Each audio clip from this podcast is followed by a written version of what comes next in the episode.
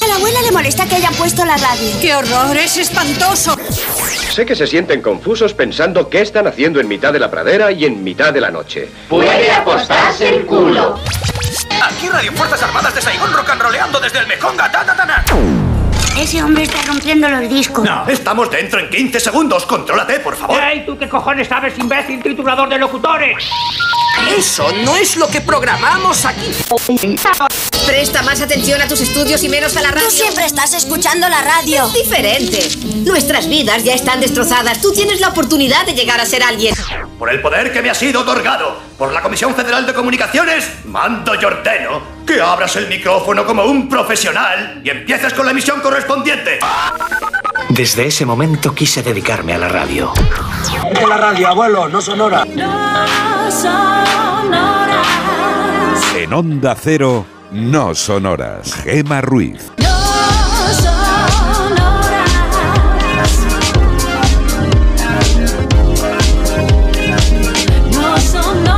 36 de la madrugada, 12 y 36 en Canarias. Aquí arranca como cada noche, no son horas. Sergio Monforte ha decidido venir, si está un día más aquí, a los mandos, pilotando la nave, así que le saludamos en la distancia porque cuando quiere aparece en el micro y cuando no, no, con lo cual bienvenido y a remar, a que esto salga perfecto.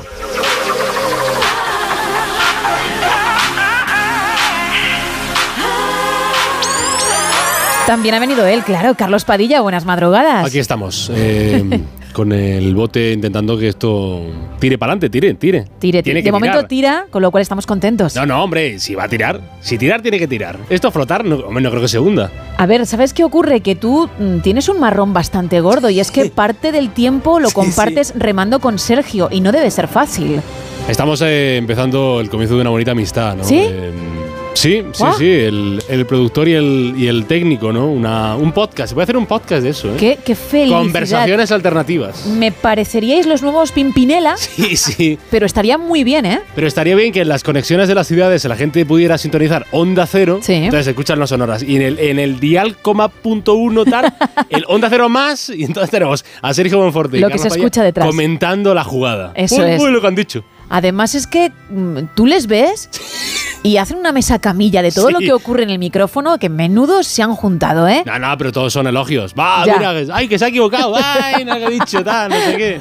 Después elogios tremendos a vuestro trabajo. Qué venenosos. Bueno, también ha venido ella, Isa Blanco. Buenas madrugadas. Muy buenas madrugadas, Gemma. Lo que hay que escuchar, ¿eh? Qué barbaridad, que dos sinvergüenzas se han Es juntado. que de ¿eh? Todo hay que escucharlo aquí. Madre mía. Bueno, has disparado fuerte, Isa. Sí, sí, sí. Madre mía. Ha venido- tenía ahí algo, Sí, ¿no? sí. No, Más con Monforte que conmigo, diría yo. La, la relación de amor-odio de Monforte ya lleva, lleva, lleva su tiempo. Pero hay amor también. Amor-odio. Amor-odio, ¿eh? amor-odio. De vez, en cuando, de vez en cuando nos decimos cosas bonitas en plan, hola, buenas noches. Y Eh, Él está diciendo que no entiende cuál es esa parte, pero por favor, cada vez que se produzca, incluso en antena, recuérdalo. Vale. Para que tomemos nota, porque yo ando perdida también en la parte bonita, ¿eh? ya. Vale.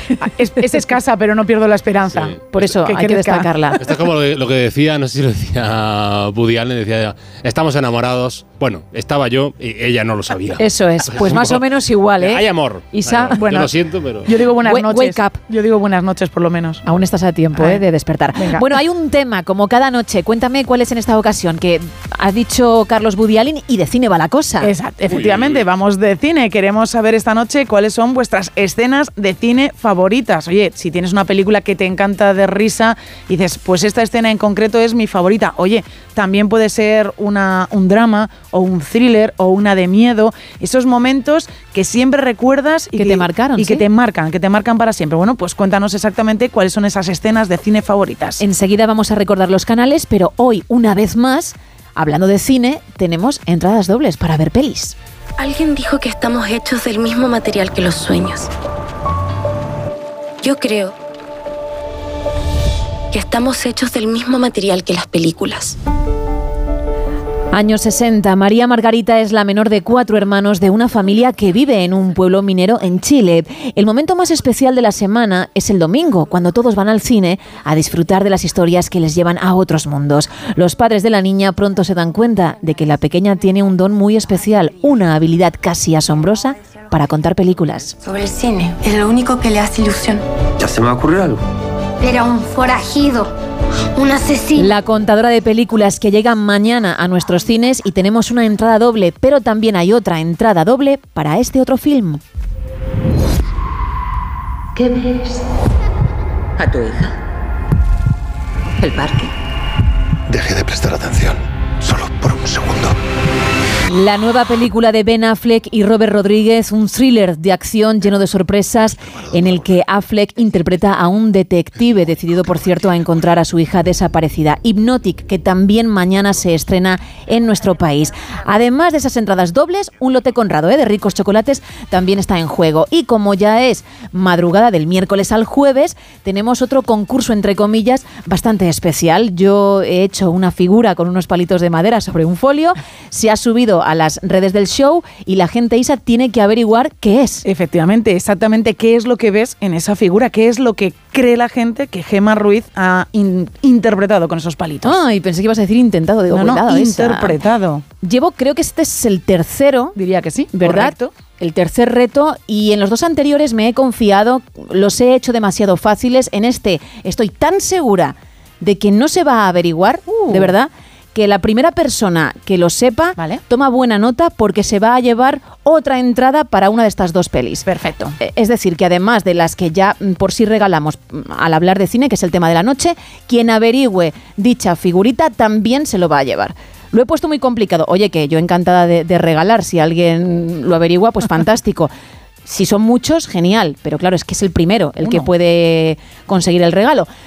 Pero lo he complicado un poco, Está porque se me ha acusado de, de hacerlo rápido, de hacerlo fácil y no me ha gustado nada. Ya, ya que hablamos de cine, a ver qué películas se montan los oyentes con la imagen. Siempre se montan cosas muy chulas, Sí, hay sí. mucha creatividad, incluso tú ves esa figura y podría ser lo que dicen, Sí. pero amigo, Esto, esto es como la foto esta de los, del vestido. ¿Qué lo ves? ¿Rosa? o- Claro. Y hay gente que lo ve azul y hay gente que lo ve rosa, por ejemplo. de ahí va, eso es, como un reto viral. Por cierto, recordamos las redes. Pues estamos en X y en Twitter, en, uy, en X, Twitter y en, en Facebook, arroba NSH Radio. 914262599 es también nuestro teléfono y si quieres mandarnos un mensaje de texto o una nota de voz, estamos en el 682-472-555. Laura no está, Laura se fue, Laura se escapa de mi vida. Y tú que si estás, preguntas por qué. La amo a pesar de las heridas. Lo ocupa todo su recuerdo, no consigo olvidar el beso de su cuerpo. Laura no está, eso lo sé, y no la encontraré en tu piel. Es enfermizo, sabes que no quisiera besarte a ti pensando en ella. Esta noche inventaré una tregua, ya no quiero pensar más.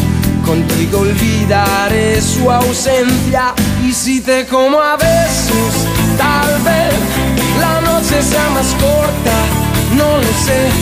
Yo solo no me basto, quédate y lléname su espacio, quédate, quédate.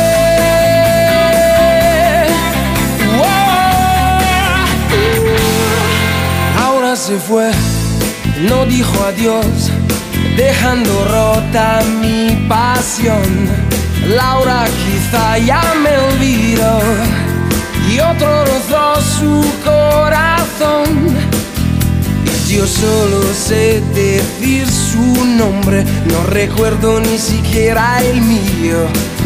¿Quién me abrigará este frío? Y si te como a besos 15 minutos para llegar a las 2, la una en Canarias y abrimos la primera taberna de la noche. Aquí abrimos la taberna de redacción, primera edición. Y lo hacemos, Carlos, con la meteorología. Bueno, señoras, señores, seguimos montados en el tren El tren de las borrascas. Ahí está Monforte poniéndome el tren. Vamos casi a frente por día. Esto no, no para y estamos tan a gustito algunos y tan cabreaditos otros.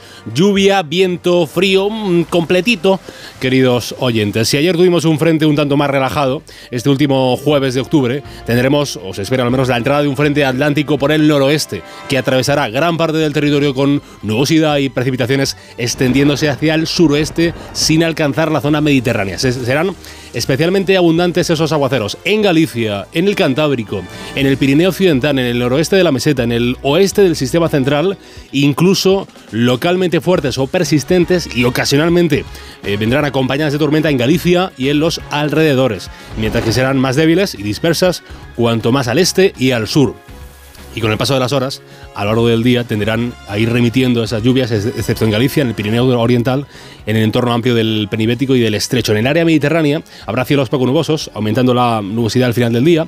Y en cuanto a los oyentes canarios, ahora menos, no me olvido, tendrán intervalos nubosos en el norte de las islas de mayor relieve, con alguna lluvia débil y dispersa, sin descartarla en, las islas orientales y, y habrá cielos nubosos, poco nubosos en el resto de las islas. En cuanto a los grados, las temperaturas aumentarán alegría para quienes disfruten del jueves, para quienes podáis salir o queráis salir y esos aumentos de grados se darán en el área mediterránea y descenderán en el noroeste. Habrá heladas débiles, dispersas, pero en Pirineos. En cuanto a temperaturas, le digo unas cuantas. En Santander tendremos 14 de mínima, 19 la máxima. En Teruel 13 la mínima, 20 la máxima. En Salamanca 9 la mínima, 17 grados de máxima.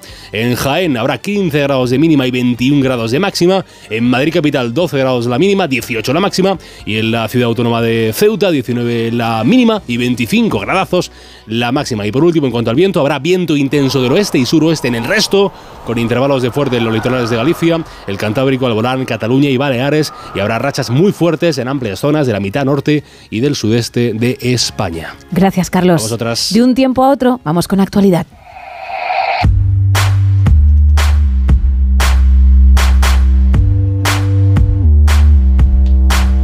Y comenzamos con la portada de La Razón de este jueves ya 26 de octubre que titula Moncloa busca apagar a Puigdemont ante la jura del 31 de octubre. Más apuntes, Israel veta a la ONU por la lectura de Guterres del asalto de Hamas y la OCDE pide a España que frene la subida del salario mínimo interprofesional y recorte pensiones. En la portada del país, Defensa cede cuarteles en desuso para alojar a inmigrantes. El gobierno decide la ubicación para 11.000 llegados a Canarias. Fijo expresa su respeto a Puigdemont, no nos ha mentido, dice la candidata conservadora apoya a Milei en Argentina y la foto de portada, vecinos en Gaza durante la búsqueda de supervivientes y titula este periódico La ONU aguanta el pulso con Israel por la ocupación en Gaza. En el mundo leemos Puigdemont exige que el Estado les devuelva 7 millones de euros. También la OCDE afea la vulnerabilidad de los jóvenes españoles, viven peor que los de la Unión Europea. El gobierno traslada a miles de inmigrantes desde Canarias a las comunidades autónomas e Israel pone Gaza en una situación límite y se enfrenta a la ONU. En la portada de ABC, Anticorrupción rechazó investigar la intimidación fiscal a políticos y periodistas. La Junta de Fiscales descartó analizar los rastreos de Hacienda al jefe de investigación de este periódico de ABC.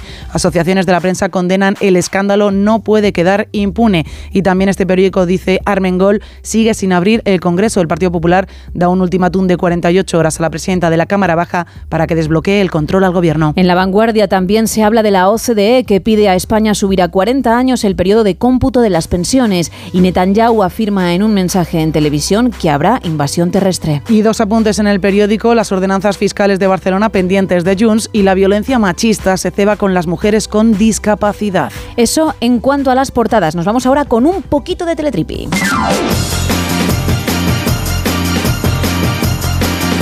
Y ya que estamos hablando de cine, vamos a empezar con una noticia del Teletripi también relacionada de alguna manera con el mundo del cine. Es un récord mundial muy romántico, un récord mundial que evidentemente tiene una base cinematográfica. Habría que pensar en la película adorable de La Dama y el Vagabundo, en ese momento que todo el mundo, una vez que escucha la película La Dama y el Vagabundo, piensa y es cuando ellos dos están compartiendo ese plato de espaguetis y se ponen a sorber ese espagueti y termina. Una de, de las escenas que la gente, que nuestros oyentes pueden destacar esta noche. Eso es, pues esa escena en concreto la han llevado a la vida real 465 parejas que han compartido por la, cada una de las parejas ese espagueti para intentar batir ese récord mundial tan romántico. La idea ha sido de una cadena de restaurantes alemana que reunió a toda esta gente comiendo cada uno de ellos solo un trozo de espagueti.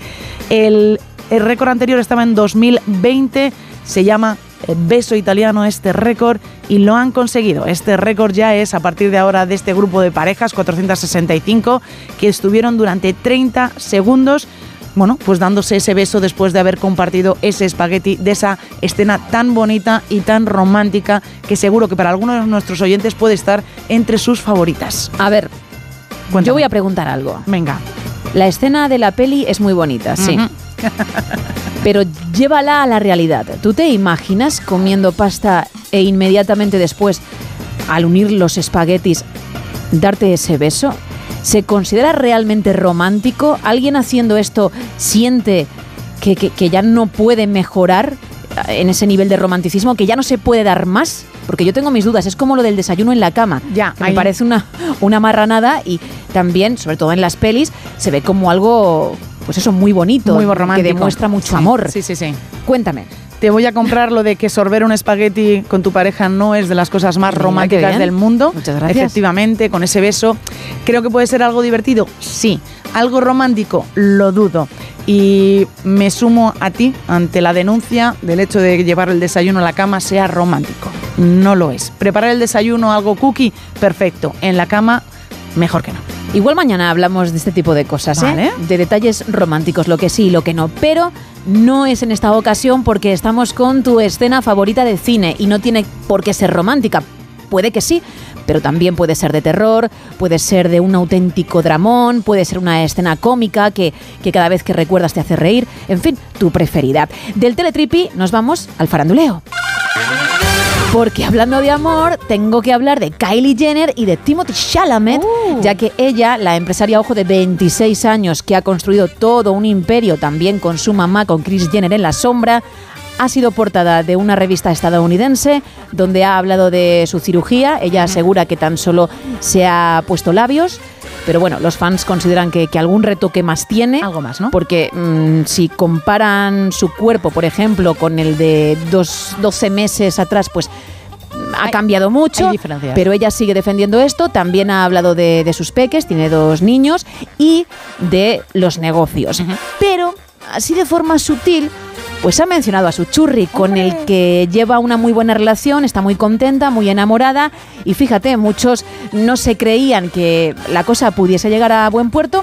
Y de momento viento en popa, a toda vela. Aquí hay una de esas personas que no piensa que eso vaya a ir a buen puerto. ya, tú, tú apuestas por su ruptura. Fíjate, me convencen más a este paso que ya sabes. Ya, ya, ya los sé, míos. Ya sé, que los Mis favoritos, J-Lo y Ben Affleck. Con este apunte cerramos la primera taberna.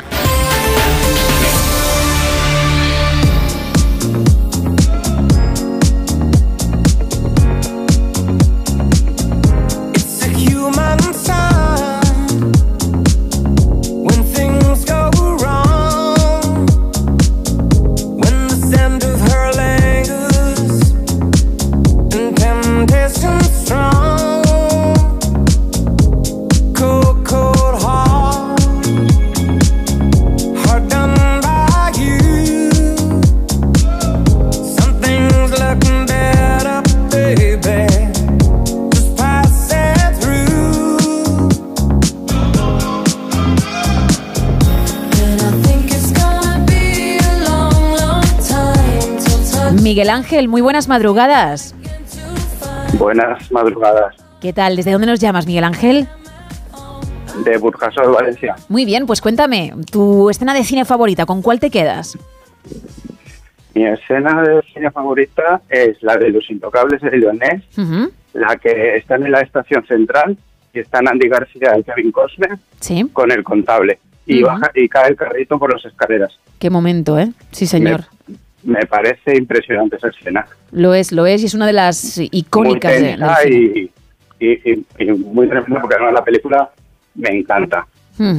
Pues yo creo... después de llamaros pensando, también me he acordado mucho de otra que es, vamos, es el sumo, es la del camarote de los hermanos Max. También. Buenísimo. Es que van a, yo creo que ambas, fíjate Miguel Ángel, van a salir. Me da a mí que, que, no vas a ser el único que las mencione esta noche, pero mm, has venido fuerte, ¿eh? Porque son dos grandes, claro que sí. Pues, ¿estás trabajando, Miguel Ángel?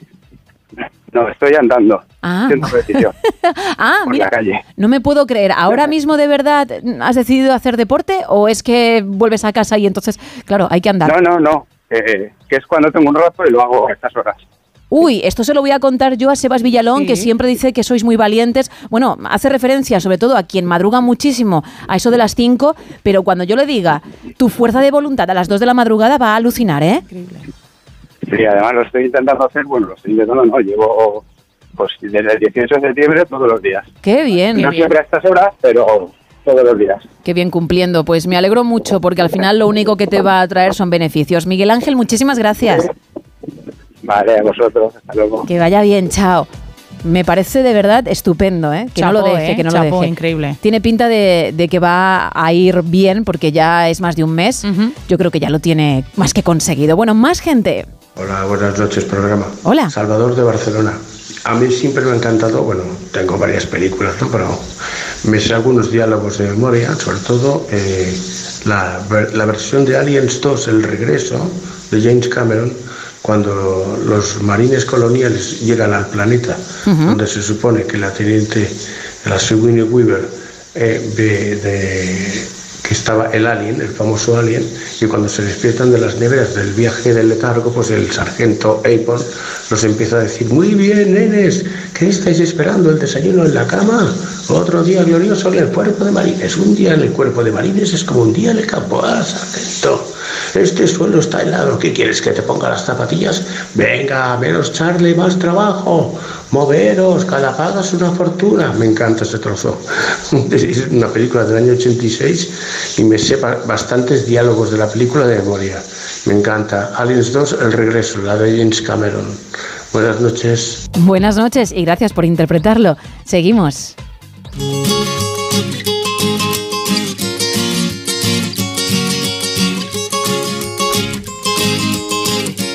Y antes de alcanzar las 2 de la madrugada, la una en Canarias, vamos a hablar de salud mental, porque seguro que hay gente al otro lado que nos está escuchando que ahora mismo está pasando por un momento duro, por algo que haya ocurrido en su vida o simplemente porque ha comenzado a ahogarse y no sabe por qué.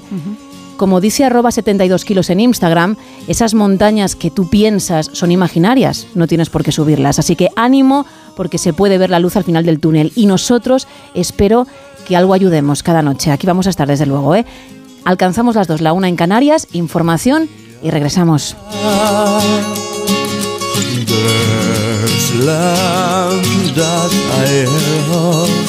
In a lullaby. Ooh, somewhere over the rainbow, skies are blue. Under dreams that we dare to dream really do come true. Someday I will stop on the star and wake up where the clouds are far behind me. Where troubles melt like lemon drops away above the chimney tops. That's where you'll find me somewhere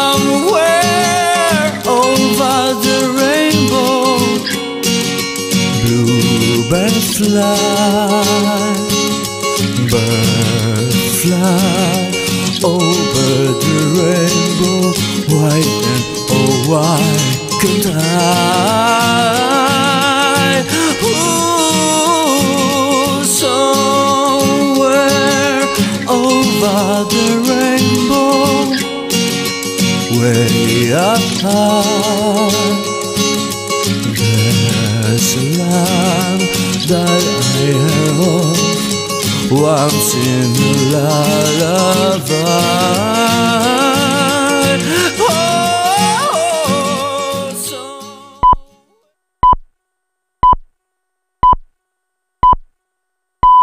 Son las 2, es la 1 en Canarias.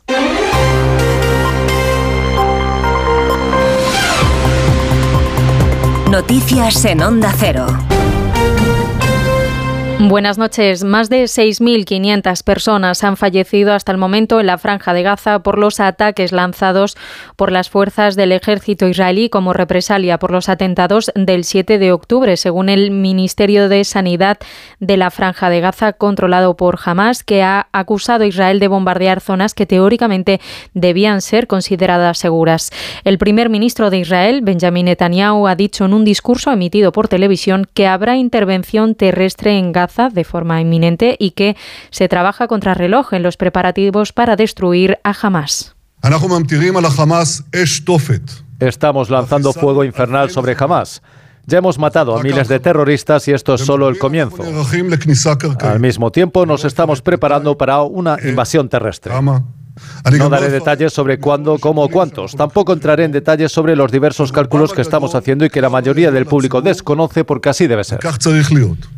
El ejército de Israel ha acusado a Irán de haber ayudado directamente a Hamas a llevar a cabo el ataque del pasado 7 de octubre contra Israel. Ah, por otro lado, las autoridades de Israel han anunciado que van a denegar la entrega de visados a representantes de las Naciones Unidas tras las últimas declaraciones del secretario general del organismo, Antonio Guterres, que dijo el martes que los ataques del 7 de octubre de Hamas no surgieron de la nada, sino como resultados de año ocupación en territorio palestino. Este miércoles, Antonio Guterres se ha reafirmado ante el Consejo de Seguridad. Estoy consternado por las malas interpretaciones de algunas de mis declaraciones de ayer en el Consejo de Seguridad, como si justificase actos de terrorismo por parte de Hamas. Eso es falso. Fue todo lo contrario. Claro que hablé de los agravios del pueblo palestino, pero al hacerlo también declaré claramente, y cito, los agravios del pueblo palestino no pueden justificar los atroces ataques de Hamas. El presidente del gobierno español en funciones, Pedro Sánchez, ha salido en defensa del secretario general de la ONU defendiendo que lo que está haciendo es reclamar una pausa humanitaria, un llamamiento al que también se ha sumado. Quiero trasladar todo mi cariño y todo el respaldo del Gobierno de España y sin duda alguna creo que también de la mayoría de la sociedad española a nuestro secretario general de Naciones Unidas, al portugués Antonio Guterres, que creo que lo que está haciendo es alzar la voz de una mayoría amplia de las sociedades en el mundo que lo que quieren es eso, una pausa humanitaria, ayuda humanitaria Además, el Consejo de Seguridad de la ONU ha fracasado de nuevo en sus intentos de frenar el conflicto en Gaza. Sus miembros han sido incapaces de aprobar una resolución de Estados Unidos que pedía establecer pausas humanitarias y otra de Rusia que exigía un alto al fuego inmediato. Son el tercer y cuarto intento fallido que lleva a cabo el Consejo de Seguridad y que muestra un profundo enfrentamiento dentro del Consejo. Y en otra línea de asuntos, en Valladolid, aquí en España, ha acogido la entrega de los premios La Razón Castilla y León 2023, una cita en la que se reconoce el trabajo de personalidades, instituciones y organizaciones de la comunidad, en un acto presidido por el presidente de esta comunidad autónoma y con la presencia del director del diario, Onda Cero Valladolid, Lucía Barreiro. Son los primeros premios que organiza la Razón de Castilla y León con los que se reconoce a empresas, personalidades, instituciones y asociaciones por su promoción de la comunidad de forma nacional e internacional. En total han sido nueve los galardonados, uno por cada provincia que tiene la comunidad. Algunos como Cascajares por su gran esfuerzo emprendedor y por recuperar la actividad en un tiempo récord tras el incendio que arrasó sus instalaciones. Un galardón que reciben otros premiados en diferentes categorías como la Fundación Eusebio Sacristán, la Universidad Universidad Católica de Ávila, el Sonorama Rivera, el Patronato del Alcázar de Segovia, la investigadora María Victoria Mateos o la Asociación Española contra el Cáncer de Valladolid. Y en la actualidad deportiva, el Barça superó 2-1 este miércoles al Shakhtar Donetsk en la tercera jornada de la fase de grupos de la Liga de Campeones y el Atlético de Madrid empató a 2 en su visita al Celtic. Eso ha sido todo por ahora. Más información a las 3, las 2 en Canarias y en todo momento en nuestra página web ondacero.es. Síguenos por internet en ondacero.es.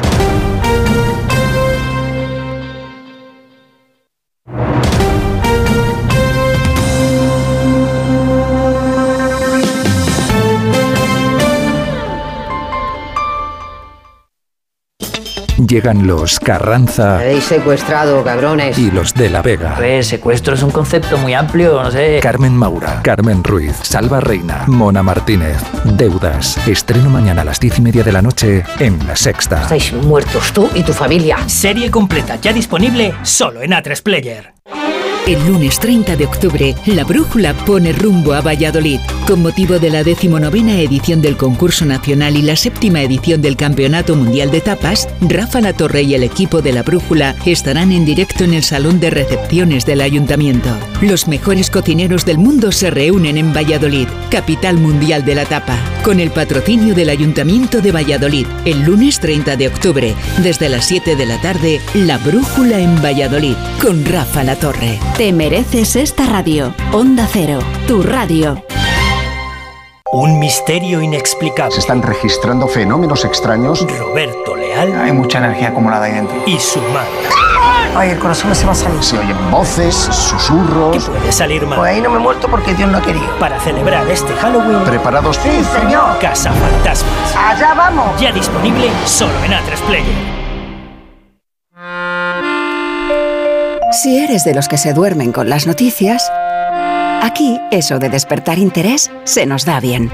Nos acompaña Pedro Sánchez. He tratado siempre de, de, cumplir con mi palabra. ¿Y por qué nos ha mentido tanto entonces, presidente? Señor Núñez Feijóo, buenos días. ¿Está sí. usted insinuando que la dirección de correos ha tenido algún interés en que no se repartieran a tiempo los votos por correo?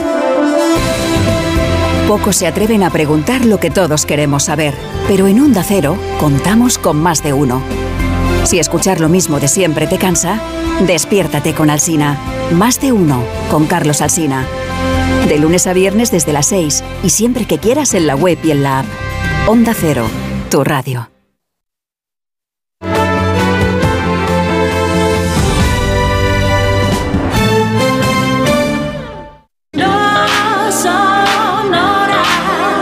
En Onda Cero, no sonoras. Gema Ruiz. 2 y 7, 1 y 7 en Canarias. Seguimos en directo en No Sonoras, ya sabes, hasta las 6, las 5 en el archipiélago canario. Hoy hablando de tu escena de cine favorita, cuál es, por qué.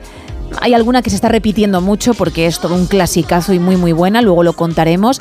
Pero también tenemos un reto, sí, en nuestras redes. He hecho una figura con unos palitos de madera, algo que suelo hacer todas las madrugadas de jueves, y tienes que decir qué es lo que ves.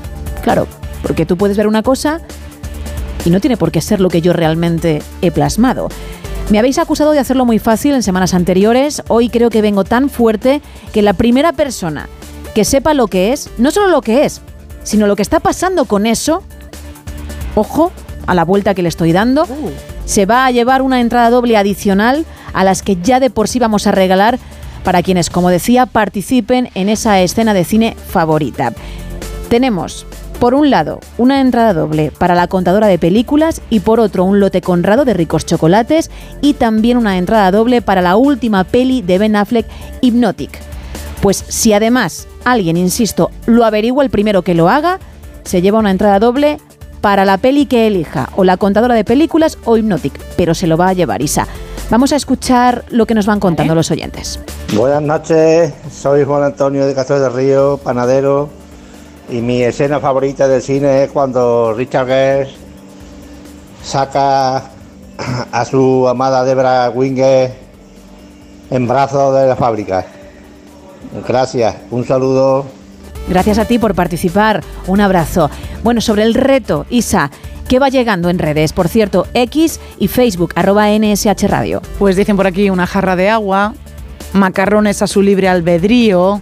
También, no. También te dicen por aquí qué locura y unas risas, Mm. una excavadora. Tampoco. Un guante de boxeo. No. Lola dice que tiene toda la pinta de ser una jarra. No. José dice que es un oso hormiguero. No. Una jarra taza. No vayáis por el tema jarra ni por el tema taza porque no lo son. No quiero dar pistas, pero no lo son. Vais más encaminados que si decís excavadora, pero no lo son. Pues Andrés dice que es un coche con No. la puerta abierta y el conductor y su perrito que van a entrar. ¿En serio ha visto eso? Sí, es lo que ha visto Andrés, es lo que ha visto. Mira lo de la jarra, te lo compro, pero lo del coche y luego el perro entrando. Ana dice que es la cabeza de un hombre fumando en pipa. No. Se vuelve a repetir la opción del oso hormiguero. Tampoco. También dicen por aquí un surtidor de gasolina. No. Hombre, a ver, hay mm, figuras que están diciendo que si tú, como siempre, ves la imagen, mm, podrían ser, pero no es el caso. Y aquí tenemos una pregunta que, bueno, que algunas, seguro que algunos oyentes también se están haciendo. Miguel pregunta, ¿está al derecho o al revés, Gema? Está al derecho. Está al derecho. Como tenéis que verlo. y cuando demos la solución, si nadie da con ello, lo entenderéis. Recordamos los canales. Pues estamos en un WhatsApp en el 682-472-555. Nos podéis mandar mensajes de texto y también notas de voz. Luego os escucharemos. Y un teléfono para entrar en directo, el 914262599. Arrancamos.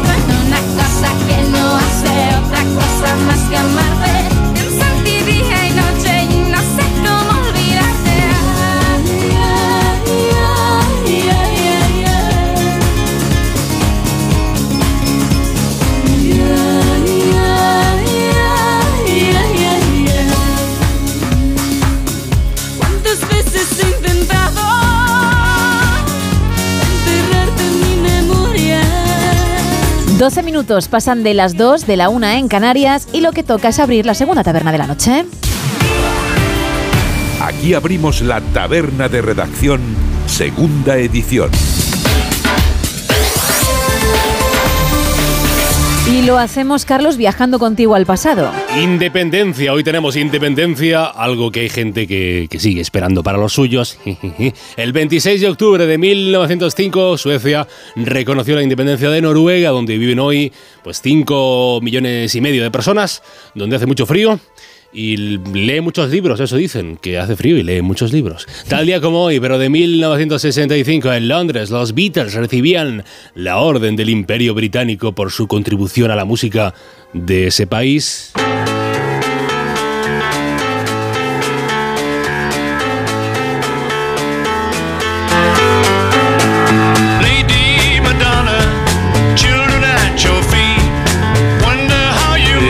Cuatro músicos de Liverpool eran recibidos por la reina Isabel II.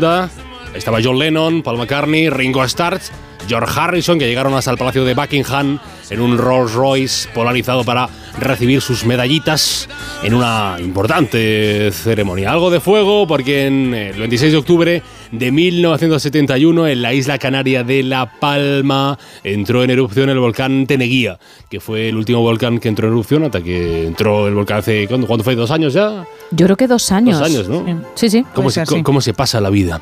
Hoy hablamos de, de cine en los sonoras, de Onda Cero, ya lo sabes. Pues debes saber también que en 1984, un 26 de octu- de octubre, se estrenó. Mira, mira, mira, mira. mira.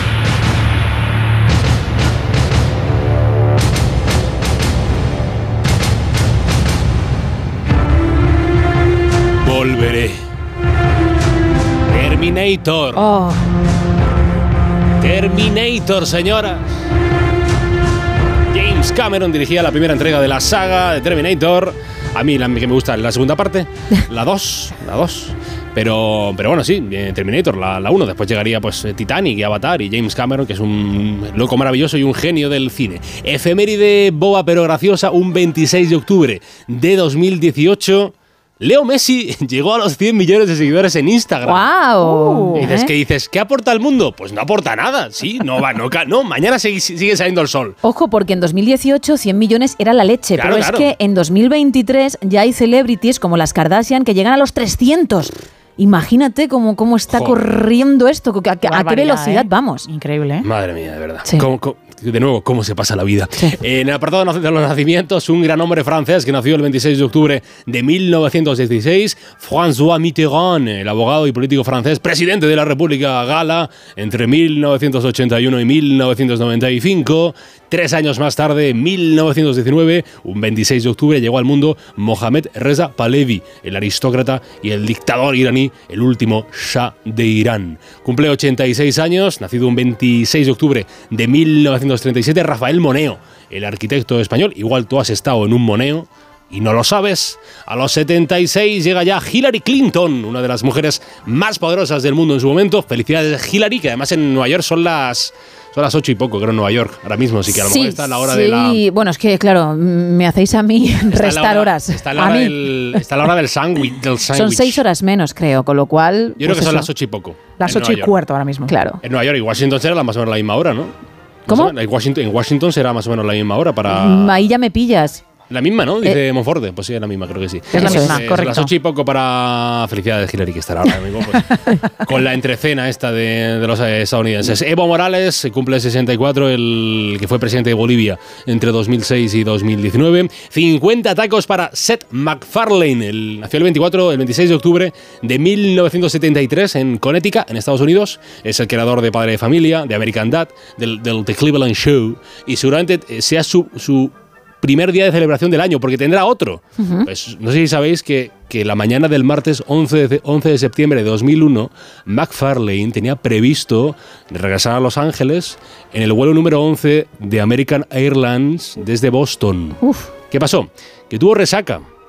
Tuvo resaca que le salvó la vida, porque llegó tarde al aeropuerto, le dijeron no puede coger ese vuelo, llegó a las 7 y media, 15 minutos después del despegue se confirmó que el vuelo 11 del American Airlines había sido secuestrado y a las 8 y 46 de la mañana se estrelló ese avión contra la torre norte del World Trade Center. Así que imaginaos ser en McFarlane eh, y tener pues eso, pues supongo que dos cumpleaños, entiendo yo. Totalmente. Eh, por último, felicidades, 30, y- felicidades 32 años para Blas Cantó, cantante español, y que fue representante eurovisivo, del que no mucha gente se acuerda, la verdad. En el asunto de los fallecimientos, en 2019 falleció Sabino Fernández Campo, el militar español, que fue secretario general de la Casa de Su Majestad el Rey de España entre el 77 y el 90. El 90, la verdad que uno de los hombres más importantes del Estado en su momento. Día triste para Españita, pues se cumplen 13 años desde que el Pulpo Paul, oráculo del fútbol, que predijo nuestra victoria en la final contra Holanda, falleció. Vaya desde aquí nuestro homenaje. Porque esto es África. Qué este de Shakira, ¿eh? Sí, está muy bien, ¿eh? Está Oye, dos por uno que acabamos de tener, ¿eh? Sí.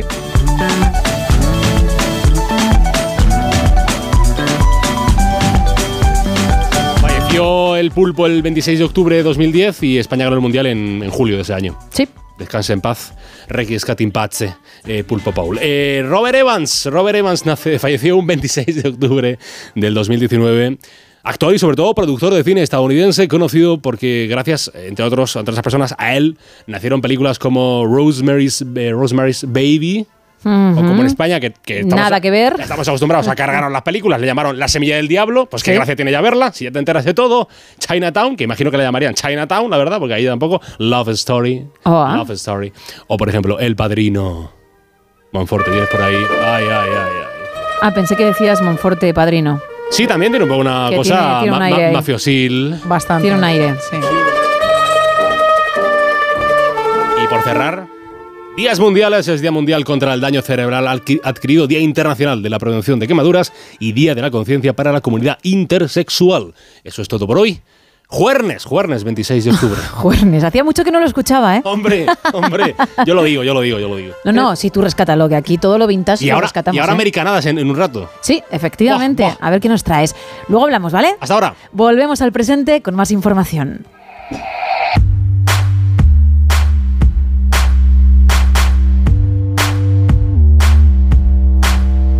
Arrancamos con el Independiente. La Audiencia Nacional accede por primera vez a dar datos del origen del encrochat que afecta a decenas de causas por narcotráfico.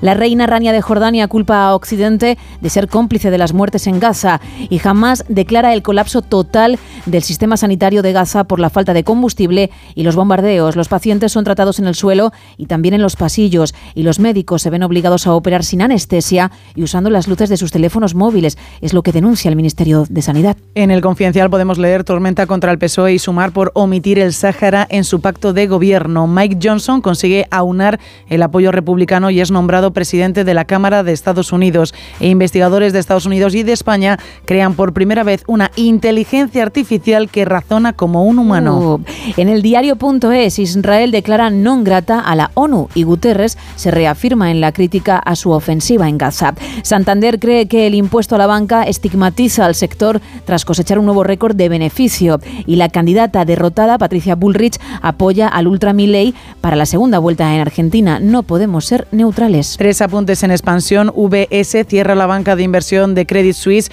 y despide a 147 trabajadores en España. Sánchez y Díaz pactan un hachazo fiscal de 10.000 millones a las empresas y Zara lanzará su plataforma de segunda mano en España en los tres próximos meses. En El Economista podemos leer que el acuerdo PSOE-Sumar ataca el puente aéreo y recorta solo el 0,1% de las emisiones. Hacienda ingresa 2.900 millones por la tasa a la banca y también las energéticas y abre la puerta a endurecerla. Y los márgenes de la alimentación se hunden un 25% en plena escalada de los precios. Cinco días, Telefónica ofrece hasta cuatro años de sueldo a directivos en compensación por salir del grupo. AENA ultima el concurso de los 10.000 millones en ingresos por el alquiler de coches en 38 aeropuertos y Carrefour roza unas ventas de 9.000 millones en España hasta septiembre. En el español, Sánchez ve su investidura cada vez más cerca, pero elude aclarar el alcance de la amnistía. Israel teme que los colonos de Cisjordania se venguen de Hamas, causando una ola de terrorismo judío. Y Moncloa llevará a migrantes procedentes de Canarias a terrenos de defensa en Carabanchel y en Alcalá, en Madrid. En los terrenos del acuartelamiento general Arteaga, en el barrio madrileño, como decía, de Carabanchel, se acogerán a unos 400 inmigrantes. Y en público, la jura de la princesa Leonor paralizará el Congreso de los Diputados. Estados Unidos avala que Israel intensifique los bombardeos en Gaza y nuevo choque en el, Congre- en el Congreso. El PP rechaza la propuesta del PSOE para formar las comisiones. Vamos de las portadas a las contraportadas. Qué mala baba tienen nuestros compañeros. Porque están mirando y están riendo. Y no Ay. sé si es lo que ha dicho Carlos al principio. Ay, Dios mío. De vamos tomando nota y cuando hay algo, ¿sabes? Un fallo Fíjate, o. una tos o algo que llega, criticamos. Ay. Así son. Bueno, vamos a hablar otra vez de Britney Spears. Ya sabes que su libro, The Woman in Me, La mujer que soy en castellano, salió a la venta en Estados Unidos el día 24. Hoy lo hará en España.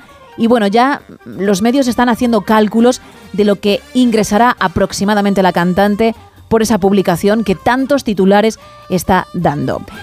Bien, ella ya recibió un adelanto de casi 13 millones de dólares, que no, está, nada mal. ¿eh? No está nada mal, madre mía. Pero yo he hecho las cuentas, aquí tengo el folio, que certifica que, mm, no siendo una pro en matemáticas, lo he logrado. Muy bien. Según TMC, que es uno de los medios de referencia de la farándula estadounidense, ella se llevaría en torno al 25% de cada libro. Vale. El precio actual en Estados Unidos es de 32 dólares, más o menos. Por tanto, ingresaría 8 dólares Por publicación. Exacto. A un millón que se estima que pueda vender, 8 millones. Qué barbaridad. Solo en Estados Unidos. Dicen ya, de hecho, que acaba de alcanzar el medio millón de copias. Claro. Faltaría otro, otro medio. Qué bar- ya estaría hecho. Pues fíjate que a mí me parece que un millón en este caso es poco, ¿eh? Sí, yo también, eh, cuando he visto la cifra, pues me he sorprendido. Sí, sí. Igual se equivocan. También hay que sumar, insisto, lo que saque de otros países, porque el libro obviamente se va a vender a nivel mundial. Pero sí, sí, en un país con millones y millones y millones y millones de personas, solo uno me ha parecido para todo el boom que, que supuestamente están generando bastante poco. Pero bueno, que aún así son 8 millones, que Sí, si no. sumas a los 13, pues ya son 21. Muy bien. Por contar tu vida, no escribirla tú, obviamente, Sí, sí, sí. pero sí contarla. También te digo que si lo que aparece en la publicación es 100% cierto, ha sufrido muchísimo y se merece. Mm, Ahora, cuando por fin cuenta su historia, cuenta, como ella dice, la verdad, pues ingresar esa pasta que otros durante mucho tiempo se han llevado a costa del trabajo de ella, ¿eh? Espero no ponerte un brete en la siguiente pregunta que te no voy a pasa hacer. nada, si no lo sé lo voy a decir, ¿eh? ¿Tú crees que va a hacer gira con el libro? Es decir, va a No. ir a los tal shows o ha parecido No. a presentarlo? No, no, no, no, no, porque ella ya lleva muchísimo tiempo mm, apartada de- del foco mediático, de la prensa, apenas sale de casa, de hecho, y mm, sinceramente no creo que esté preparada para una entrevista. Ella misma también ha dicho algo así alguna que otra vez, ¿eh? es que no me veo cómoda en esa situación, no me apetece, ya no te digo ir a un talk show, sino que el presentador vaya a su casa, que esto, esto también se hace mucho en, en Estados Unidos. No, no termino de verlo. ¿Alguna conversación vía Zoom? Pues podría, Podría ser, ¿verdad? Pero tampoco demasiados minutos. Uy, cuidado, ¿eh? Aunque, ojo, es mi opinión.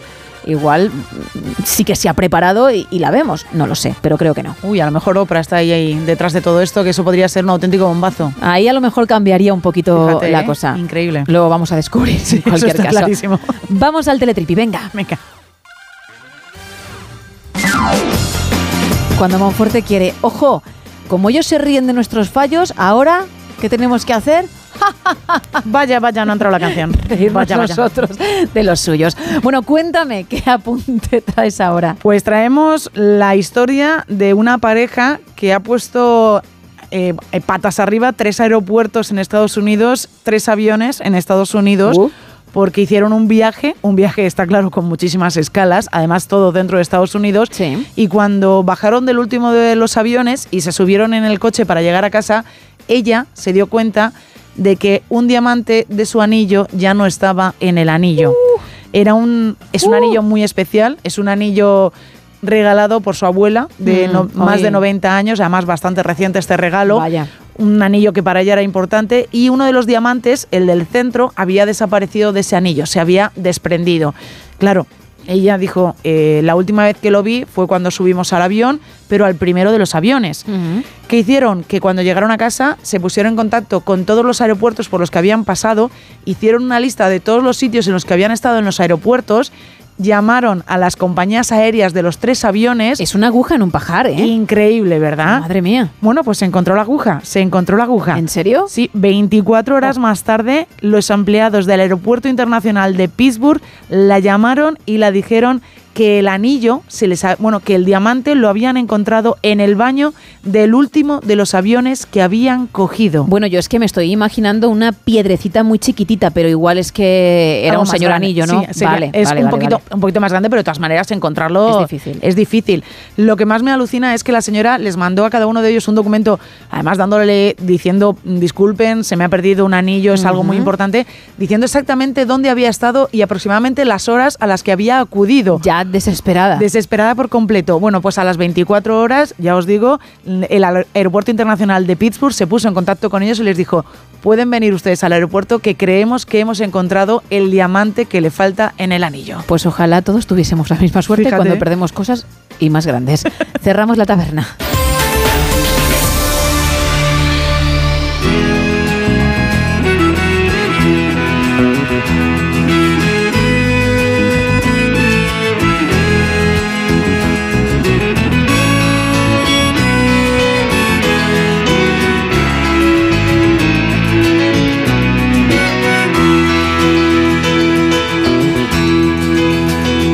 Ayer se fue, tomó sus cosas y se puso a navegar.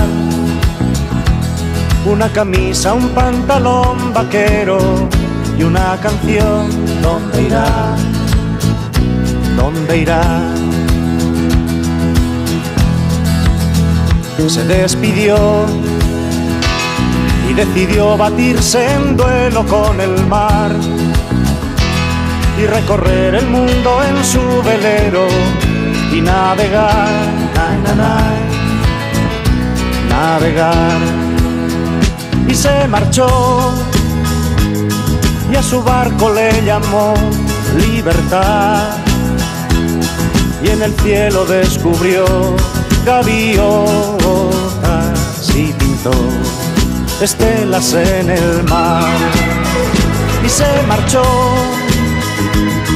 a su barco le llamó libertad y en el cielo descubrió gaviotas y pintó estelas en el mar. Saludos y feliz noche, chicas. Por aquí Emilio de Madrid.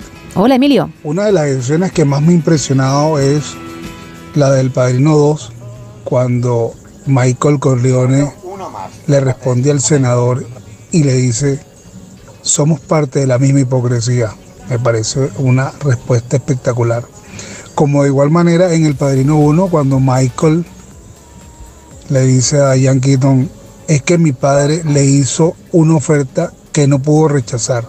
Son como esas escenas que, que son unos clichés que se vuelven parte de nuestra vida real. Sí. Saludos y feliz noche, chicas. Feliz noche, gracias por participar. Más audios. Hola chicas, mira, mi escena es algo en algo pasa con Mary.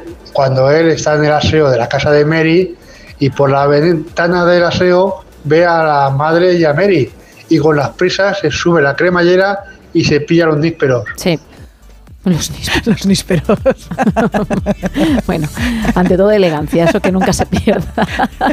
Más audios. Escenas míticas, ¿Sí? muchas, pero hay una que me gustó muchísimo. Una película rodada en el 1939. A España llegó en el 1950. Nominada a 13 Oscar. Se llevó 10, si no me equivoco. Se rodó en Atlanta, en Estados Unidos, y el rodaje duró 140 días. Y iba a aprenderme la, la frase, las frases, pero lo he visto un poco difícil. Era demasiado. Y he dicho, bueno, pues les envío el audio Ah. y a ver si lo adivinan. Venga, enhorabuena por el programa. Nos- Ahí va. Nos pone concursito, ¿no? Nos Sí, pone. ¿eh? Sí, sí. No está mal Y también. efectivamente, ¿eh? dice ahí va porque nos ha mandado un audio más. Bueno, más mensajes.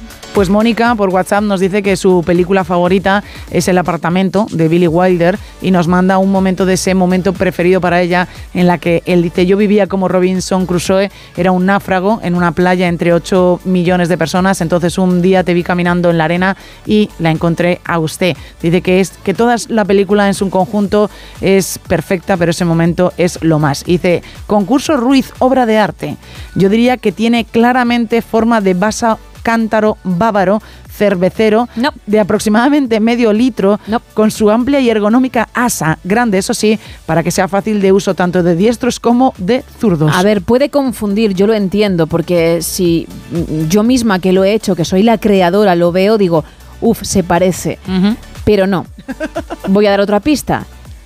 No hay ningún mango, no hay nada raro ¿Vale? que, que te haga pensar que puede ser, pues eso, una jarra como está diciendo muchísima gente. No. Vale. No hay mangos, no hay asas, no hay nada de eso. Olvidaos de eso, no tiréis por ahí porque vais a fallar. Es difícil, ¿eh, Gemma? Y si alguien lo sabe, el primero que lo averigüe se va a llevar, como también otros oyentes por hablar del tema de la noche, de la escena de cine, una entrada doble para una de las pelis que tenemos. Es más, Es más, ay Dios mío. la primera persona que lo averigüe, lo he puesto muy complicado, no las tengo todas conmigo, ojalá, ¿eh? Pero no las tengo todas conmigo, no se va a llevar una entrada doble. Se va a llevar dos. Una para una película y otra para otra. Es decir, dos visitas al cine gracias a no sonoras si averiguas lo que he plasmado en ese papel. Por cierto, solo hay una persona del equipo que lo sabe. Eres tú, Isa, porque te lo he tenido que decir Sí. para que para, saber la respuesta. Efectivamente, para que sepas quién, lo sabe y quién no. Pero no has dado pie con bola. Nada, cero. Así que Nada. así están las cosas. Sido un desastre. Lo sabes por, por necesidad y yo porque lo he hecho. Punto. A ver cómo se da la noche. ¿Puedo decir cuál ha sido mi respuesta que me has dicho? Vamos, estás lejísimos de lo que era. Sí. Una- yo he dicho una regadera. Y, Claro. me, y me has dicho que no, hija, que Has no. tirado por lo fácil, que como la jarra, ¿no? Que si tiene el asa, que Claro. tal. Pues no. Por cierto, que hoy, como tendremos un cinerama de 4 a 5 de José Luis Salas, lo averiguaremos un poquito antes. Es decir, que queda como hora y media. Uh, qué Hay nervios, que, ¿eh? hay que ponerse las pilas a tope. Cuesta, pero se puede conseguir. Más mensajes, venga. Nos dicen por aquí, mi escena preferida es una de Pretty, es una de Pretty Woman, Sí. una en la que Julia Roberts ha ido de compras y está esperando a Richard Gere en el bar del hotel y él llega y parece que no la reconoce porque ella está espectacular y se va y de repente se da la vuelta al mismo tiempo que ella y se queda fascinado ante tanta belleza. También nos cuentan por aquí la escena de la caza del búfalo en Bailando con Lobos y la escena de Gabriel Oboe en La Misión. Pues como decía, un lote Conrado, pero también una entrada doble para Hypnotic va a ser para uno de vosotros que estáis participando y otra entrada doble para la contadora de películas para otro que diga, oye, pues voy a aportar mi granito de arena. 914262599, también estamos en WhatsApp para notas de voz y mensajes de texto, el 682472555 y en redes sociales donde además encontrarán ese reto, esa figura a adivinar. Sí, estamos en X o en Twitter, como lo quieras llamar, también en Facebook en arroba NSH Radio. Seguimos.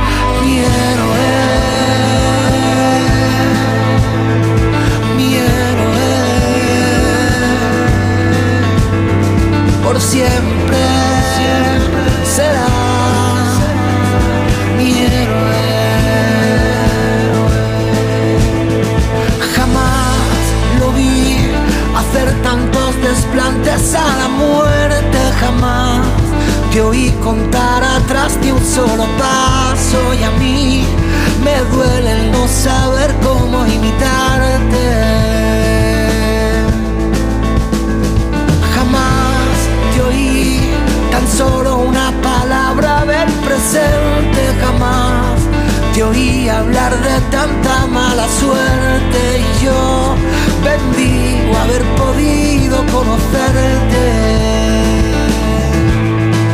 2 y 38, 1 y 38 en Canarias.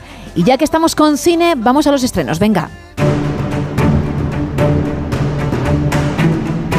Pues tenemos una película para llevar a los sobrinos o a los pequeños de la casa, una película de aventuras, de comedia, de animación, es la tercera ya de esta saga, una saga que tiene mucho, mucho éxito y además tiene mucho ritmo, es Trolls 3, 3 todos juntos. Esto va a pasar a la historia de las boy bands. Estás poniendo nervioso a Bebé Branch. Pues como si fuera a potar, a desmayarme y... ¿Hacerte pis encima? ¿Cómo lo sabes? Un fuerte aplauso para ¡Es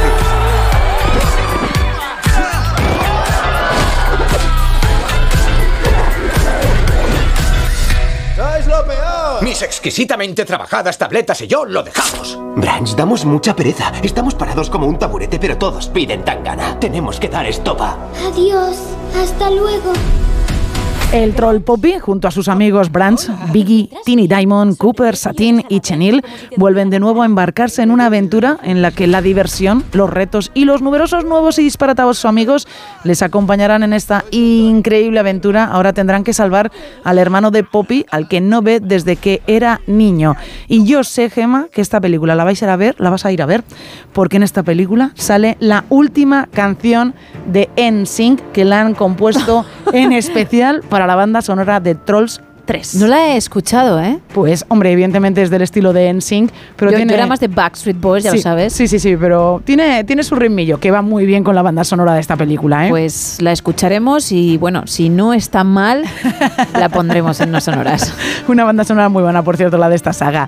Nos vamos ahora con una comedia, con una comedia española dirigida por Jordi Sánchez, por Pep Antón Gómez en el reparto, Carlos Areces, Jordi Sánchez, Loles León, Carmina Barrios y Silvia Abril. Se llama Alimañas. Hace unos años empecé a salir con una compañera de trabajo. ¿Sabes que cuando te cases con mi hijo me vas a tener que limpiar la caca? ¿Eso te dijo? ¿Qué pasa? ¿Qué quieres? No se mueve. ¿Qué? Mamá, Que ya está, que ya se ha muerto. ¿seguro? O sea que me han hecho venir para nada. ¿Quién coño ha dicho que estaba muerta? Cuando te he llamado hace media hora no se movía. Estas cosas pasan. Te pasarán a ti. Cuando mi madre se murió, se murió y punto. Tenemos que vender esta finca ya. ¿Cómo vamos a venderla y mamá? Mamá tiene que morirse también ya. Ya os decía yo que estos en cuanto pudieran nos daban la patada. ¡Abran!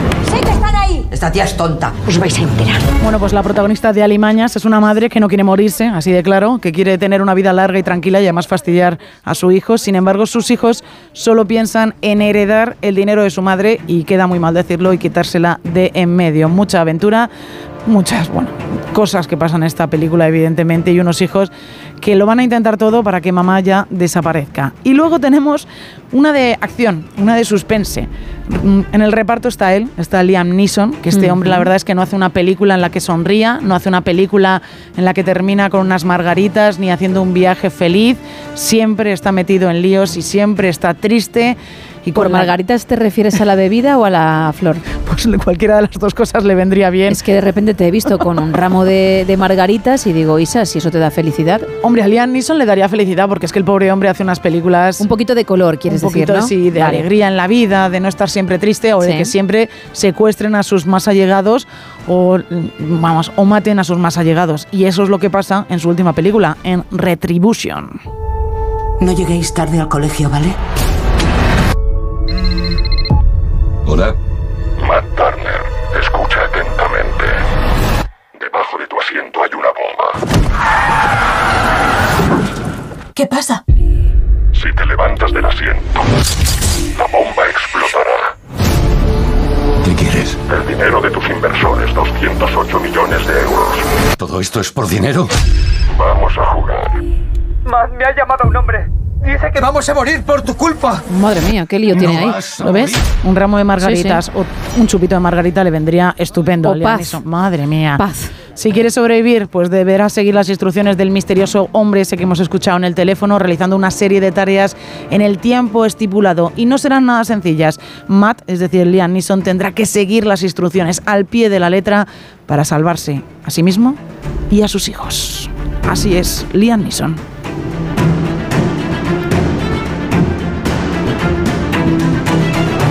Pues ahí están los estrenos, además de Hypnotic y La Contadora de Películas, que obviamente no hemos hablado de ellas porque venimos haciéndolo toda la semana, ya que tenemos esas entradas dobles para regalar. Mucha variedad, ¿eh? Mucha variedad en la cartelera, sí. Mucha oferta, así que uno no se podrá quejar. Un buen plan, sin duda alguna, de cara al fin de semana o cuando alguien libre y tenga su tiempo para pasarse por ahí. 2 y 43, 1 y 43 en Canarias. Y del cine a lo vintage. Hola mi amor, tengo que hablar contigo. Estoy cansado, estoy hecho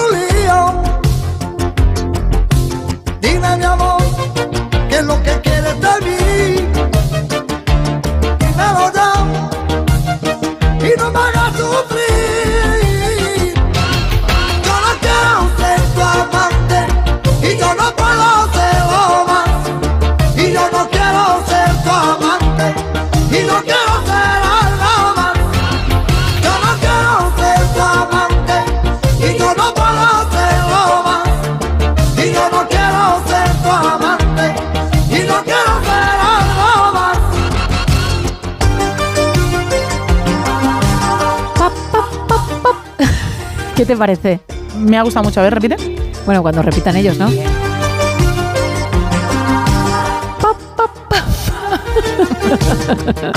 bueno, es que no me sé la letra, si no. La, la primera parte sí, pero el principio sí, yo luego ya no. Nada. Quiero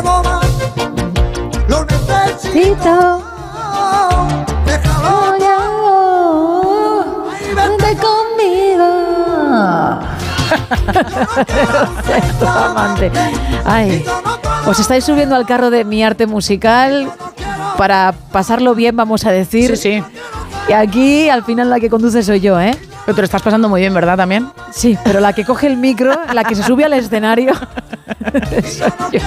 Bueno, más mensajes, Isa, sobre el tema de hoy. Venga. Pues mira, Claudio nos dice una de mis escenas favoritas es de la película española Lo más natural de Josefina Molina, donde Charo López se levanta de la cama desnuda, cruza el pasillo de su casa, sale a una piscina cubierta y climatizada, se lanza al agua y nada completamente desnuda. Y otra es la del final de Eyes Wide Shut con Nicole Kidman, que dice yo te quiero y sabes, hay algo muy importante que debemos hacer lo antes posible. Y responde él, responde Tom Cruise. Uy, cuidado que esto te duele. Y dice Tom, ¿y qué es? Y dice Nicole Kidman, follar.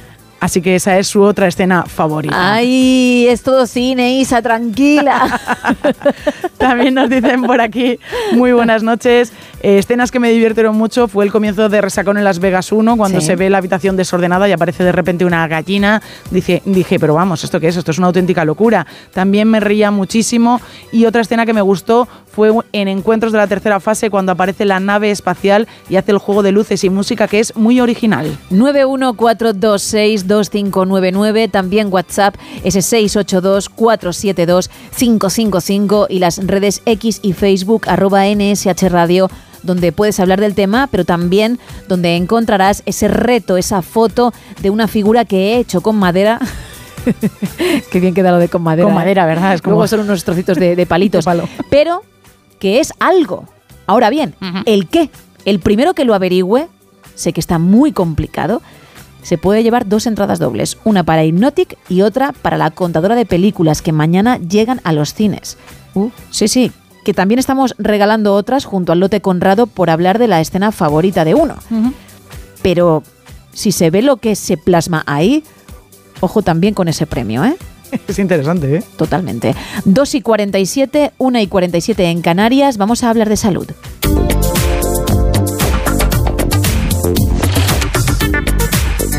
Algo que hacemos como siempre con nuestro doctor de cabecera, con el médico Joaquín Álvarez Gregori. Muy buenas noches. Buenas noches, Gemma, y buenas noches a nuestros oyentes. Bueno, en primer lugar, pedirles a todos perdón porque como pueden ver tengo la voz un poco congestionada y es que ninguno, evidentemente, estamos libres de acatarrarnos y llevo un par de días, bueno, con un poquito de congestión nasal y con un poquito de tos. Pero bueno, nada que no, que no se pase en unos, en unos días. Hoy, más que hablar de un tema como tal clínico o médico, quiero hacer un poquito de concienciación desde el punto de vista sanitario. Eh, hace unos días fue el Día Mundial de la Reanimación Cardiopulmonar y yo creo que es un tema que merece la pena tratar. Aproximadamente se calcula que puede haber una parada cardiorrespiratoria en este país cada 20 minutos. Eh, y muchas de ellas son paradas cardiorrespiratorias derivadas muchas veces de problemas eh, de cardiopatía isquémica, es decir, de infartos agudos de miocardio. Una situación de parada cardiorrespiratoria obviamente es una situación de muerte inminente de en la que si no actuamos eh, de manera rápida y eficiente, pues puede comprometer eh, severamente o, muy críticamente la viabilidad o la supervivencia de esa persona, pero ya no solo la supervivencia como tal, sino también el, eh, en caso de sobrevivir, la viabilidad neurológica, porque lo que sabemos fundamentalmente es que cuando cesamos la función respiratoria y cardiológica, lo que no aseguramos es un correcto irrigación sanguínea de los órganos fundamentalmente del cerebro y eso puede producir que aunque recuperemos la parada, si esta ha sido de mucho tiempo, pues puede que queden daños neurológicos permanentes. Es por tanto muy importante que una vez que detectamos que una persona no respira y no responde o no respira con normalidad, que es lo que llamamos gasping o, o respiración agónica, es importante seguir siempre una regla muy sencilla que es proteger, alertar y socorrer. Es decir, en primer lugar, protegernos a nosotros mismos. Pensemos si esa parada se produce en medio de una carretera, por un accidente o por otra causa. eh, pues bueno, vamos a intentar primero que no nos atropellen o que no nos pase nada a nosotros, porque si no tendríamos dos problemas para nosotros mismos y además habría que alertar a más dispositivos de emergencia para socorrer a la primera víctima y luego a ti mismo, ¿no?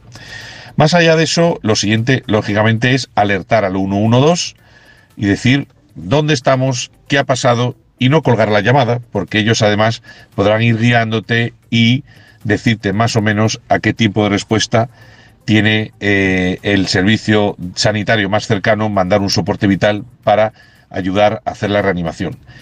Si usted tiene conocimientos de reanimación, mucho mejor, o alguno que esté con usted, y siempre es importante tener en cuenta que muchas de esas paradas inicialmente lo que presentan es un ritmo que se llama fibrilación ventricular, o precisamente una ausencia de ritmo, y, por eso se habla tanto de la desfibrilación precoz, ¿eh? porque es un concepto muy importante que es una de las que le pueden salvar la vida, hacer ese reseteo cardíaco para ver si vuelve a latir con normalidad, puede ser uno de los factores que cambien el pronóstico dramáticamente y que puedan hacer que sobreviva sin secuelas. Tengan ustedes en cuenta que en término medio, desde que se produce un incidente en vía pública y puede llegar un servicio de emergencia cualificado, un soporte vital avanzado, un OBI móvil, hasta el lugar del suceso, como mínimo en zona urbana, y no hablemos en extraurbana, en zona rural, pueden tardar entre 8 y 12 minutos. Ese tiempo sin que nadie atienda a alguien parado es prácticamente una sentencia de, de muerte, ¿no? De, no poder, de no poder sobrevivir. Por eso lanzamos este mensaje a la sociedad en general y a las instituciones públicas y privadas, pero también a las empresas, en que es fundamental, yo creo que incluso en la escuela, eh, desde pequeños, tendría que haber una asignatura que fuese primeros auxilios y reanimación cardiopulmonar. Porque una instrucción de reanimación cardiopulmonar básica con introducción de desfibrilador automático realmente es primordial para saber afrontar una situación de este tipo que nos puede pasar a cualquier, en cualquier momento, nos puede pasar con un amigo o con un familiar, en un restaurante, en nuestra casa, en la vía pública, en el trabajo, en cualquier sitio. por tanto, yo creo que la instrucción en RCP básica y desfibrilador es fundamental.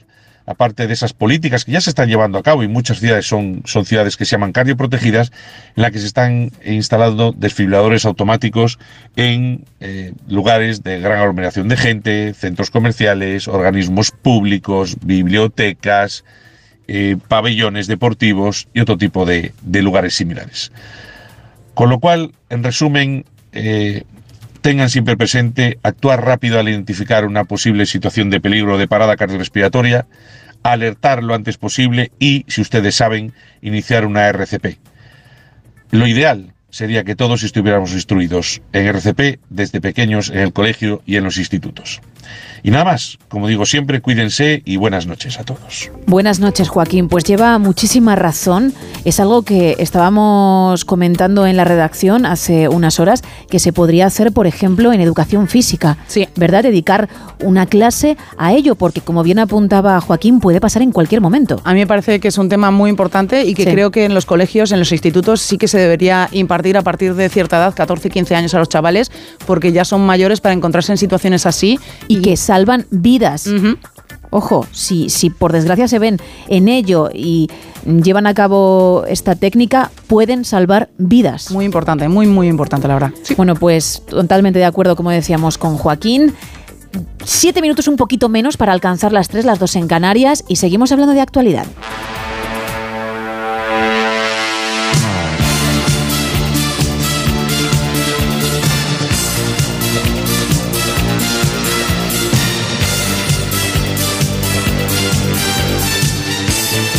Y el turno para hacerlo ahora es del escritor y economista Álvaro Lodares. Muy buenas noches. Muy buenas, Gema. En el conflicto palestino-israelí se están volviendo a poner de moda calificativos que se usaban en tiempos pretéritos. Me estoy refiriendo, por ejemplo, al término equidistante. Ojalá las cosas fueran tan fáciles en este tipo de conflictos como decir que hay unos que son buenos buenísimos y otros que son malos malísimos. Y punto. Desde luego, entre un Estado democrático muy imperfecto, con un gobernante aún más imperfecto, como es Netanyahu, y una organización terrorista como es Hamas, yo siempre estaré con un Estado democrático, por muy imperfecto que éste sea. La sociedad israelí tuvo que ver como una organización terrorista atentaba contra ella cuando unos jóvenes estaban viviendo la vida. Pero hay que decir más. Israel debería tener mucho cuidado con ciertas cosas si no quiere ser comparado con quien no debiera. Usar las mismas tácticas que jamás y bombardear indiscriminadamente población civil está mal. Lo haga quien lo haga. El conflicto entre Israel y Palestina lleva mucho tiempo y no se puede sacar una conclusión del mismo reducida a lo absurdo, ya que Israel también lleva mucho tiempo ocupando territorio palestino. Y decir todo esto no es ser equidistante. Decir que te duele igual el asesinato de población civil y niños, lo haga quien lo haga, no es ser equidistante. Decir que Palestina no es jamás, afortunadamente, no es ser equidistante. Y decir que Israel no es Netanyahu, afortunadamente, no es ser equidistante. Es verdad que incluso en nuestro propio país, en España, como decía anteriormente, hemos usado en tiempos pretéritos el término equidistante para meternos con gente. Por ejemplo, lo usamos en su momento para referirnos a alguien tan grande como Manuel Chávez Nogales, y fue el periodista más importante del siglo XX y probablemente del XXI. Así que si algunos nos llaman equidistantes por condenar el terrorismo y no reducir al absurdo un conflicto que lleva tanto tiempo, puede que estemos en el lugar correcto. Hasta la próxima, Gema. Hasta la próxima, Álvaro, gracias. Antes de alcanzar las tres, Isa, cuéntame, por ejemplo, lo del reto. A ver, ¿qué va diciendo la gente? A ver si hay alguien que lo averigua y se lleva esas dos entradas dobles. Pues desde Murcia nos ponen por aquí, creo que podría ser un megáfono. No. También nos cuenta Carlos, un fuera de juego. no. Una grúa en una obra. Para nada. Eh, Paco dice que él ve una oreja o un oído. Un oído.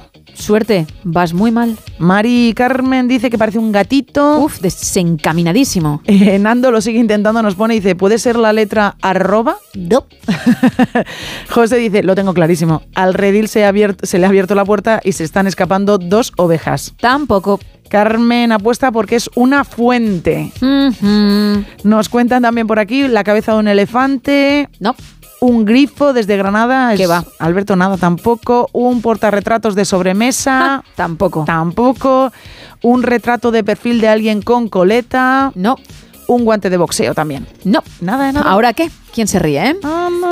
Me habéis acusado vilmente de ponerlo muy fácil en ediciones anteriores.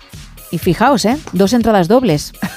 Sí, para ir al cine con quien tú quieras y ver dos pelis distintas muy buenas que precisamente llegan mañana a la gran pantalla. Y no se sabe, ¿eh? Ja. Bueno, todavía tenéis una hora por delante, pero ahora mismo es buena revancha, ¿eh? a ver, lo voy a repetir. Menuda risa.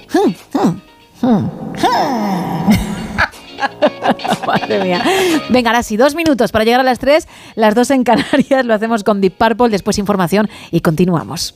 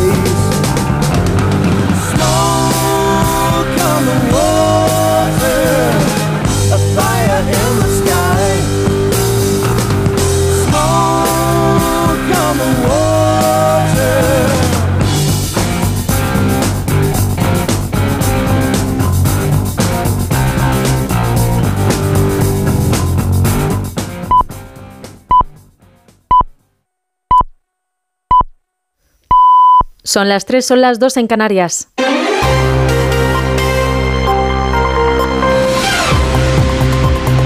Noticias en Onda Cero.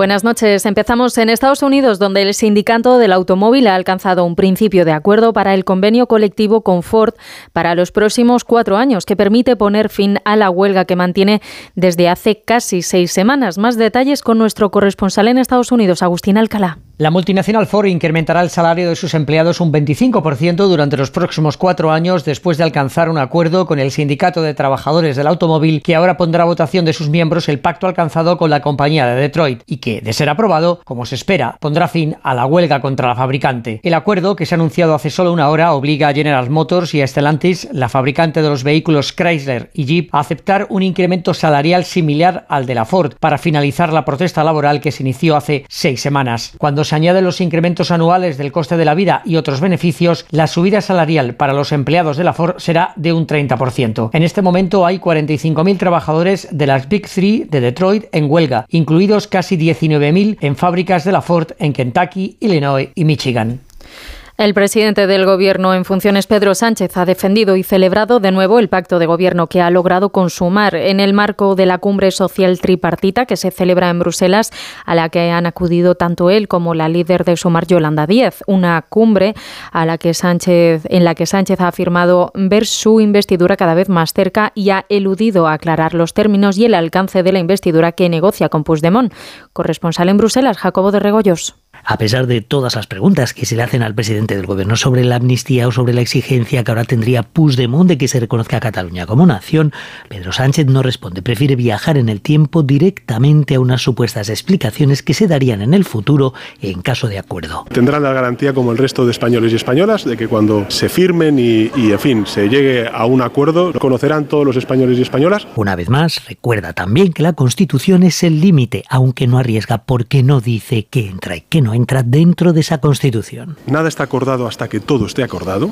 El método es el diálogo y el marco es la Constitución. Eso sí, cree que las negociaciones van bien. Tenemos la investidura cada vez más cerca, vamos avanzando. A lo que no es ajeno tampoco asegura el acuerdo alcanzado con Sumar.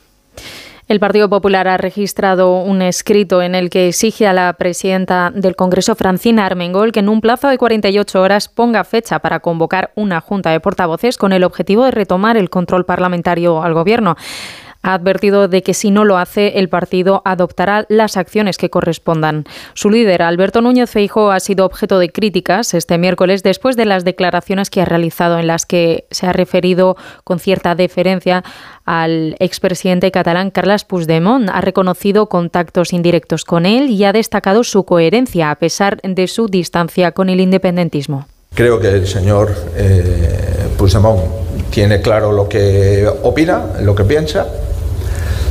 En mi opinión, fíjese que a mí lo de la verdad me interesa. Yo creo que es un político que hay otros que mienten mucho. Y el señor Puigdemont, todo el mundo sabe lo que pide.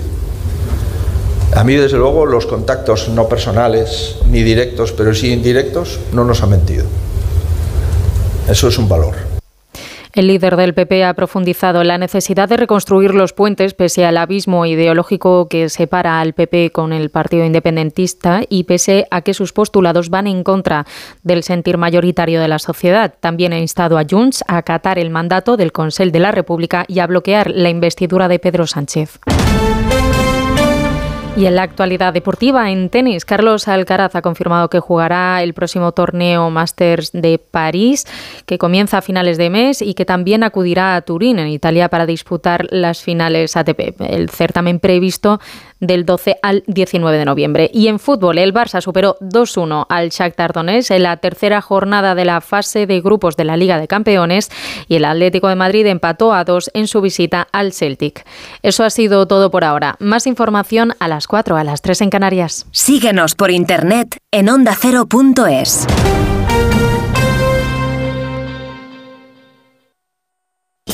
Llegan los Carranza Habéis secuestrado, cabrones. y los de la Vega. A ver, secuestro es un concepto muy amplio, no sé. Carmen Maura, Carmen Ruiz, Salva Reina, Mona Martínez, Deudas. Estreno mañana a las diez y media de la noche en La Sexta. Estáis muertos tú y tu familia. Serie completa ya disponible solo en A3 Player. La carrera Ponle Freno cumple 15 años y vuelve a las calles de Madrid con una marea humana de solidaridad. El 19 de noviembre tienes un buen motivo para correr porque toda la recaudación irá destinada a víctimas de tráfico. Y si no puedes venir a Madrid, apúntate a la carrera virtual y corre con nosotros junto a la Fundación AXA y con el patrocinio de CGA Red de Talleres. Inscríbete ya en ponlefreno.com. Ponle Freno y Fundación AXA, unidos por la seguridad vial. Hay personas de ideas fijas, de porque lo digo yo y punto, de perder la razón por querer tenerla. Hay personas con las que cuesta conectar y otras con las que la conexión no falla. ¿Qué tal? ¿Cómo están? Bienvenidos a una nueva mañana de radio. Gracias por elegirnos. No hagas, no hagas por cambiar ya de tema. Quién sabe qué acontecimientos inesperados nos traerá la actualidad de esta nueva temporada, ¿verdad? Porque hay más de un tipo de oyente, pero solo una radio capaz de llegar a todos. Onda Cero, tu radio.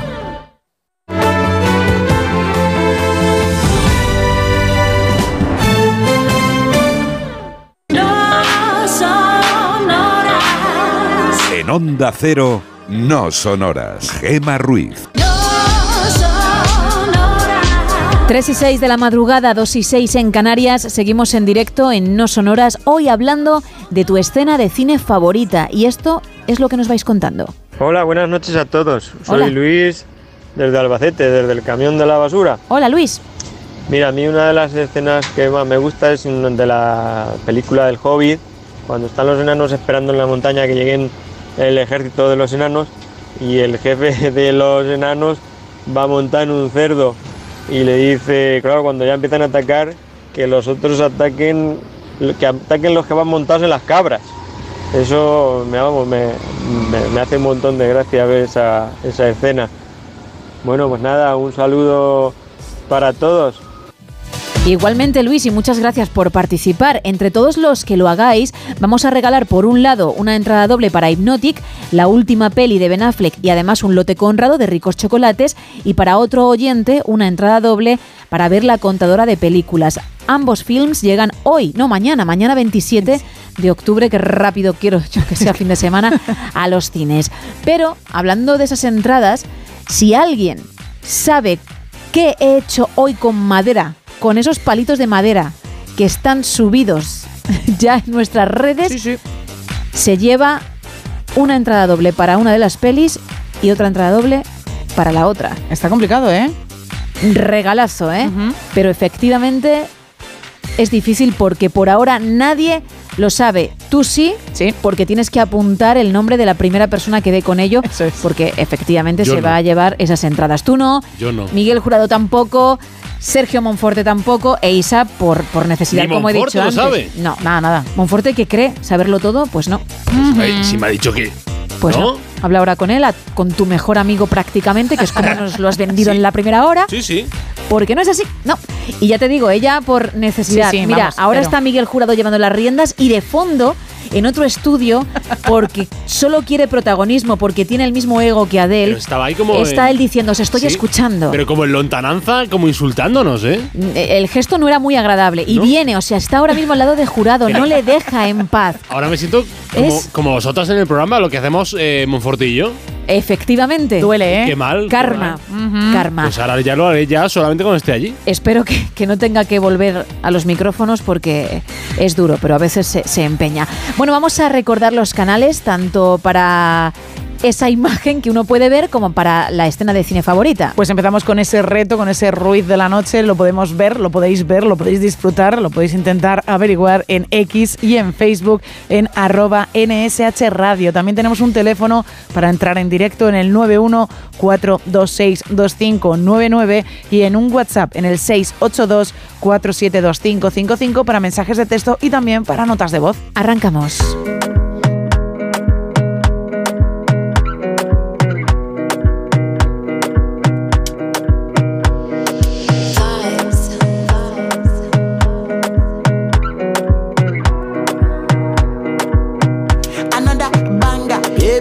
Calm down, calm down. Yo, this your body, it puts in my heart for lockdown, for lockdown, oh lockdown. Yo, you sweet life, phantom, phantom. If ever tell you say I love you, no day for me, young girl. Oh, young girl. No, tell me no, no, no, no. Oh, oh, oh, oh, oh, oh, oh, oh, oh, oh, oh, oh, oh, oh. Baby, gon' give me your lo, lo, lo, lo, lo, lo, lo, lo. Oh, oh, oh, oh, oh. You got me like whoa, whoa, whoa, give me your lo, lo, lo, lo, lo, lo, lo, lo. Oh, oh, oh, oh. Mm. I see this fine girl from my party, she wear yellow. Every other girl they, they do too much, but this girl mellow. Now in my divine situation, I go use they tell I'm mellow.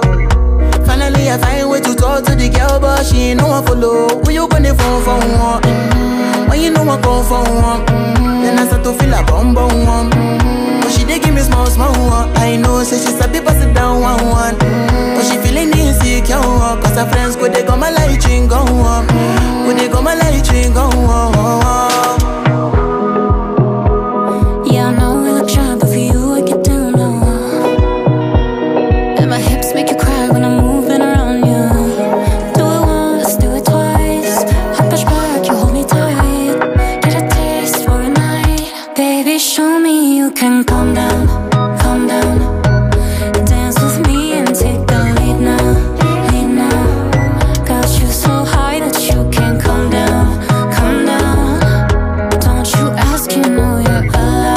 Bueno, calm down, calm down, ¿eh? hay que calmarse un poquito. Si estabas un pelín tenso, pues espero que esta canción te haya ayudado a relajarte. Ellos lo, lo que intentan es eso, ¿eh?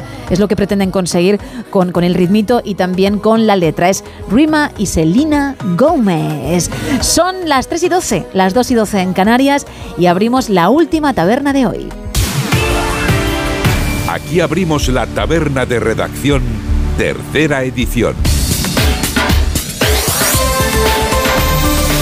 Y lo hacemos, Carlos, actualizando la información meteorológica. Bueno, puede que usted sea oyente de esta casa de Onda Cero desde Extremadura y tiene problemas para coger el tren. Tranquilo, tranquilo que la borrasca de trenes en el tren de, el tren de borrasca, la borrasca de trenes, o lo mismo es, en el tren de borrascas que, en el que estamos inmersos, nadie se queda atrás. Este pasado miércoles tuvimos un frente que sí estuvo, pero algo más calmado en toda España. Pero este jueves eh, de octubre tendremos la entrada de un frente atlántico por el noroeste que atravesará gran parte del territorio con nubosidad y precipitaciones extendiéndose hacia el sureste, aunque no llegarán a la zona mediterránea. Atención, especialmente a esos aguaceros en Galicia, en el Cantábrico, en el Pirineo Occidental, en el noroeste de la meseta y en el oeste del sistema central. Incluso tendremos esas precipitaciones acompañadas de tormenta en Galicia y en los alrededores, mientras que serán más débiles y dispersas cuanto más al este y al sur. Y con el paso de las horas, ese agua irá remitiendo, excepto en Galicia, como digo, en el Pirineo Oriental y en el Estrecho. La EMET, la Agencia Estatal de Meteorología, ha puesto un aviso amarillo por lluvias persistentes a partir de las 6 de la tarde. Atención, en A Coruña, en Lugo, en Ourense y en Pontevedra y por olas de 4 a 5 metros durante buena parte del día en A Coruña, en Asturias y en Lugo, en el área mediterránea que no tendrán aviso, habrá cielos poco nubosos, aumentando esa nubosidad al final en las horas finales del día. En cuanto a las Canarias, tendrán los canarios un predominio de intervalos nubosos, esperan lluvias débiles y dispersas y ocasionales en el norte e interior de las islas de mayor relieve, siendo menos probables en el resto de zonas y temperaturas con pocos cambios, medianamente agradable. Felicidades oyentes canarios. Asunto grados, temperaturas en península y en Baleares. Habrá un aumento de temperatura en el área mediterránea y descenderán en el noroeste de la península. Les pongo por mi voz unas cuantas temperaturas y seguro que digo la ciudad en la que usted vive. En León tendremos 8 de mínima, 15 de máxima. En Logroño 10 de mínima, 21 la máxima. En Guadalajara 11 grados la mínima, 19 la máxima. En Málaga, esa bella ciudad, 18 la mínima, 18 grados de mínima, ¿eh? Y 26 de máxima. Qué envidia malagueños. Valladolid 9 la mínima, 17, a- 17 grados la máxima. Y en Castellón de la Plana, en la comunidad valenciana, 16 grados la mínima y 28 grados de temperatura máxima. Y en el capítulo de las ventoleras, jueves con viento intenso del oeste y suroeste en el resto, con intervalos de fuerte en los litorales de Galicia, Cantábrico, Alborán, Cataluña y Baleares, rachas muy fuertes en amplias zonas de la mitad norte y del sudeste. Venga que ya mismo es fin de semana. Ya está hecho. Gracias, Carlos. A vosotras. Luego vuelves, ¿eh? que hay que viajar Sí, sí, a Estados ahora, Unidos hasta ahora, hasta ahora. dentro de nada. Bueno, 3, 3 y 14, 2 y 14 en Canarias y lo que toca ahora es hablar de más actualidad.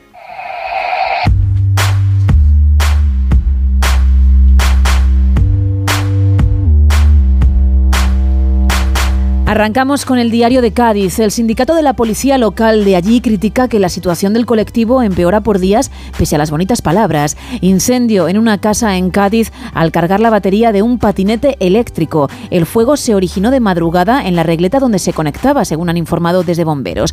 Y el tranvía de la bahía de Cádiz cumple un año de éxito con más de dos millones de viajeros. En el correo Bilbao prohibirá el acceso a los barrios de Abando e Indachu a la mitad de los coches que circulan por la ciudad. La huelga del sector público se hace notar en educación y transporte, pero no en sanidad. Los sindicatos aseguran que el seguimiento ha sido masivo, mientras que el gobierno vasco apunta a una incidencia muy limitada. Y el Lendakari Urcuyu apuesta por reforzar los planes de pensiones de empresa. En las provincias de Valencia leemos que la Guardia Civil detiene a un abogado como presunto pirómano de El Saler. El arrestado, de 59 años, residía en una vivienda situada en el Parque Natural. Hallan el cadáver de un hombre en un descampado de Benimaclet. Las autoridades han iniciado una investigación pero por el momento no se ha identificado al fallecido. Y el PP fuerza a que Compromís y el Partido Socialista Valenciano reiteren su división sobre la ampliación del puerto. La exigencia de los populares en Les Corts de que Sánchez licite ya las obras portuarias muestra la fractura en la izquierda. En la provincia Diario de Las Palmas, Fernando Clavijo ha dicho Marlasca vende en Europa una realidad migratoria que no existe. El presidente del gobierno de Canarias ha endurecido el tono de su discurso al enjuiciar la labor del ministro del Interior en funciones, Fernando Grande Marlasca en la crisis migratoria que atraviesa el archipiélago. También podemos leer, la Fiscalía amplía el caso Cuarteles, pide que declaren dos generales y siete coroneles de la Guardia Civil y el gobierno canario investiga otras dos oposiciones en las que pudo haber irregularidades. Se trata de las pruebas selectivas del Cuerpo Superior Facultativo, especialidad de Ciencias Químicas, para el que se convocaron tres platas plazas y para 11 plazas del cuerpo de subalternos de agrupación profesional. En el Faro de Vigo, Galicia recibirá más de 400 migrantes por el colapso de Canarias.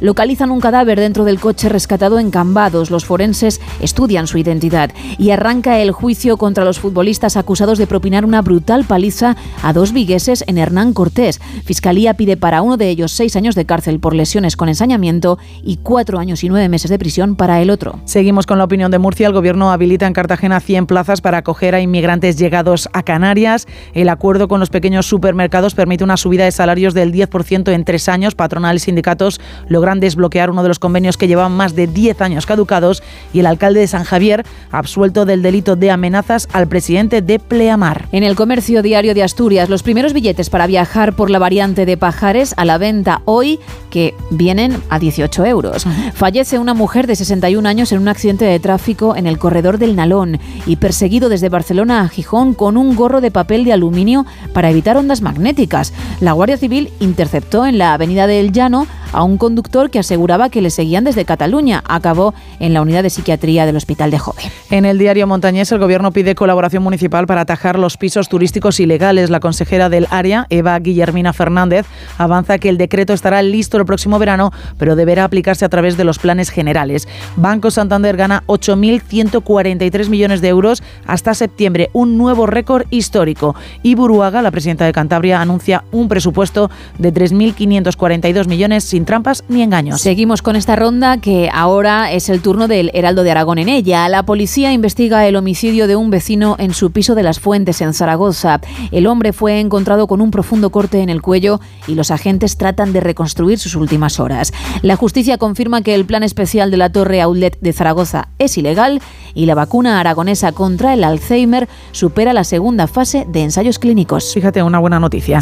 En Huelva Información, el Ayuntamiento de Huelva abonará 485.000 euros más por el alumbrado de Navidad de las fiestas de 2022. Más de 100 agentes de la Guardia Civil desplegados en Huelva en una operación contra el narcotráfico. La operación prevé más de 10 registros domiciliarios en la capital, Aljaraque y Gibraleón. Y un hombre de Huelva pone fin a su calvario. Le perdonan una deuda de más de 110.000 euros. El onubense tuvo que pedir más de 40 créditos para afrontar una enfermedad grave. En Diario Palentino leemos que en febrero el carril bici Entre Palencia y Villalobón será una realidad. Serán casi dos kilómetros con una inversión de casi 770.000 euros para fomentar el uso seguro de la bicicleta. Cultura fulmina la marca Castilla y León Excelente y su logo y el posible fin de las bebidas energéticas en los menores. La Junta de Castilla y León estudia tramitar una normativa que regule el consumo para aquellos que no alcancen los 18 años. En la nueva crónica de León podemos leer que León solicita la subvención del programa 2% cultural para arreglar la Plaza Mayor.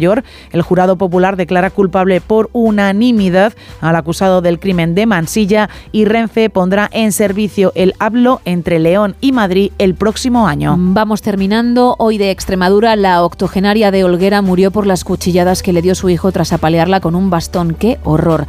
La titular del juzgado número 2 de Coria envía a prisión a Francisco Perancho Gómez tras tomarle declaración y abre diligencias por asesinato.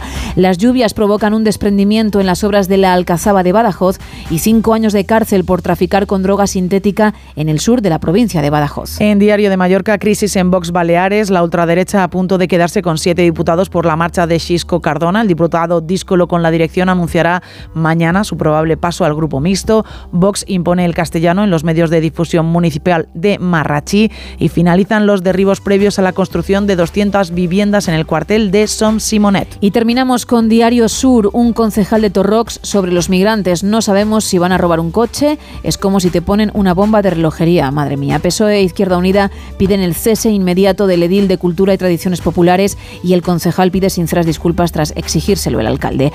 La firma de hipotecas baja un 30% en Málaga en el peor agosto desde la pandemia y el Ayuntamiento de Málaga prohibirá la apertura de nuevos bares y también restaurantes en la calle Tomás Echeverría.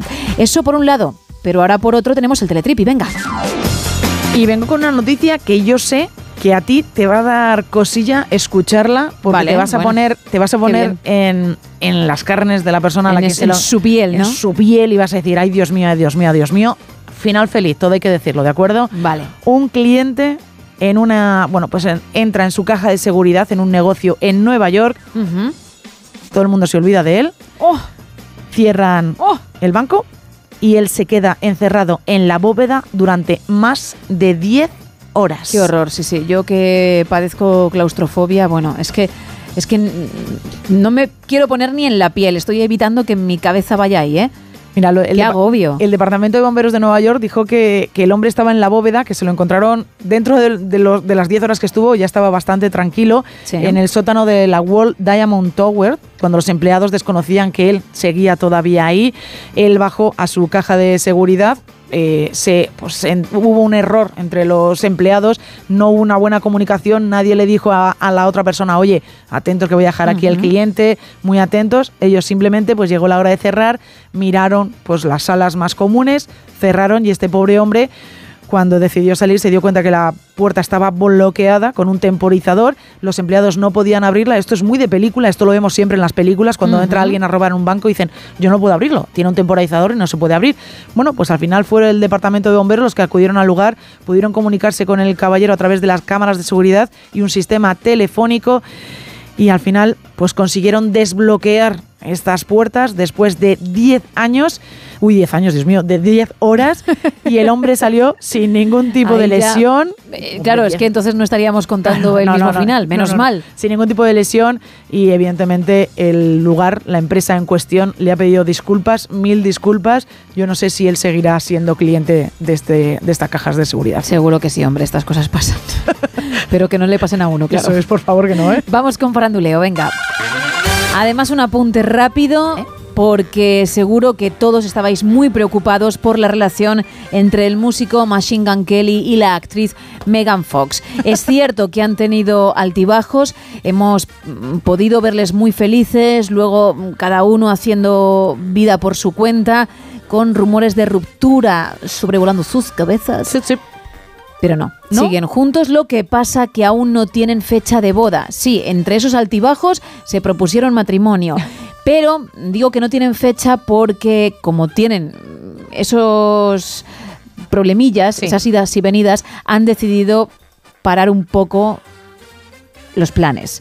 Se han estancado y van a esperar a ver si por fin cesan esos vaivenes en la relación y una vez que estén centrados, pues eh, dar ese paso tan importante como ya hicieron Courtney, Co- uy, Cox, Kourtney Kardashian, Kourtney Kardashian, y sí. Travis Barker, que son grandes amigos de Sí. esta pareja. Sí, sí. Oye, parece que el músico, el batería de Blink 182 y la empresaria que forma parte del clan Kardashian se adoran y, y realmente han conocido lo que es eh, el amor verdadero, Fíjate, ¿eh? el amor de su vida a los cuarenta y pico años, cuando ambos pues ya habían tenido obviamente relaciones y de hecho con otras parejas pues tuvieron hijos, porque son padres, pero no juntos, lo van a ser ahora, ¿eh? Están Sí. esperando su primer bebé juntos. Y ellos fueron amigos antes de ser pareja porque Sí. se conocían desde hace bastante tiempo. Eran vecinos. Eran vecinos, así que fíjate cómo son las cosas. Pues Machine Gun Kelly y Megan Fox por ahora no pueden decir lo mismo. Siguen, pero no viento en popa. Con este apunte cerramos la última taberna de hoy.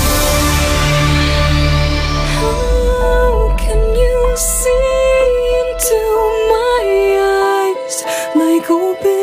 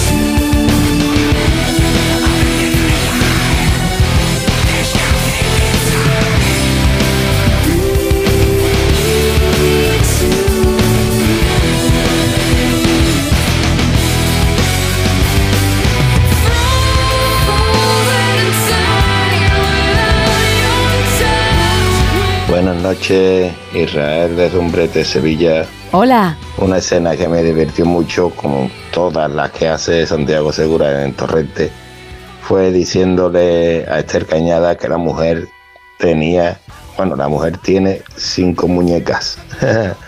Ver la escena es divertidísima. Respecto a esa pedazo de obra de arte, Cuéntanos. ¿puede ser Isa bostezando de aburrimiento?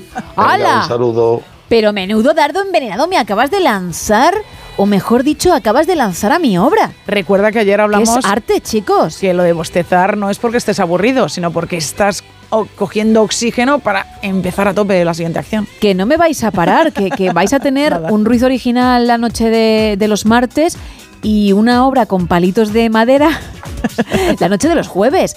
Pero de verdad, apreciad lo que, lo que está ahí, porque es lujo, ¿eh? Claro, yo entiendo también que hay cierto resentimiento porque no dais con ello. Gracias a todos aquellos que estáis intentándolo, ¿eh? en cualquier caso. En juego, además de las entradas dobles y el lote Conrado, mm, para la persona que hable de su escena de cine favorita, hay otras dos entradas dobles para el primero que sepa qué figura ha hecho. O sea, que imaginad si, si, si es difícil, porque el regalo es un regalo en mayúsculas. Pero aunque queda media hora, porque de 4 a 5 habrá un cinerama de José Luis Salas y por tanto cerramos antes participación, tengo fe, creo que, que lo podemos lograr. Por cierto, que después del cinerama regresaremos con la edición Buenos Días, vendrá Esteban Álvarez, también tendremos que hablar de las cosas estrambóticas que se venden en Internet, que hay artículos de verdad que sorprenden y, no para bien. Y Juan Gómez, que nos hará pasar mucho miedo con que te gusta un misterio. Más gente, Isa. No, Mira. no, pero. Ah, perdona. pero nota de voz. Perdón. Hola, buenas noches, Hola. Carlos desde Pamplona. Hola, Carlos. A ver, mira, mi escena, mirar, mi escena favorita es eh, de una de las mejores películas, que es La vida es bella. Oh. Es, eh, bueno, pues cuando el niño está dentro de, de ese armario eléctrico del que solo ve una rendija y ve pasar a su padre cuando ya lo han detenido Sí. y el padre, bueno, se a hacer el payaso, eh, pues para evitar el sufrimiento de su hijo es un escenón. eh, Total. Aparte en esa película hay otra escena también preciosa que es la eh, es el final de la película cuando el crío eh, va encima del tanque de los de las tropas aliadas eh, ve a su madre y se pone a gritar convencido hemos ganado es Mm. un peliculón buenas noches a todos Buenas noches. Hemos ganado, hemos ganado. Y es ese tanque. Preciosa es esa película. El tanque que él ve y Sí. que su padre le promete como premio si ganan ese concurso que se inventa en el campo de concentración. Una auténtica maravilla, una obra maestra. Una de mis favoritas, ¿eh? Tanto las escenas como la peli, lo he dicho en alguna ocasión. Es increíble esa película, es cierto. ¿eh? Más mensajes, ahora sí. Ahora sí, ahora me toca. Susana nos dice por aquí, mi escena favorita de cine es de la película El Guateque, cuando Peter Sellers llega a la fiesta, se mira el zapato blanco, lo ve sucio, decide lavarlo disimuladamente en la elegante fuente que atraviesa el salón de la lujosa mansión donde había sido invitado por un desafortunado despiste. El zapato abandona el pie y navega solo a merced de la corriente y las miradas indiscretas. Peter Sellers dobla una rama de una planta, la introduce desde la orilla dentro del zapato y la impulsa esperando que el zapato vuelva a su mano, pero esta va a parar a la bandeja de canapés que repartía un camarero borracho. A partir de ahí dice Susana que no para de reírse hasta el final de la película. Eso te iba a decir, que ya es una tras otra. Más. Nos cuentan por aquí. mm, Vamos a empezar con la obra de arte. Vale. La cara de tu perrete, nos, dicen por aquí. No. La escena de la película, mm, por ejemplo, cualquiera del camarote de los líos. Feliz noche, nos dice Ángel desde Fuenlabrada. ¿La imagen puede ser un ratón de ordenador, Gemma? Tampoco. Tampoco. Mi escena de cine favorita, nos dice Rosa, es la última parte de Harry Potter y las Reliquias de la Muerte 2, en la que después de toda la historia aparecen dejando a los hijos de Harry y de Hermione en el andén de Hogwarts, haciendo recordar los inicios de la saga y dándole una continuidad. También nos escriben por aquí. Hoy he escuchado la música de Terminator y no veas. Estoy de acuerdo con Carlos. Es una saga en la que la segunda parte supera con creces a todas las demás. Y mi frase favorita de la película es cuando entra en el bar y le dice que necesita su moto, su ropa y sus botas. Muchas gracias, Vicente, desde Málaga. Pues ahí están las entradas dobles, también en Lote Conrado si participas. Nos puedes llamar al 91-426-2599. Al 682-472-555 puedes enviar un mensaje de texto y una nota de voz. Y también estamos en dos redes sociales, en X, el antiguo Twitter, y Facebook, arroba NSH Radio. Ahí también van a encontrar, Isa, esa imagen de la que hablamos. Ese reto, esa figura hecha con palitos de madera. ¿Qué será? Será. Nadie lo sabe. Madre mía, el tiempo se agota. Están esas dos entradas en juego. Mamma mía, dime. ¿La figura es una cara observando una escena que te asombra? Que no. ¿La figura puede ser un guante de invierno? tampoco. ¿Puede ser un caballo? Ya me gustaría. Yo creo que es un militar saludando, dice Javier. Para nada. También nos dicen por aquí, ¿puede ser una pistola? No. ¿Puede ser la figura un portarretratos? No. Y esto ya había salido. También nos dicen por aquí, ¿puede ser una manopla? De verdad, no os vayáis a lo fácil. ¿Un grifo? No, y vais a alucinar por lo que veo. ¿Una cerradura? Tampoco. Eh, ¿Puede ser también una jarra vacía? Ya he dicho que jarra no, acabas de perder una oportunidad por no haber prestado atención impresionante. ¿Una máquina retro excavadora? Dios, no. es que eso ya, vamos. Tiene toda la pinta, dice, nos dicen por aquí, de una gallina incubando sus huevos. Bueno, podría ser la parte de la gallina, sí, la, la parte final. Por cierto, es decir, el trasero. Tú que lo sabes, como decía antes, por necesidad, una vez que yo te lo he contado, lo ves, ¿no? Sí lo veo, pero porque me lo has tenido que explicar. Me lo has tenido que explicar. Pues, es, es muy importante. Una de sea- las, una de las, mm, la- creo que la primera, eh, eh, la primera pista que has dado es muy importante y es que es una acción. Claro, claro. Es una acción. Es un objeto al que le pasa algo. Eso es, eso es muy importante eh, entenderlo. Claro, eh, es que me habéis acusado de regalarlo. bueno, pues vamos a complicarlo. Eso es. Está ese objeto, pero como decía, algo está sucediendo, Está sucediendo. con él. ¿Qué es? ¿Qué está pasando? Eso es muy importante, ese, ese detalle es muy importante. Y ya no quiero decir nada más porque lo que no puedo no hacer regalas. después de las acusaciones es poneros la alfombra roja. Claro. A seguir intentándolo, hay que seguir con ello. ¿Un clip? ¿Nos dicen por aquí? Por favor. Voy a tirar por ahí, por sur- lo más simple, que además no hay acción ninguna. ¿Surtidor de gasolina? No, ya se ha dicho. ¿Un gato de espaldas? No, el tema gato ha salido también bastante, pero por ahí no, ¿eh? Y el, el último que nos preguntan por aquí es una gallina en el Titanic. Jolín. Hombre, la gallina ya estaría viajando, hay una acción ahí. eh, se puede llegar al 4,5, pero no llegarías al SUFI. Suspenderías, pero por poco. Bueno, pues están los canales, están los regalos y también el tema de la noche y ese reto. Así que participa que aún hay tiempo. Son las 3 y 35 de la mañana, 2 y 35 en Canarias. Seguimos.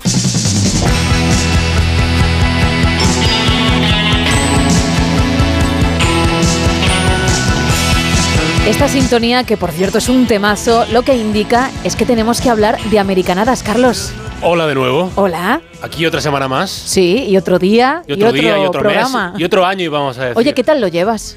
Bueno, es una pregunta. es una pregunta complicada. Sí, a estas horas de la, de la noche. Bueno, sigamos con el tema. Entonces. Bien, un momentito, un momentito, que tengo que hacer unos apuntes. Perfecto, cuando quieras, puedes continuar. Eh, no, no, hablamos de Estados Unidos. Y aquí estamos los de los sonoras para hablar sobre lo que pasa en Estados Unidos. Y vamos a empezar con, con música, como siempre, con esta mujer. Bueno, Se ha quitado a Drake de en medio. total, ¿eh? Muy bien.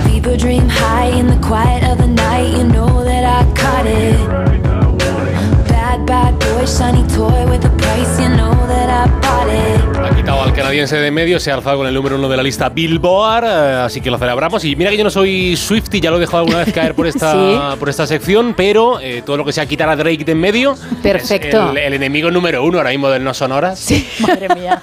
Pobre hombre, ¿eh? Sí, la verdad es que llevas toda la razón. Estaba pensando en el número 2, pero no me viene por ahora nadie a la cabeza. No, no, Eso Drake, es una suerte para si muchos. viniese a España a hacer una gira, puede hacer un careo. Un careo en el programa entre Que Gemma se Ruiz y... venga. Bueno, os meto. ¿Tú, ¿Tú eres de Drake? No, no, yo no, yo no, yo Ah, pues manifiesto mi, mi odio. ¿Y a Isa? Nada, no, los tres Nada, contra él. Eso es. Y bueno, Sergio Monforte, que como dijo ayer en el programa es indie, Hombre. pues también, también se puede Ah, es- sumar. Es, de eso, Cindy. sí, es de esos. sí, sí. Ah. Festivalero, pero además de, Sí, sí. de música indie. Pues esto se llama Cruel Summer, muy indie, de Taylor Swift, en la el número uno de la lista Billboard. Ha vuelto el número dos eh, Doja Cat con ese Paint Down Red que eh, est- está hace tres semanas, creo que era el número uno, lo, lo hablamos aquí en la primera sección de esta ya sección mítica de la radio española, Americanadas. Y tenemos una canción que me ha parecido interesante, que ha aparecido en el quinto lugar eh, directamente. Es, la, es canción nueva en la lista y ha aparecido en el quinto lugar, no está nada mal. Además, cantante en español, ole, ole, ole. Se llama Mónaco la canción, lo canta el puertorriqueño Benito Antonio Martínez Ocasio. O sea, Bad Bunny, Bad Bunny. Anda. Benito Antonio, pues me acabo de enterar. Sí, Benito Antonio, nombre compuesto. Normal que diga Bad Bunny. Vamos a dejarlo así, ¿no? Dime, dime tú. Esto es lo que tú Hay, querías. ge- hay gente que acusa a Bad Bunny de que canta siempre la misma canción. Hombre, es que mm, no solo le ocurre a Bad Bunny, Sí, le ocurre no, a otros ya. muchos de, de ese género musical, por llamarlo de alguna manera, ¿eh? Eh, por cerrar un criterio unánime en el No Sonoras, eh, vamos con Bad Bunny, vamos con Taylor Swift. Hombre, yo soy Swifty, pero mi voto va para Bad Bunny. Mi ¿Sí? voto va para Bueno, Bad Bunny. bueno, bueno, Taylor Swift aquí también, ¿eh? Yo prefiero a Taylor Allison y no a Benito Antonio. Pero, por ejemplo, en- una pelea cuerpo a por- cuerpo a cuerpo físicamente entre Drake y Bad Bunny, ¿irías con...? Con ¡buah! Drake, porque ¿Con Drake? considero que aunque no sea mi estilo, hace mejor música. Bueno, venga, vamos Ahí al te lo cine. dejo. Vamos al cine, porque si no, vamos al cine, vamos al cine. Venga, sí. Whose land is this? My land. Well, well, well, our war hero has arrived. You made a good choice coming back here. Osage are the finest, wealthiest, and most beautiful people on God's earth. Man. ¿De quién son estas tierras? Mías. Bueno, bueno, bueno. Aquí tenemos a nuestro héroe de guerra. ¿Tomaste la buena decisión de venir aquí? Sí, los Osage son los mejores. I'm crazy. Aunque hay que decir eh, Taylor hija para allá, porque también está número uno en la Sí. taquilla estadounidense, eh, porque en el documental este el, el Eras Tour. Ha entrado muy bien, se ha puesto en segunda posición la nueva peli de, de un viejo, de un viejo que no anticuado director, que se llama Martin Scorsese, que ha vuelto a los cines a sus 80 añazos para traer eh, lo han escuchado en versión original y en doblada. El Killers of the Flower Moon, que en español pierde un poco, se llama Los Asesinos de la Luna, que parece una TV movie, pero, pero no, está muy bien. Peli ambientada en la Oklahoma de la década de los años 20, cuenta los asesinatos en serie de los miembros indígenas de la familia Osage. Y hasta aquí puedo leer. Está eh, Leo DiCaprio, está Robert De Niro, está Lila Gladstone, está Brendan Fraser. Brendan Fraser, el oscarizado Brendan Fraser. Ha Sí. logrado 44 millones de dólares en, en- en todo el mundo. Y ya les digo que está en el top 2 en los cines norteamericanos. Es el segundo mejor estreno del director neoyorquino desde otra peli con DiCaprio, desde Shutter Island. Shutter Island del 2010. Estuvo también muy bien esa película. En general, muy buenas críticas de los especialistas en eso.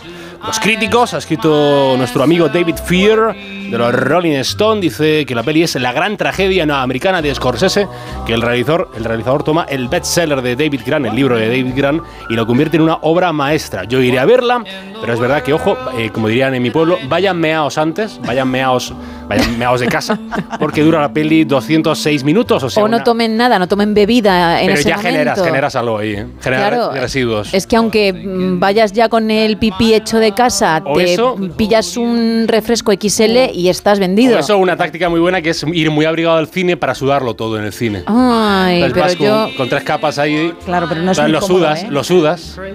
No es cómodo eso. Este no consejo cómodo, de herbolario cómodo. que nos acabas de soltar Ya. a mí, a mí no me convence, ¿eh? pero bueno. Si a mí tampoco digo, si la gente no quiere salir de mitad de la película. Pero vamos, que dicen que es lentita, pero que está bien. A lo mejor voy a verla este fin de semana. Y tengo una historia curiosa sobre otro director, igual o más importante que Scorsese.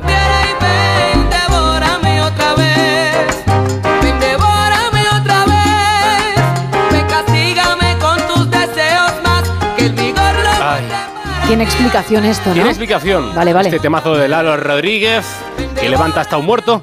Porque igual ha sido mi sorpresa cuando leí ayer el periódico ABC al acompañar a Laura Calleja, les cuento. Hay un director, un director de cine muy famoso que lleva casado más de tres décadas con la actriz Kate Capshaw. Eh, ella y él tienen seis hijos en común, aunque no todos son biológicos, algunos son adoptados. El director es Steven Spielberg. And he said, So you want to be a picture maker? And I said, Yes, sir. You know, I want to be a movie director. He said, What do you know Los about hijos movies? comunes del said, "Well, I've matrimonio son cuatro, in Spielberg, Sauer where I live." Spielberg, Destry Alan Spielberg y Micaela Spielberg, todos eh, dedicados al mundo de la interpretación. Tiene, tiene además una hija adoptada, una hija adoptiva que también eh, se dedica a la interpretación, pero digamos que a otro tipo de interpretación. Una interpretación, digamos, donde importan menos las palabras y más el cuerpo.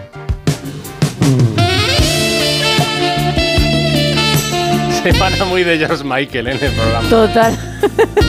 es que entra muy bien, ¿eh? Bueno, la, la información de la de cuenta que los Spielberg adoptaron a, a Micaela cuando apenas era un bebé. En 2020, a sus 23 años, la joven decidió compartir con sus seguidores en las redes sociales que iniciaba su carrera como actriz, como actriz porno en... ¿Cómo se llama esta página web? A ver. Po- Por, Pornhub. Pornhub. Dicen que se, que se dice así. Es una de las páginas más populares de vídeos para adultos en el mundo. Allí comenzó a producir su propio contenido en solitario. En una entrevista al periódico The Sun, confesaba que su sueño era ser bailarina en un club de striptease y que estaba esperando a que le otorgara la licencia de trabajadora sexual. Cuenta que ella siempre ha sido una persona muy sexual y, y a la vista está. Y ha decidido pues este camino que a los Spielberg, eh, sobre todo padre y madre, pues eh, le cuenta un amigo íntimo de la familia, estos amigos cotillas que tienen la familia, pues que le incomoda la exposición de su hija y la elección de quererse trabajadora, trabajadora sexual. Y ya que estamos en- con algo relacionado con los tocamientos, perdón por ir así, eh, Kate Richard ha estado tocando, ha estado dando guitarras con Jimmy Fallon. Uy, bien hilado, ¿eh?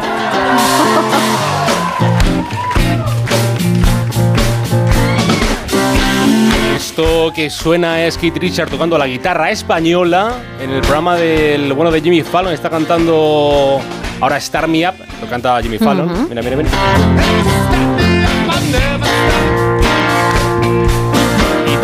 Se atrevió a cantar otra canción, a tocar otra canción menos conocida, eh, que es el Jumping Jack Flash a la guitarra española.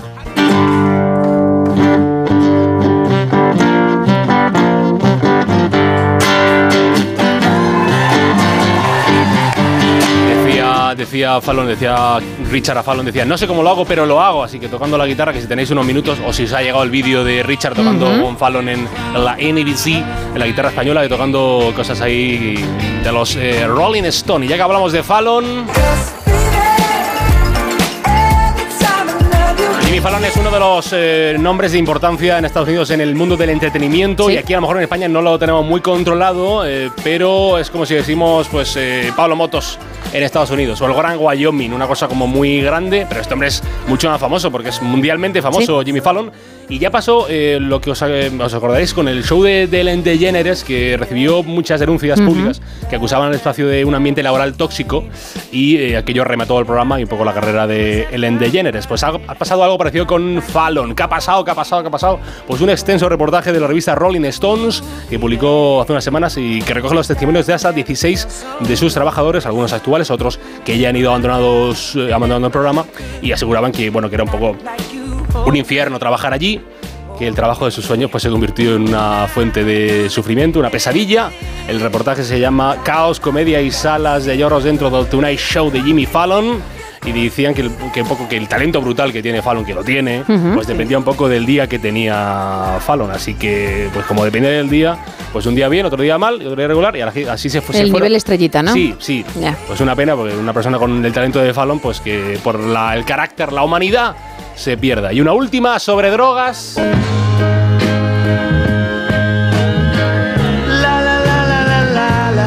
Las drogas siempre gustan, no que diga, interesan, interesan, me, refe- me refería. No, droga, droga mala, niños, droga mala, solamente está permitida la droga del amor y la droga de la radio. Que cursi me ha quedado esto. Bueno, me he quedado catacroker con una información que además vi de ¿Cata nuestros- Crocker? Sí, catacroker. Oh, yeah. De los comedios de la sexta, porque incluso dentro de los malos hay códigos. Los cárteles mexicanos de Sinaloa y de Tijuana, lo conocen hasta en el pueblo más recóndito de España, eh, pues han, han dejado ver que hasta en los malos hay, hay límites. Y dices, no, por ahí no. Han aparecido carteles que rezan lo siguiente. Queda estrictamente prohibido la venta, fabricación, transporte o cualquier tipo de negocio que involucre a la sustancia conocida como fentanilo. Y tras esto ponía atentamente los chapitos, o sea, el cártel que depende de los hijos del Chapo Guzmán. ¿Y por qué ahora esto? Bueno, se han, se han vuelto buenos, parece que tampoco, sino que según cuentan los compis de la sexta y según el Wall Street Journal, la presión estadounidense sobre los cárteles se ha intensificado en las últimas semanas. Y había estado, por ejemplo, Anthony Blinken, el, el ministro de Exteriores de Estados Unidos, más o menos, a decir, oye, eh, relajen la cosa, no, no hagan fentanilo. Y han dicho, pues nos quedamos con nuestros negocios de antes y vamos dejando esa droga que está, que está asolando muchísimas ciudades y muchísimas vidas en Estados Unidos, el fentanilo. Y ahí, hasta aquí el capítulo de Americanadas, que ha quedado pues un poco de droga, eh, a- a- actrices, eh, porno, Un de poquito de música Swifty música Swifty, y no a Drake. eh, pornos, eh, Taylor Swift, drogas, Drake y una pelea entre Drake y Bad Bunny. Vienes, sí, perdona, Benito Antonio, que para mí Benito Antonio, ha me sido lo mejor. alucinada, ¿eh? eh, alucinada con el Me ha nombre. marcado. Y cerramos con México. Venga.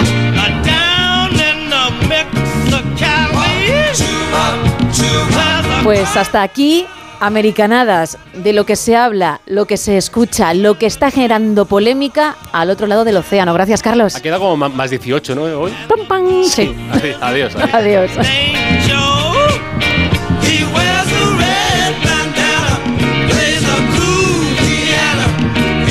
Tres y 47, 2 y 47 en Canarias y se ha producido el milagro. Hay una persona, una sola, por tanto la primera también, que averigua qué figura he hecho con esos palitos de madera, la que hemos subido a X y a Facebook en arroba NSH Radio, Isa. Sí, hace 10 minutos se publicaba en arroba NSH Radio en Facebook un mensaje que el usuario pone que se llama Erico AC. Erico, atento porque nos tienes que escribir al 682-472-555 para poder darte las dos entradas dobles, una para Hypnotic y otra para la contadora de películas. Y nos decía, ¿puede ser un vaso rompiéndose? ¡Lo es! Claro, además es que ahora seguro que aquellos que habéis apostado por otra cosa estaréis pensando, claro, Ajá. se ve el vaso y en un lateral ese momento en el que rompe y los cristales comienzan a caer. Era muy importante lo de la acción, ¿eh? era Jo. muy, muy importante. Erico, el primero y, y el, y el El último. único, el único. el primero y el último. Es verdad, ¿eh? Una sola persona. Y fíjate que, que- que mucha gente ha participado, que, que lo agradezco infinito, ¿eh? Complicado. Sí. Pero me siento realizada porque por lo menos se pueden entregar esas entradas. ¡Qué maravilla! Bueno, antes de que continuemos con más mensajes y también digamos quiénes se llevan más entradas y el lote Conrado, hay que ligar. ¿Te parece? me encanta, ya lo sabes. Venga. But I don't hablo español. No hablo español. No hablo español. No hablo español. I don't speak Spanish. Bien, vamos a intentar hacerlo en otro idioma, como acostumbramos cada noche. ¿Con qué lengua vamos hoy? Hindi. Bien, ¿y con qué tonito? Bueno, venimos en plan un poco cursis, ¿vale? Buah, pues sí, para ti ser hot es ser cursi, ser cursi ya es picar 20 muelas. Más o menos. Primera parte. Ponme un lazo. Es que, venga, voy a averiguarlo. Sé que hay poco tiempo porque tenemos que, hablar mm, de más mensajes de oyentes y, como decía, dar los ganadores, pero voy a apostar. Y seré tu mejor regalo. Ya está. No quiero mirar. Mm, tenemos a Miguel Jurado, más o menos de la quinta, un poquito más joven que Sergio Monforte, porque Sergio, ostras, ¿eh? Sí, es fácil. La cantidad de años que, suma su DNI. Y Carlos, Carlos, que hemos dicho es muy, muy joven. Atentos están, cuéntame. Muchper Ekaman Lagao. Vale, ¿Chico o chica? ¿Amigo o amiga? Es una amiga que está un poco seria, no le ha terminado de convencerlo de entrar a esta hora, ¿eh? O a lo mejor la frase. Much per lagao. Bien. Pues vamos a cerrar. ¿Cómo, cómo has dicho tú? Y seré tu mejor regalo. De Navidad. Isa, por favor. Y encima lo adorna con Navidad porque está a la vuelta de la esquina. Solo un lacito, ¿eh? No puedo más. Solo un lacito. No quería acertarlo. Quería ser como el resto de oyentes que han fallado el reto. Quería ser así, el, el probar y, y no, y, y no conseguirlo en esta ocasión. Qué lástima. Solo el lacito.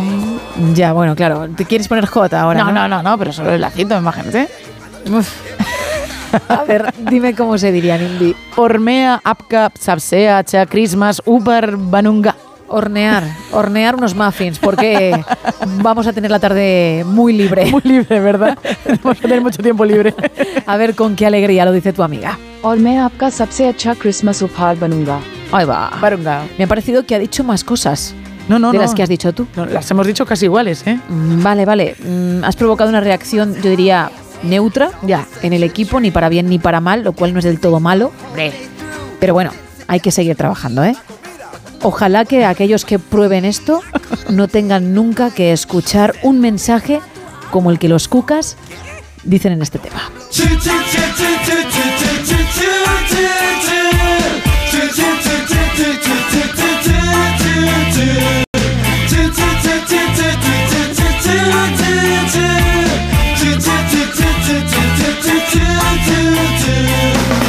es la última carta que voy a escribirte.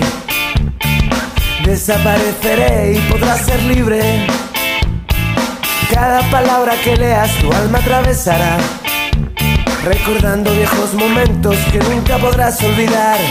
Todas las estrellas que ayer miramos no brillarán con la fuerza de aquellos años. Y aunque tú digas que todo cambia, el amor que sentiste por mí a la tumba irá. Voy a cantarte una copla de amor despechado. Que diga nunca jamás volveré a tu lado. Quiero que sepas que hay alguien nuevo. Buenas noches, chicas. Eh, Carlos desde eh, Logroño. Hola, Carlos. Eh, lo del reto, Isa, creo que es eh, el muñeco del, del- de las Olimpiadas de Barcelona, del COVID. Kobe, bueno, podría haber sido ese, parecía. Y la película, para mí la película, la imagen de la película que no me la puedo quitar de la cabeza Sí. es Santiago Segura, subido en el cartel de Suez en Madrid, en, la película del Día de la Bestia. La de que hace el amago de que se tira, que le agarra al cura. ¿Que me tiro o que me tiro? Me parto de risa cada, cada vez que, que la veo. Soy fan de, de Segura. Que nos hacéis pasar la noche tremenda de rápida y que dais alegría a la noche a los que estamos currando. Un besazo para las dos, os lo curráis mucho. Muchas gracias y, y gracias también a todo el equipo que lo hace posible, a Miguel Jurado, a Carlos Padilla, a Sergio Monforte, a Esther Ruiz, a Álvaro Lodares, Joaquín Álvarez Gregori, Juan Gómez, Raúl Gómez, bueno, en fin, todos, Eva Galvez, porque no, no tendría programa para, para mencionarlos, pero de verdad que, que gracias a ellos también esto sale adelante y me alegro ¿eh? de que os hagamos las noches más cortas porque es lo que pretendemos. Efectivamente. Que, que así sea, tanto si uno está trabajando como si tiene insomnio, como si vive como nosotros a contracorriente y simplemente le apetece escuchar la radio y pasar un buen rato. Más mensajes. Pues mira, nos dicen por aquí, para mí la escena que más me ha marcado es una de la película Transpotting, cuando Ivan McGregor está viendo al bebé por el techo de su habitación mientras pasa el mono. Carolina dice, mi escena favorita es cuando Richard Gere aparece con una rosa en la escalera mecánica para dársela a su mujer, a Susan Sarandon. No se puede estar más guapo, imposible tener una, bueno, una eh, escena favorita diferente a esa, nos dice una oyente. El final más bonito para mí es el de los puentes de Madison, esa escena de Meryl Streep agarrada a la puerta, esa mano, esa mirada con lágrimas en sus ojos y mirando a Clean, para mí es sublime, nos dice Ana desde Juan Carlos desde Murcia, una de las escenas que más gracia me ha hecho es de la película Gigolo, cuando Rob Schneider en la tienda de peces pide caracoles de agua, pero los del fondo dice, y la dependiente tiene que meterse hasta el pecho para cogerlos. También nos cuentan, a mí las escenas que más me gustan son los dos inicios de las películas de Shrek 1 y Shrek 2. Me muero ahora- por WhatsApp, que ya sabéis que yo con esto de los WhatsApp siempre se me van mm, los mensajes. Es que hay muchísimos mensajes, Gemma, que no hemos podido leer del reto de los palillos. No los leemos en antena, Claro. pero siempre leemos todo lo que nos mandáis, ojo, al igual que, que escuchamos también las notas de voz. ¿eh? Es increíble la cantidad de mensajes que tenemos hoy en redes sociales y en WhatsApp. Mi película favorita, dice Alberto, es de la película Terminator 2, cuando están llegando a la metalurgia, el camión del Terminator malo tiene un accidente y se deshace por el calor, pero debido al accidente que tiene también un camión de nitrógeno líquido, el Terminator se fusiona y vuelve a su ser una auténtica pasada. También nos cuentan por aquí mi escena de cine favorita corresponde a Parque Jurásico, esa escena en la que llegan los personajes en, en el todoterreno a la Oh. isla y ven por primera vez un dinosaurio, un branquiosaurio, creo recordar, nos dice el oyente. Justo entonces empieza a sonar el estribillo de la banda sonora para poco después decir John Hammond, bienvenidos a Jurassic Park. A partir de ahí la música de John Williams dándolo todo, los dinosaurios campando a sus anchas y aún recuerdo cómo se me salía el corazón del pecho en el cine. Bueno, muchísimas gracias, de verdad, ¿eh? como cada noche por vuestra participación, pero solo dos personas se llevan los regalos. Por un lado, la entrada doble para la contadora de películas. Pues eso va para Luis, que nos escribía, bueno, nos mandaba un audio de WhatsApp y lo hacía desde Albacete. Perfecto, pues Luis, enhorabuena, ¿eh? Y luego tenemos una entrada doble para la última peli de Ben Affleck, para Hypnotic, pero también un lote conrado de ricos chocolates. Pues esos ricos chocolates y las entradas van a manos de Susana, que nos escribía desde Madrid. Perfecto, pues Susana, lo mismo digo, ¿eh? Enhorabuena, vas a disfrutar además del lote Conrado que, que- que está tremendo. Y a aquellos que lo habéis intentado y no ha habido suerte, pues hay muchos más días, por ejemplo mañana, ¿eh? que continuaremos regalando cositas. Ahora, cuando llegue la información a las 4 de la madrugada, a las 3 en Canarias, arrancará un cinerama que en su día preparó con mucho cariño José Luis Salas, un cinerama espectacular que, que te recomiendo, así que quédate a escucharlo. Y luego a partir de las 5, las 4 en el archipiélago canario, volveremos con la edición Buenos Días de No Sonoras, con Miguel Ondarreta, con el repaso a toda la actualidad, con Esteban Álvarez hablándonos de deporte, pero de la parte más curiosa. ¿De acuerdo? no, solo de la información, que para eso tenemos también al gran Paco Reyes. Pasaremos miedo, sí, con Juan Gómez. E Isa Blanco nos hará un repaso de esos artículos estrambóticos que uno puede encontrar en Internet, porque hay quien ya no lo quiere, lo intenta vender y otro se lo compra. Eso será a partir de las 5. Ahora un poquito de música, información y cinerama. Cuatro años de felicidad intercalar. Cuatro años de desconfiadas miradas. Una historia de amor interrumpida.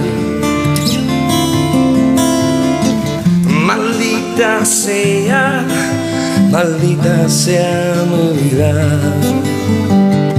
Una rosa nacida entre mis manos y sus púas mi sangre derramado. Sangre que brota del fondo del corazón. Maldita sea, ¿qué pasó con mi razón? Tranquila mi vida, he roto con el pasado. Y mil caricias para decirte que siete vidas tiene un gato, seis vidas ya he quemado y esta última la quiero vivir a tu lado.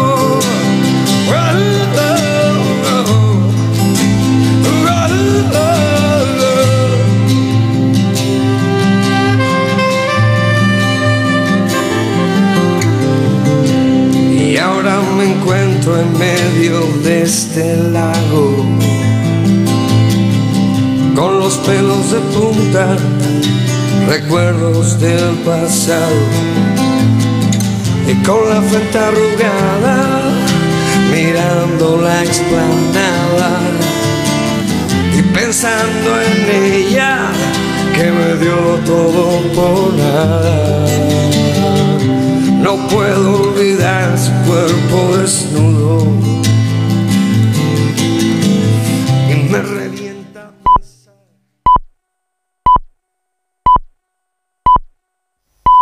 Son las 4, son las 3 en Canarias.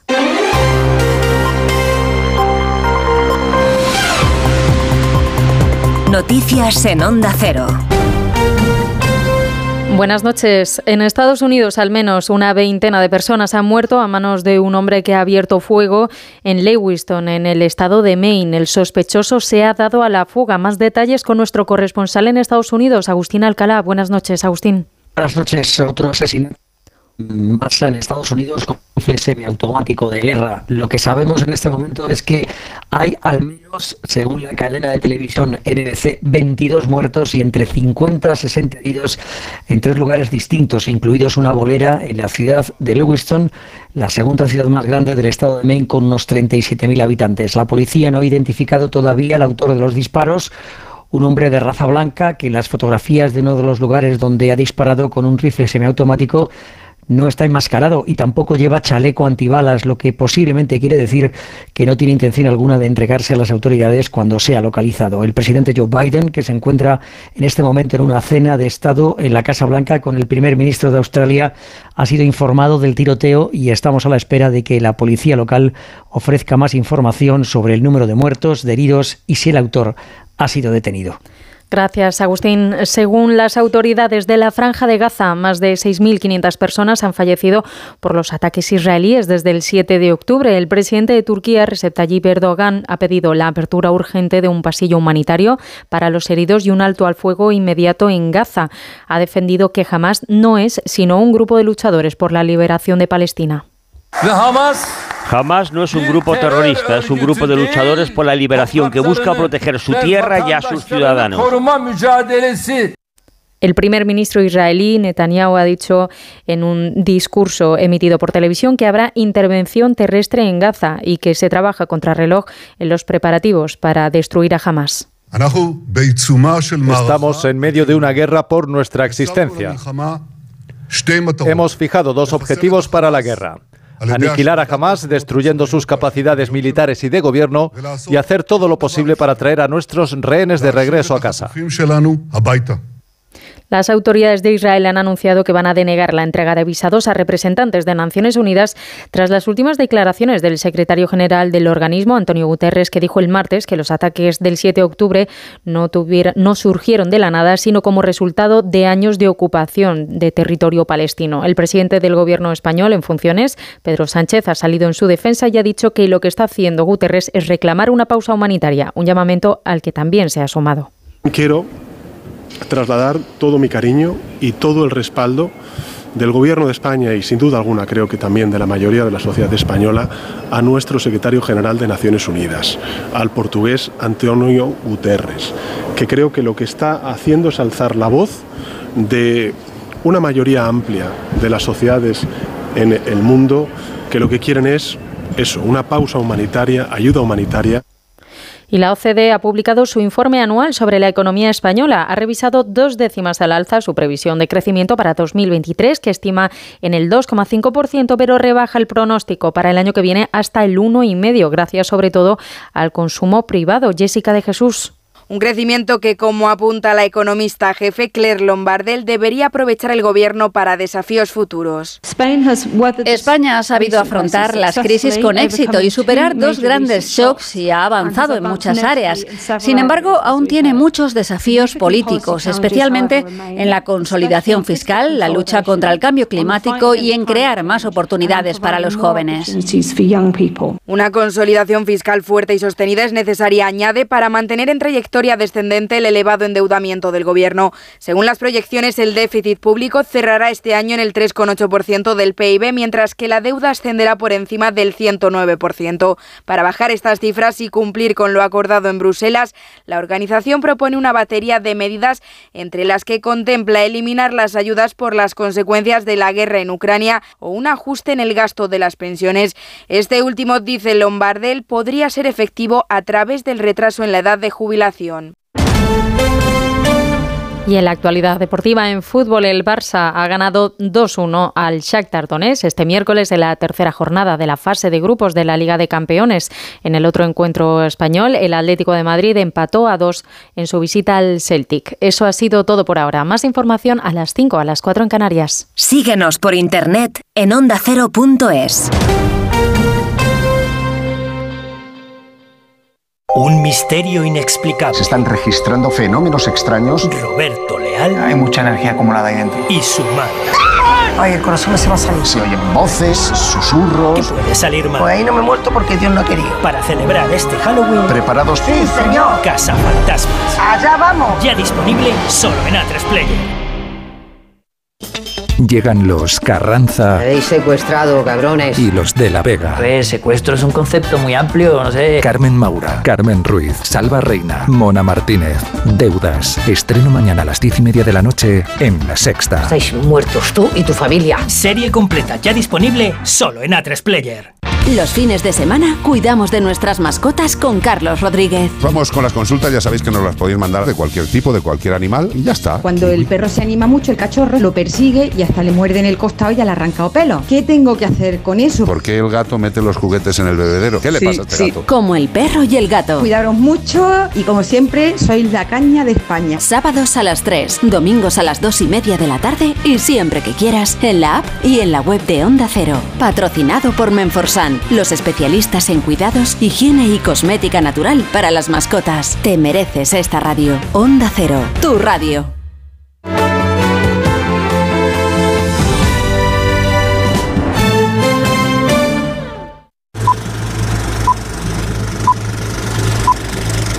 Desde Onda Cero, esto es Cinerama, donde suenan las canciones de las películas y las series de televisión. Ladies and gentlemen, this is Cinerama.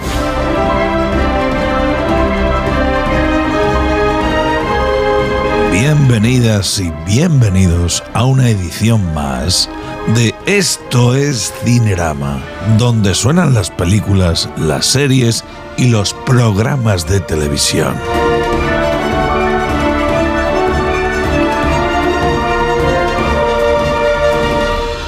En esta edición de Esto es Cinerama para Onda Cero y por extensión desde el programa No Son Horas, esta noche nos vamos a Japón, aunque esté muy lejos. Mira que está lejos Japón, que se canta, ¿no?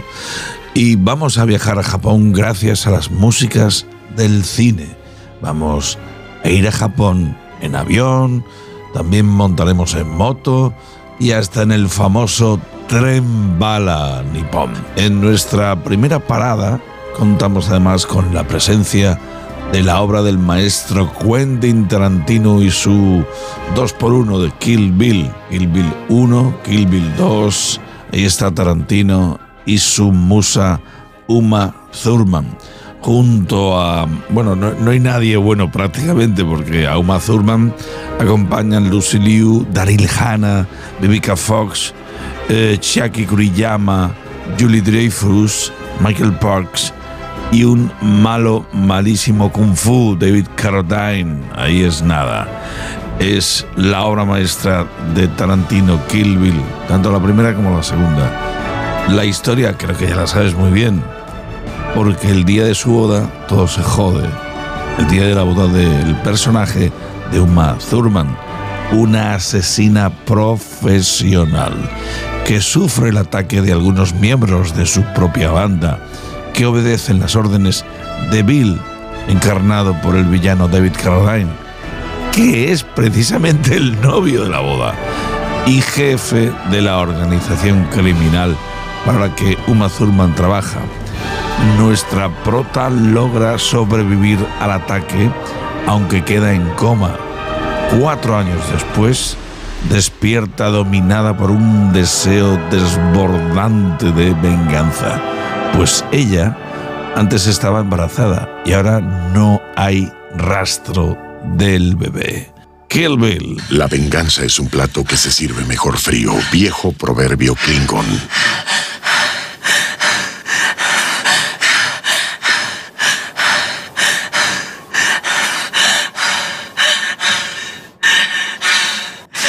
¿Crees que soy sádico?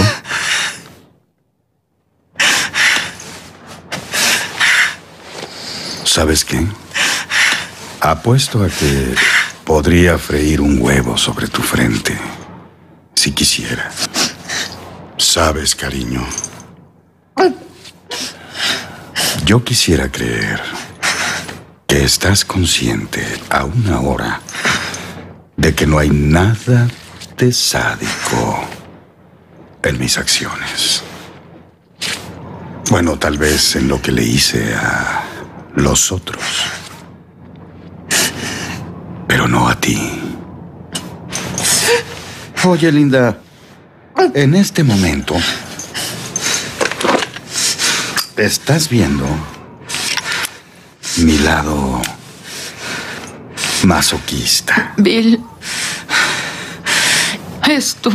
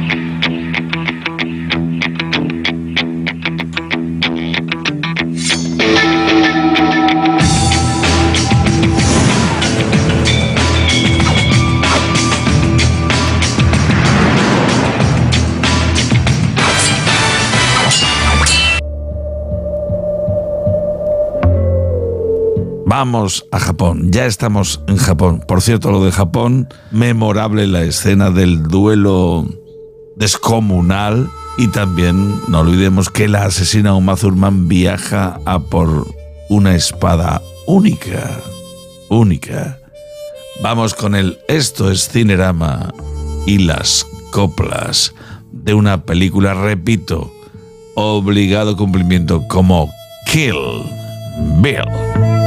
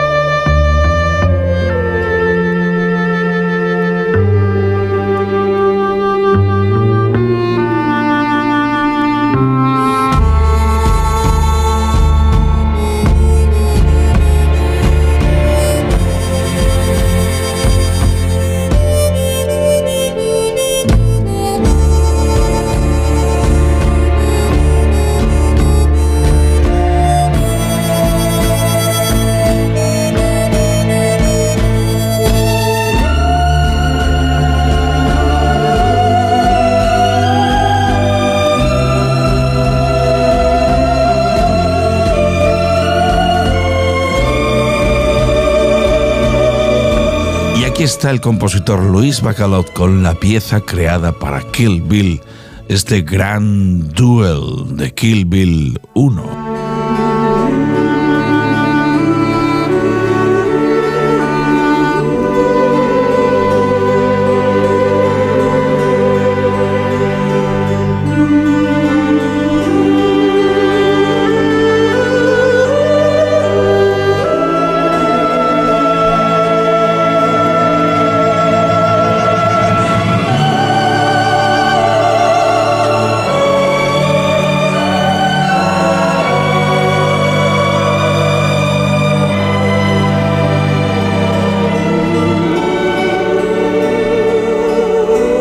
Están los destellos geniales, creativos, a más no poder, de Quentin Tarantino. Antes de dirigir películas, era ya todo un gran ambientador y creador de bandas sonoras, con músicas de todo pelaje. Y Quentin, para Kill Bill, le aplicó la misma medicina que otras de sus historias. Llega el momento de escuchar a Nancy Sinatra en Kill Bill con su fantástico Bang Man, My Baby Shut Me Down. I was five and he was six. We rode on horses made of sticks. He wore black and I wore white. He would always win the fight. Bang, bang. He shot me down. Bang, bang. I hit the ground. Bang, bang, that awful sound. Bang, bang, my baby shot me down.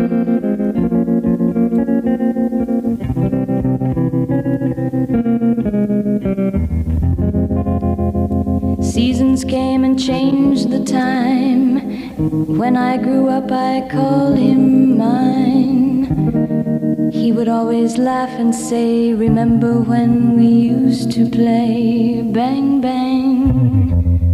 I shot you down, bang, bang. You hit the ground, bang, bang. That awful sound, bang, bang. I used to shoot you down.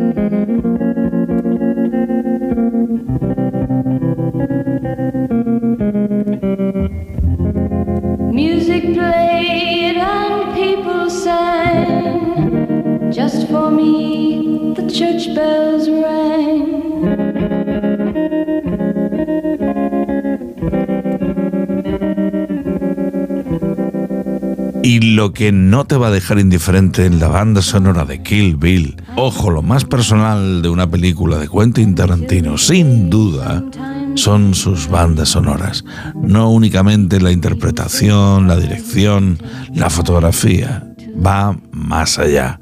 Bueno, pues aquí es cuando Tarantino te deja boca abajo. La utilización de esta pieza, tu mirada, tu mirada de Lole y Manuel. Sí, sí, Lole y Manuel, los míticos y andaluces Lole y Manuel en la banda sonora de una película de Tarantino. Ahí es nada.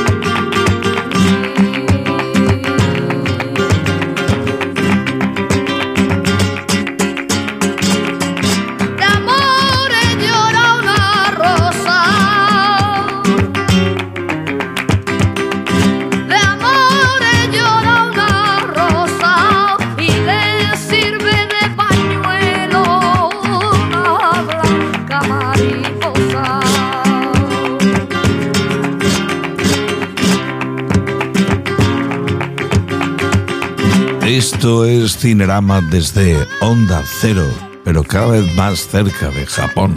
Y lo hacemos y estamos gracias al cine. Hemos empezado con Kill Bill de Tarantino.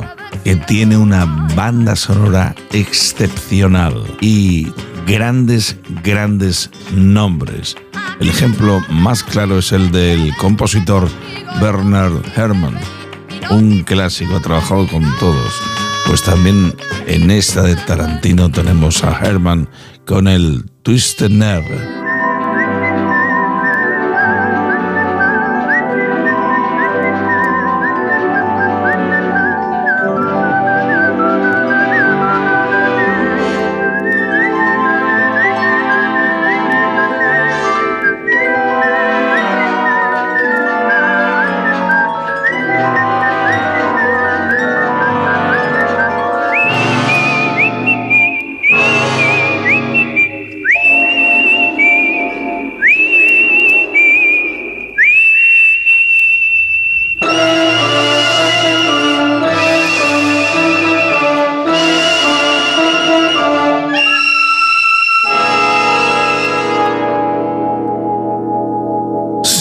Una buena selección musical, como es el caso en Kill Bill, amplifica el poder pasional, todas las sensaciones de las películas y, como no, especialmente las de Tarantino. Ya sabes que Tarantino no se corta a la hora de utilizar coplas o músicas, vengan de donde vengan, de discos, de artistas de cualquier rincón del mundo, época, color, pelaje e incluso perteneciente a otras películas o series de televisión.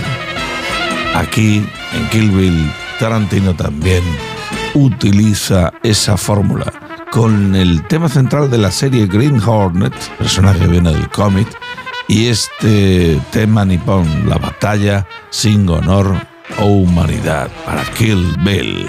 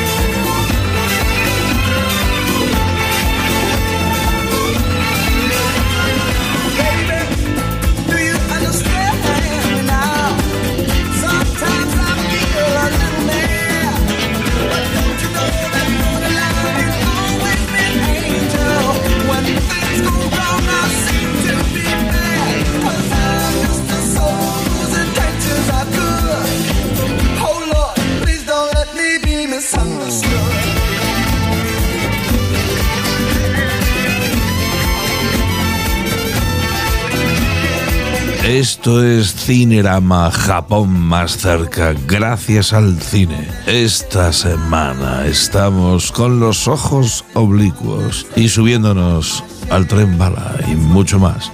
Hemos empezado con Kill Bill, que tenemos algo más. La gamberrada, el sonido pre-punk, post-punk, llámalo como quieras. Uhu, de la mm, banda nipona femenina de 56780s. También está George Sanfir, The Lonely Shepherd, Kill Bill para Quentin Tarantino.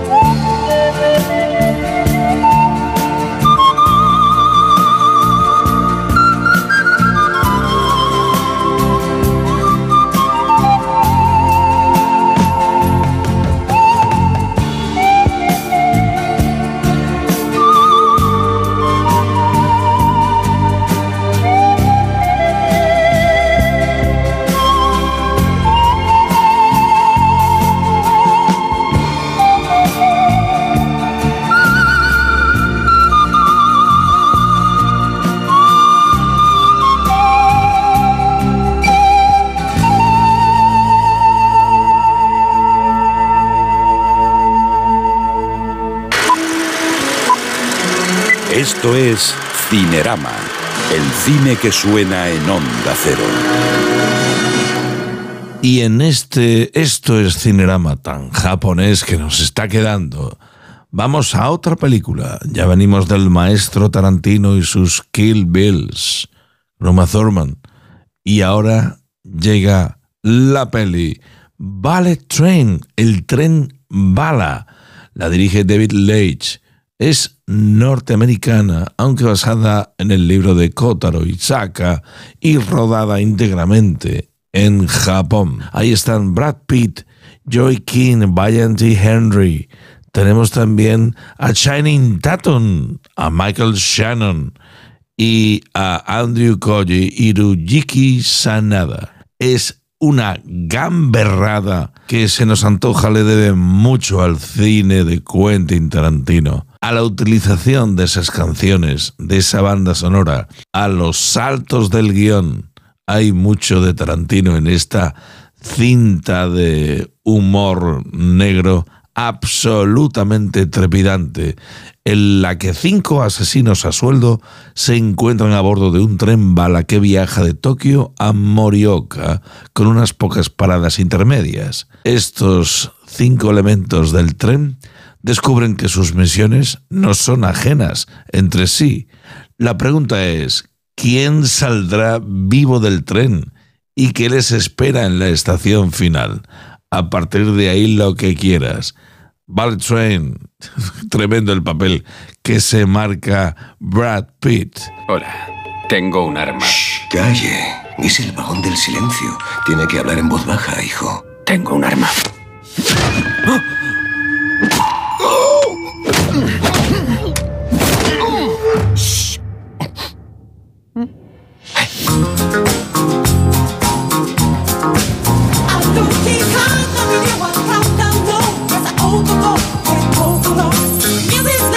Cuéntame. Estoy listo. Cuenta con un nuevo y mejorado yo. Porque cuando transmites paz, recibes paz a cambio. Olvidas cómo te ganas la vida. Coge el arma. En cada trabajo que hago mule a alguien. Yo ya no soy así. Algunos conflictos requieren armas.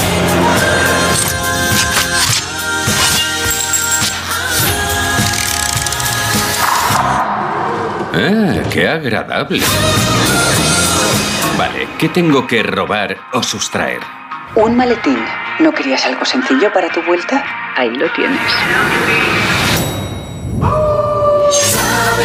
si vendrá mi mala suerte, ¿Me has apuñalado?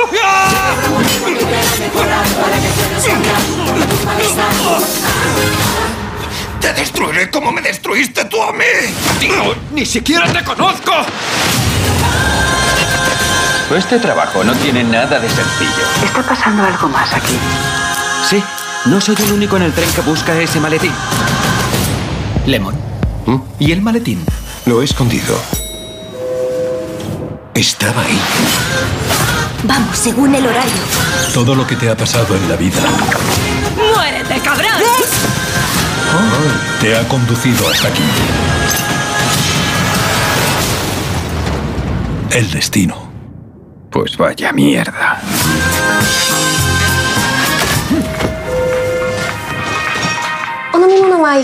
Oh, no, gracias. Oiga, ¿tiene algo con burbujas? Justo esto. Gra Domo arigato. ¿No prefieres hablarlo? No especialmente. Ah, vale.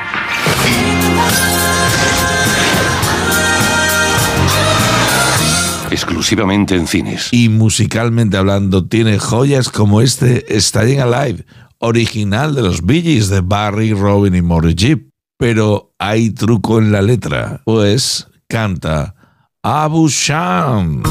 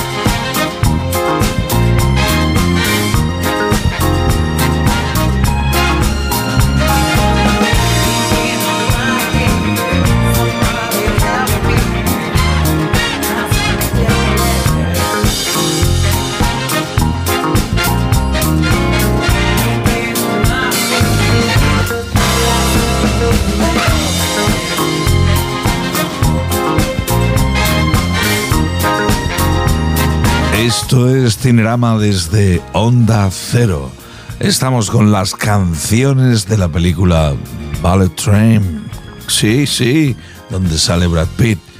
Ya hemos tenido una primera entrega que te descoloca, en Alive en japonés, y este power de Sick Brain y las Pussy Riot.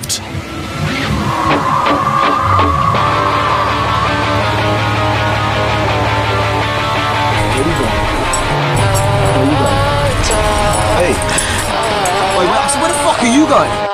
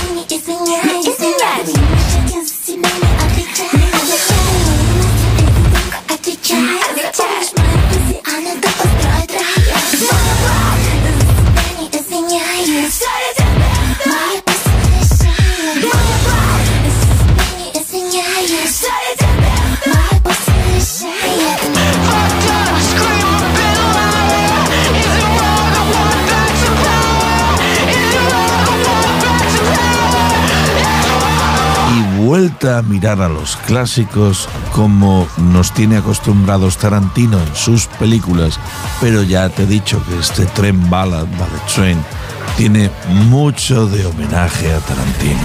Muchísimo. Es nada más y nada menos que Engelbert Humperdinck, el clásico británico haciendo el I am forever blowing bubbles, que suena delicioso en esta gamberrada de película negra.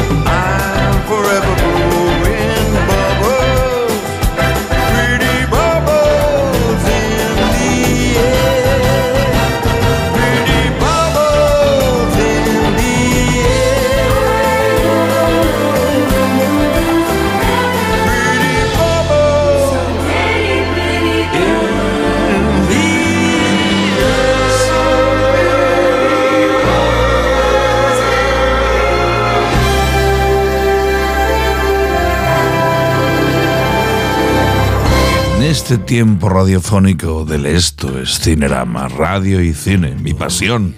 Bueno, pues si antes Tarantino introducía una pieza clásica de los andaluces Lole y Manuel en Kill Bill, algo parecido han hecho, porque llega la despedida. Está cantada en castellano y la hace nada más y nada menos que el mismísimo Alejandro Sanz. Apaga las luces y canta conmigo, así me olvido de la despedida. Ahora voy sin saber, sin amar por haberte perdido. La sangre corre en mis manos con rabia por haber nacido.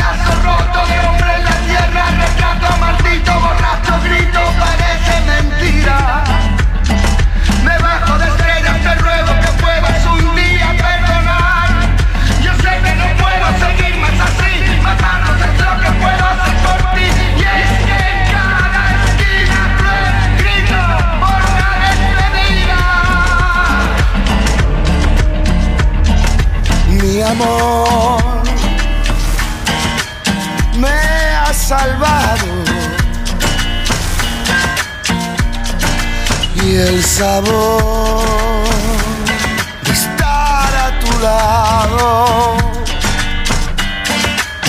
es como el mar fluyendo por dentro y nunca cantará el dolor de ser quien soy.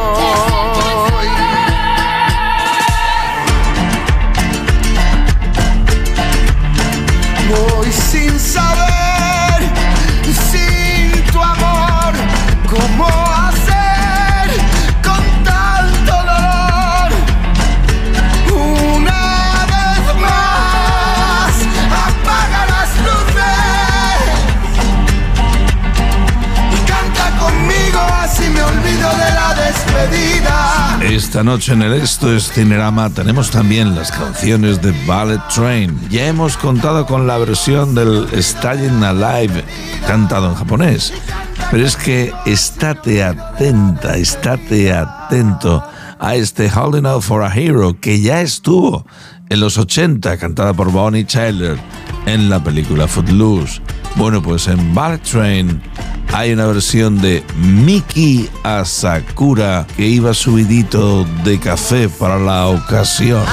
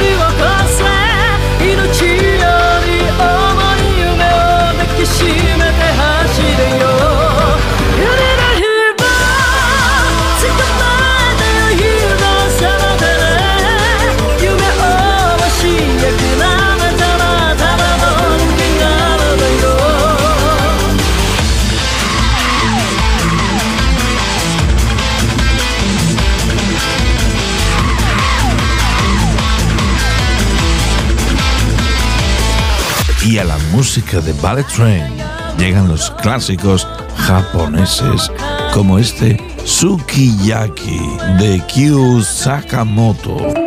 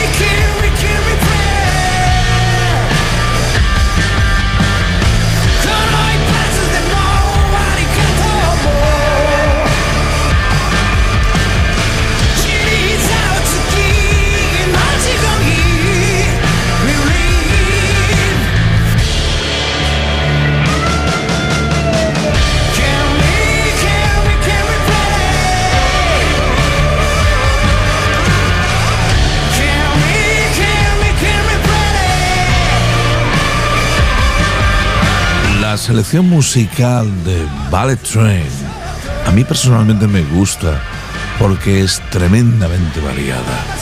Lo mismo te eleva a la cúspide de lo loco, de la velocidad por la velocidad, que también puede relajarte, suavizarte, como Tami Okuda en este Kill Me Pretty.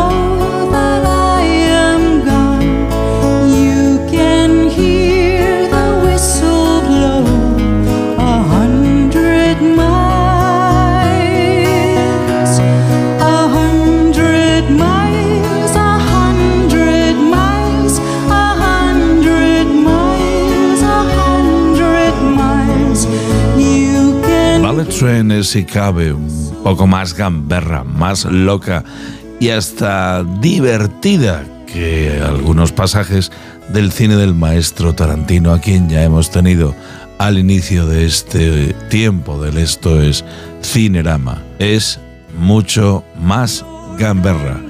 Hay pasajes lentos, tranquilos, como el que acabamos de escuchar, como de repente te saltan los míticos Rare Hairs con su clásico I Just Want to Celebrate.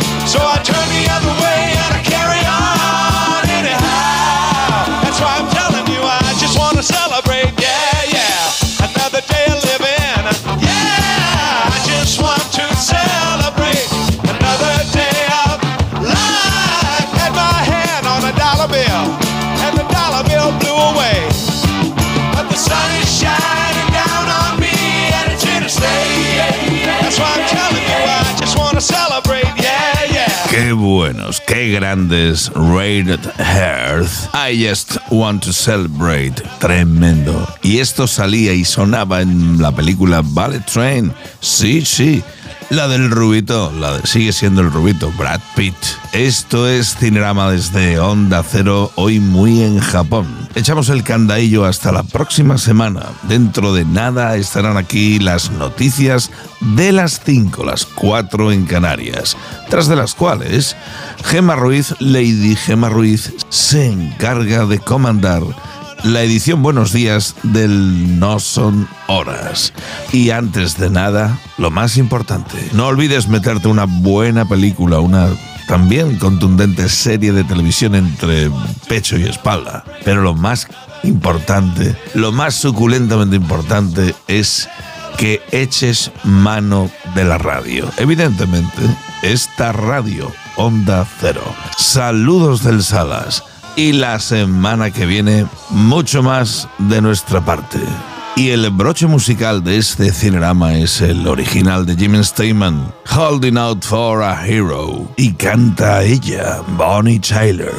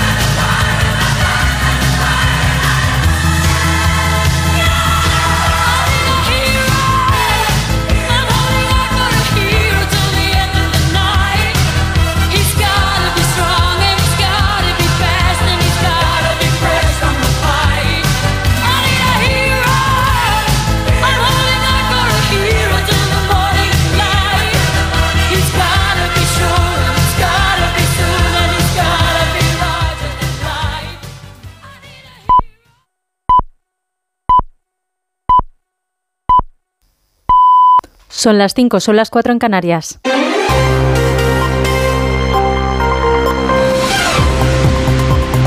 Noticias en Onda Cero.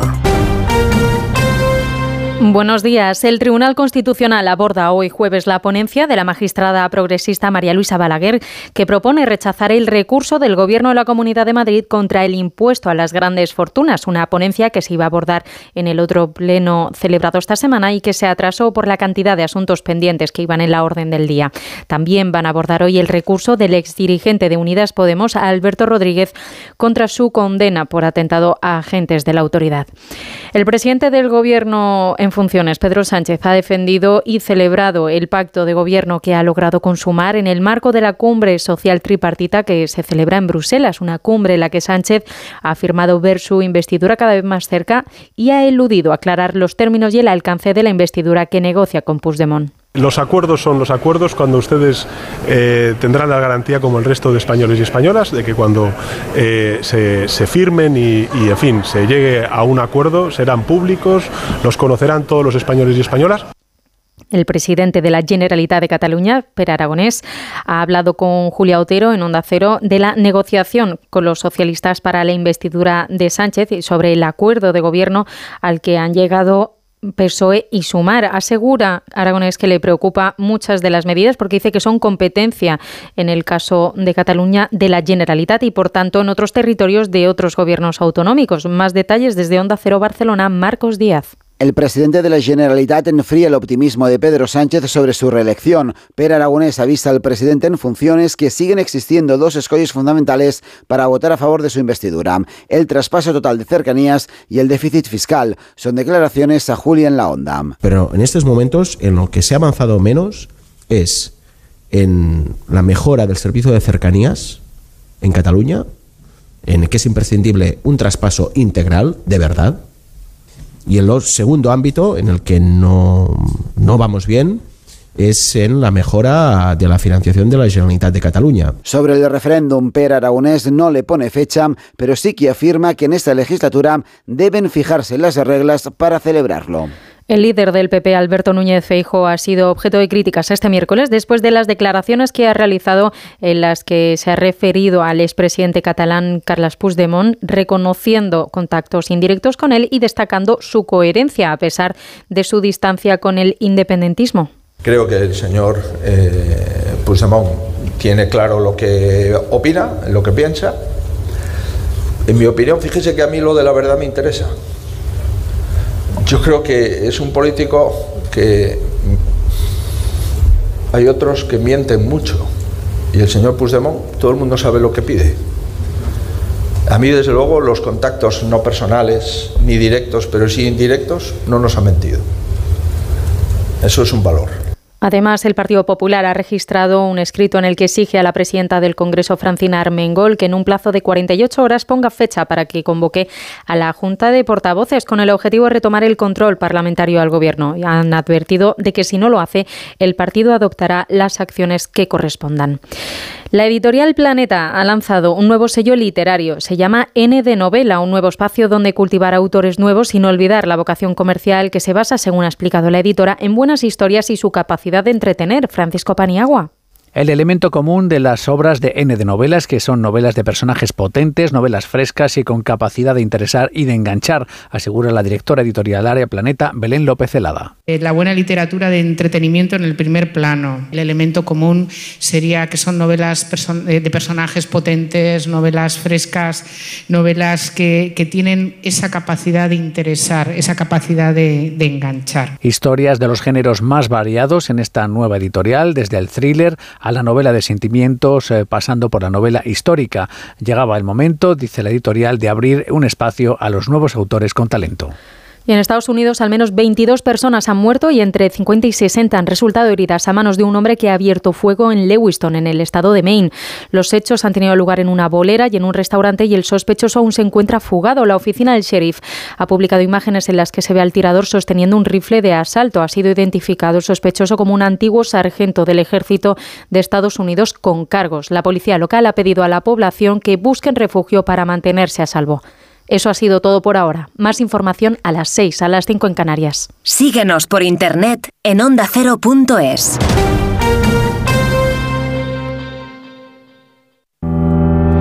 La carrera Ponle Freno cumple 15 años y vuelve a las calles de Madrid con una marea humana de solidaridad. El 19 de noviembre tienes un buen motivo para correr porque toda la recaudación irá destinada a víctimas de tráfico. Y si no puedes venir a Madrid, apúntate a la carrera virtual y corre con nosotros junto a la Fundación AXA y con el patrocinio de CGA Red de Talleres. Inscríbete ya en ponlefreno.com. Ponle Freno y Fundación AXA, unidos por la seguridad vial. Llegan los Carranza Me habéis secuestrado, cabrones. y los de la Vega. Pues secuestro es un concepto muy amplio, no sé. Carmen Maura, Carmen Ruiz, Salva Reina, Mona Martínez, Deudas. Estreno mañana a las diez y media de la noche en La Sexta. Estáis muertos tú y tu familia. Serie completa ya disponible solo en A3 Player. ¿Cuándo sabes que es la persona indicada? Cuando se puede hablar de todo con ella. Cuando siempre quieres saber más. Cuando sientes esa sintonía, ahí es. Ahí sí. Si no es eso, ¿qué haría más de 560.000 oyentes escuchando a la misma persona? Lo normal entre amigos. Porque así, con carisma, pluralidad y una buena conversación, es imposible no sintonizar con Julia Otero. Buenas tardes, a veces conviene dejar la actualidad y echar un vistazo. Julia en la Onda, cada tarde a las 3 y cuando quieras, en la web y en la app. Onda Cero, tu radio.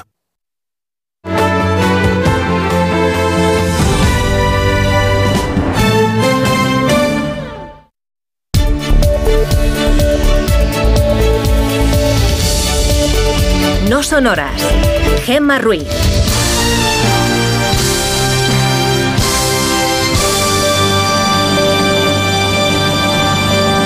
Son las 5 y 7 de la mañana, las 4 y 7 en Canarias. Buenos días.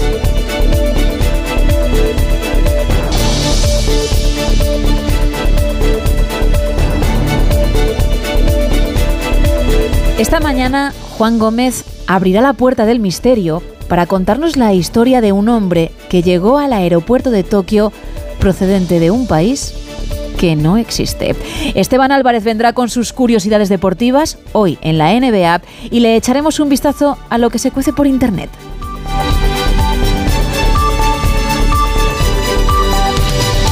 Comenzamos ya, como siempre, con la previsión del tiempo. Isa, cuéntame. Pues mira, durante toda la madrugada ha estado lloviendo en el extremo noroeste peninsular. Por ello, la Agencia Estatal de Meteorología tiene activados ya avisos en Galicia por fuertes lluvias y vientos que se esperan para la jornada de hoy. Unos avisos que también se van a extender al litoral asturiano por el viento y también por las precipitaciones. Pero es que estas lluvias se van a desplazar por toda la vertiente atlántica peninsular. Las más abundantes las esperamos por el noroeste y el Cantábrico, siendo también destacadas las que se producirán por el centro peninsular a partir del mediodía. Día de cielos muy cubiertos, día de paraguas, menos en el área mediterránea donde verán algunas nubes, pero eso sí, cuidado con el viento, porque en la comunidad valenciana por la tarde se activarán avisos con rachas de viento de 80 kilómetros por hora y en las Baleares, en las últimas horas de la jornada, los avisos serán por fenómenos costeros debido a los vientos de fuerza 7.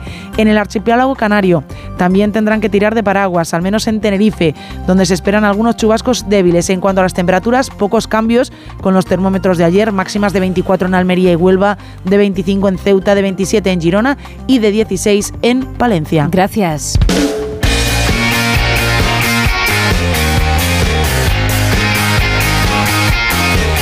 ¿Y cómo viene la información deportiva? Paco Reyes, buenos días. ¿Qué tal, Gema? Muy buenos días. El balance de los equipos españoles en la tercera jornada de Champions se ha saldado con tres victorias, un empate y una derrota. La del Sevilla el pasado martes. Anoche en Glasgow el Atlético de Madrid empató dos con el Celtic y tuvo que igualar por dos veces la desventaja en el marcador. Primero empató a uno Grisman y después empató en el 2-2 definitivo Álvaro Morata. El Atlético de Madrid además pierde el liderato del grupo en detrimento del Feyenoord que tiene seis puntos, el Atleti 5, Lazio 4 y Celtic 1.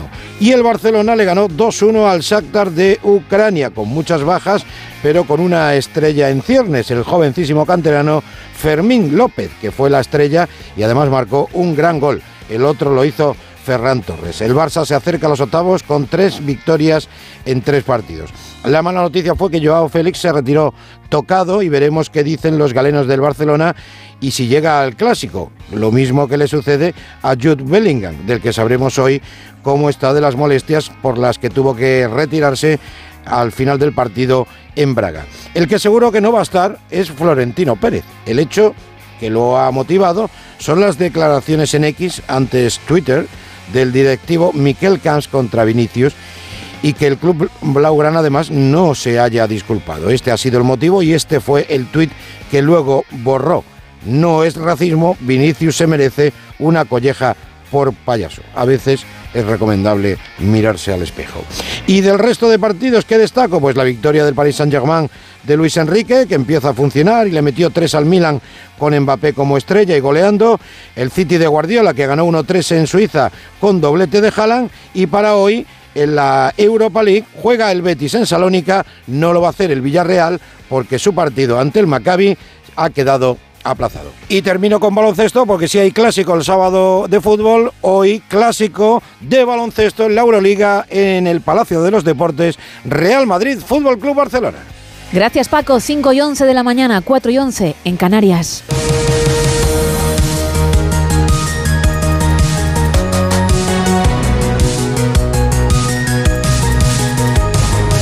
Arrancamos con una noticia de última hora. Al menos 22 personas han muerto y casi 60 han resultado heridas en dos tiroteos en la ciudad de Lewiston, en el estado de Maine, en Estados Unidos. El atacante, la misma persona en ambos escenarios, un restaurante y una bolera, aún no ha sido detenido y según se puede ver en las imágenes de la cámara de seguridad de la bolera, iba con la cara descubierta, sin chaleco antibalas y un arma de fuego con la que ha disparado a las víctimas.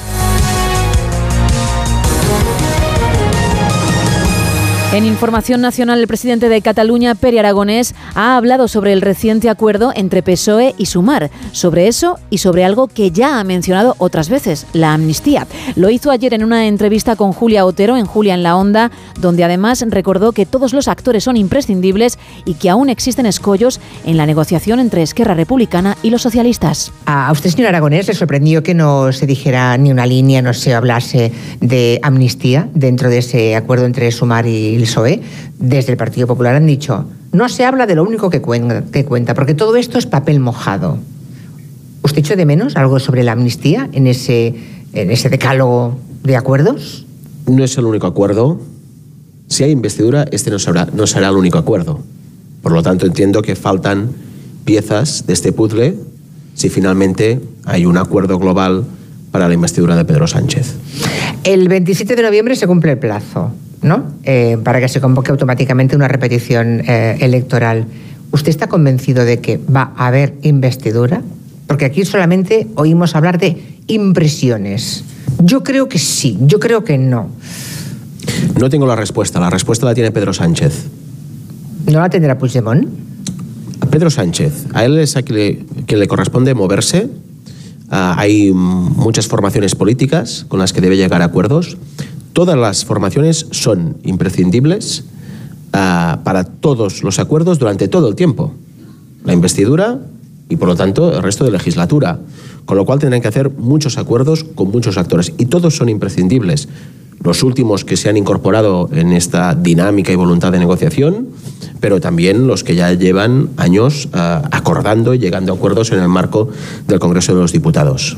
Am, en efecto, hace un par de semanas estuvimos en el País Vasco y me decía Ercoreca, no queremos solamente un acuerdo de investidura, sino un acuerdo de legislatura, porque ahora todos somos imprescindibles todo el tiempo para aprobar cualquier ley, cualquier movimiento en el Congreso de los Diputados. Les necesita a todos Pedro Sánchez. Ah, ¿Ustedes están pensando en un acuerdo de legislatura, no solo de investidura? Nosotros en este momento lo que estamos planteando es un acuerdo de investidura que tiene mm, tres ámbitos distintos de acuerdo. En primer lugar, una amnistía para mm, poder mirar hacia adelante. Una amnistía que permita acabar con la represión y abrir un tiempo consolidado de diálogo, de negociación política. En segundo lugar, continuar el proceso de negociación que iniciamos ahora hace cuatro años, en unas circunstancias mucho más difíciles, que ha abierto camino y en el cual podamos eh, discutir y podamos acordar soluciones en relación a este conflicto que hay entre una parte mayoritaria de la ciudadanía de Cataluña y las instituciones del Estado español. Nuestra propuesta aquí es que esto se decida en un referéndum, abrir este ámbito de negociación política. Y en tercer lugar, una carpeta social en relación a Cataluña en dos ámbitos en los que, muy a mi pesar, tengo que decir que no estamos avanzando. En la mejora del servicio de cercanías en Cataluña, en que es imprescindible un traspaso integral, de verdad, completo, que permita a la Generalitat de Cataluña y a los ayuntamientos de las principales ciudades de Cataluña gestionar este servicio de forma conjunta. Y el segundo ámbito en el que no, no vamos bien es en la mejora de la financiación de la Generalitat de Cataluña. Cataluña hace una aportación neta, los ciudadanos de Cataluña, toda la ciudadanía, voten a quien voten, en conjunto hacemos una aportación neta al conjunto de las arcas del Estado de 22.000 millones de euros. Esto se tiene que reducir porque hay muchas necesidades en Cataluña. ¿no? Este déficit fiscal mm, que se ha pues, analizado durante muchos años eh, tiene, tiene estos efectos negativos sobre el estado de bienestar en Cataluña y esto se tiene que corregir. Por lo tanto, aquí también debemos avanzar. Pedro Sánchez, por su parte, sigue sin contestar preguntas relacionadas con la palabra mágica. Corresponsal comunitario Jacobo de Regoyos. A pesar de todas las preguntas que se le hacen al presidente del gobierno sobre la amnistía o sobre la exigencia que ahora tendría Puigdemont de que se reconozca a Cataluña como nación, Pedro Sánchez no responde. Prefiere viajar en el tiempo directamente a unas supuestas explicaciones que se darían en el futuro en caso de acuerdo. Tendrán la garantía, como el resto de españoles y españolas, de que cuando se firmen y, y en fin, se llegue a un acuerdo, conocerán todos los españoles y españolas. Una vez más, recuerda también que la Constitución es el límite, aunque no arriesga porque no dice que entra y que no entra dentro de esa Constitución. Nada está acordado hasta que todo esté acordado.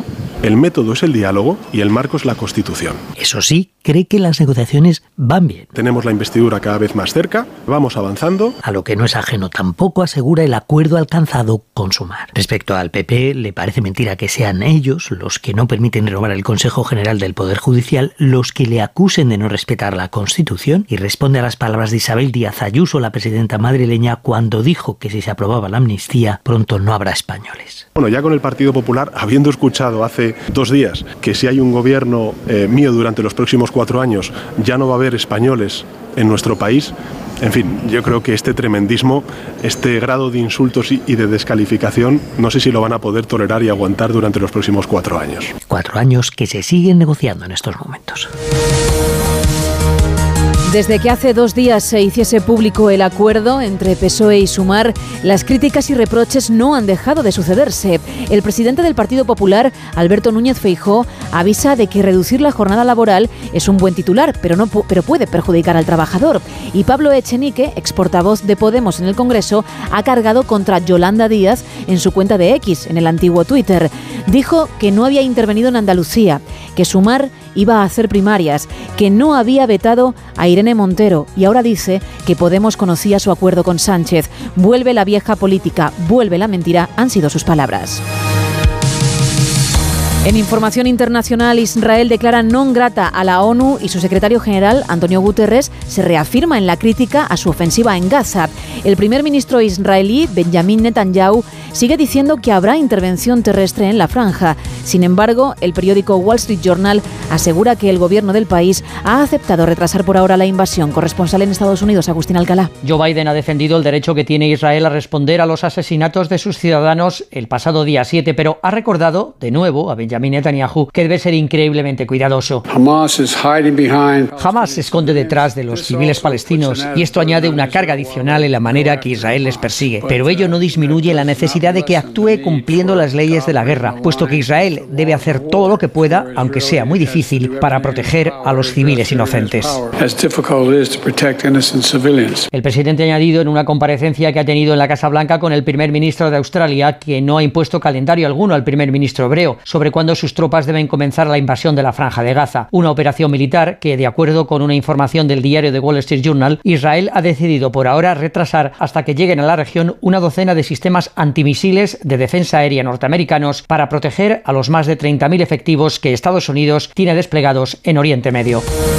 La franja de Gaza sigue en una situación crítica ante el agotamiento inminente de combustible en los hospitales. Algunos ya no tienen. Estos centros sanitarios necesitan como mínimo más de 5.000 litros diarios para poder operar. Israel dice ahora tener pruebas de que contenedores llenos están en manos de Hamas, corresponsal en el país, Hanaveris. Más allá de la tensión diplomática clarísima entre Israel y las Naciones Unidas a raíz de las declaraciones ayer del secretario general, que Israel condena diciendo que cualquier tipo de comentarios de esa parte da justificación al terrorismo, están las discusiones concretas sobre lo que ocurre en el terreno. Cuando la UNRWA, la Agencia de la ONU para los Refugiados Palestinos, dijo que está por terminársele el combustible que es necesario para los hospitales de Gaza, Israel respondió publicando una foto aérea en la que se ven contenedores de combustibles y diciendo esto está en manos de Hamas. Tiene 500.000 litros de combustible que robó a la ONU para usar en sus túneles. Pueden derivarlos a los hospitales en Gaza, pídanselo a ellos. El presidente de Turquía, Erdogan, acusa ahora a la comunidad internacional de echar leña al fuego en el conflicto y dice que jamás no es un grupo terrorista, Ismael Terriza. La comunidad internacional espera que el país entre dos continentes y dos culturas, Turquía, sea la bisagra entre bloques por su condición de vecino de Occidente y aliado de la OTAN, compaginado con su mayoritaria sociedad musulmana y gobierno islamista. Bien, pues Erdogan se ha vencido por los aplausos de su parlamento para justificar a Hamas.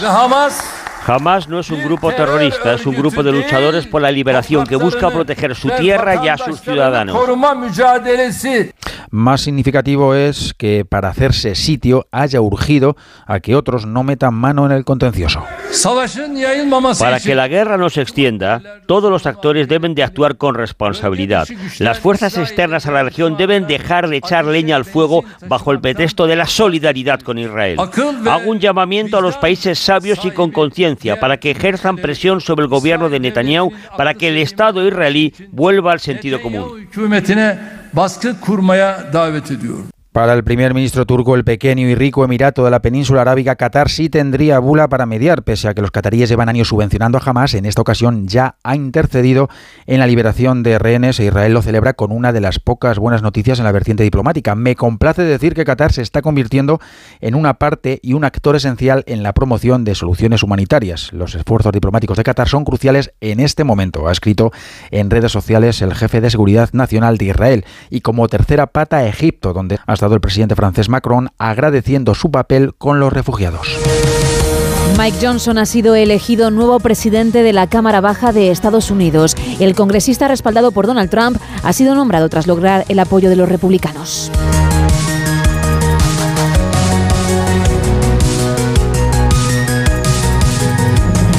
De vuelta a nuestro país, la OCDE recomienda retrasar la edad de jubilación y eliminar las medidas anticrisis del gobierno. Jessica de Jesús.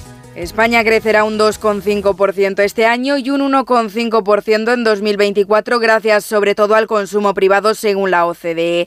Un crecimiento que, como apunta la economista jefe Claire Lombardel, debería aprovechar el gobierno para desafíos futuros. España ha sabido afrontar las crisis con éxito y superar dos grandes shocks y ha avanzado en muchas áreas. Sin embargo, aún tiene muchos desafíos políticos, especialmente en la consolidación fiscal, la lucha contra el cambio climático climático y en crear más oportunidades para los jóvenes. Una consolidación fiscal fuerte y sostenida es necesaria, añade, para mantener en trayectoria descendente el elevado endeudamiento del Gobierno. Según las proyecciones, el déficit público cerrará este año en el 3,8% del PIB, mientras que la deuda ascenderá por encima del 109%. Para bajar estas cifras y cumplir con lo acordado en Bruselas, la organización propone una batería de medidas entre las que contempla eliminar las ayudas por las consecuencias de la guerra en Ucrania, la subida de algunos impuestos como el IVA o un ajuste en el gasto de las pensiones. Este último, dice Lombardel, podría ser efectivo a través del retraso en la edad de jubilación. La OCDE cree que la edad de jubilación debe incrementarse en línea con la esperanza de vida. Esa es la vía para asegurar que el coste de la jubilación es justo y sostenible. Otro de los desafíos es el aumento de la productividad. A ella considera la OCDE que debería estar vinculada la subida del salario mínimo interprofesional. Thank you. Galicia recibirá más de 400 migrantes por el colapso de Canarias. Onda Cero en la comunidad gallega, Ángeles San Luis. Galicia recibirá unos 400 migrantes procedentes de Canarias. En realidad, algunos de ellos ya han llegado en los últimos días. Un grupo de 14 han sido alojados en A Coruña, 12 en Vigo. La próxima semana se espera la llegada del grueso. Según hemos podido saber en Onda Cero, 350 serán enviados a Sanxenxo, una de las capitales turísticas de Galicia. De hecho, se alojarán en hoteles de la localidad. Otros 40 personas serán enviadas a Sobrado dos Monches, provincia de A Coruña. La delegación del Gobierno confirma una primera conversación ayer entre el delegado y el presidente de la Junta. También señalan que los alcaldes han sido informados. Lo que hemos contrastado con fuentes del Gobierno autonómico es el malestar en la Junta de Galicia. Señalan que no han contado con la Administración autonómica para distribuir a estos migrantes. De hecho, desconocían que algunos de ellos ya estaban alojados en dos ciudades gallegas. El Gobierno central habilitará dos alojamientos en Madrid para los inmigrantes de Canarias. Los alojarán en instalaciones de defensa situadas en el distrito de Carabanchel y en el municipio de Alcalá de Henares. El vuelo Sevilla-Madrid en principio no corre peligro. La ruta no entrará en las que son susceptibles de ser eliminadas tras el acuerdo entre PSOE y Sumar para una posible investidura. Pero aún así existe preocupación. Onda Cero Sevilla, Jaime Castilla. Sí, en concreto preocupa mucho la conexión de Sevilla con Madrid, con cerca de una decena de vuelos diarios, a pesar de que la subdelegada del Gobierno en la provincia dice que no son susceptibles de ser eliminados porque no entran en los supuestos anunciados ayer. El presidente de la Asociación de Hoteleros de la capital andaluza, Manuel Cornax, cree que peligra en concreto la afluencia en la organización de congresos. Una de las cosas que es definitoria cuando se coge un destino para hacer un congreso eh, es que las conexiones sean fáciles y que no tengas que hacer cinco paradas. O sea, si tú vienes de Nueva York, pues lo que quieres es volar, si puede ser, directamente a Sevilla, si es el congreso aquí. También llama la atención Cornax, lo ha hecho aquí en los micrófonos de más de uno Sevilla, sobre los retrasos continuos en las conexiones ferroviarias y el volumen de personas que podrían absorber estos trenes procedentes de los vuelos suspendidos.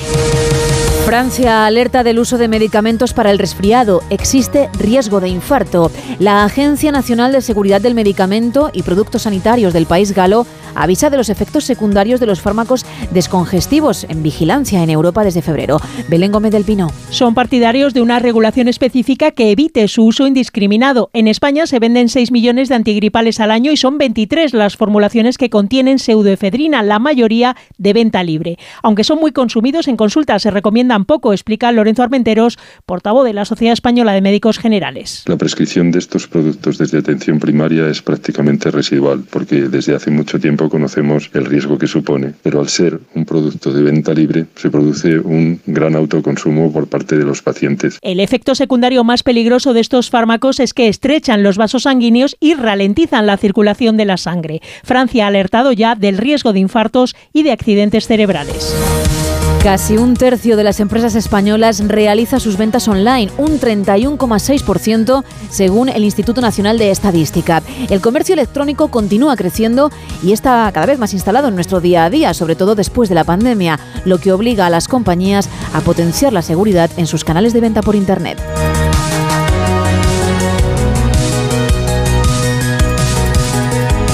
Los recién nacidos en Madrid podrán adoptar un árbol. Sí, una aplicación web llamada así, Adopta un árbol, permitirá a las familias que tengan niños de hasta un año empadronados en Madrid apadrinar uno de los ejemplares de las calles y parques de la capital. Y terminamos con una nueva historia de, de Javier Cancho en más de uno, en la que habla del tenebroso trasfondo de oscuridad del Marqués de la Ensenada. El marqués de la Ensenada ideó la llamada Escuadra del Tajo. Era una flotilla de falúas reales. Las falúas fueron embarcaciones fluviales de recreo, algo así como góndolas de lujo que se usaban en el siglo XVIII para las fiestas de sus majestades, para los fastos cortesanos en los ríos y estanques de los sitios reales, el Buen Retiro, la Granja de San Ildefonso y sobre todo Aranjuez.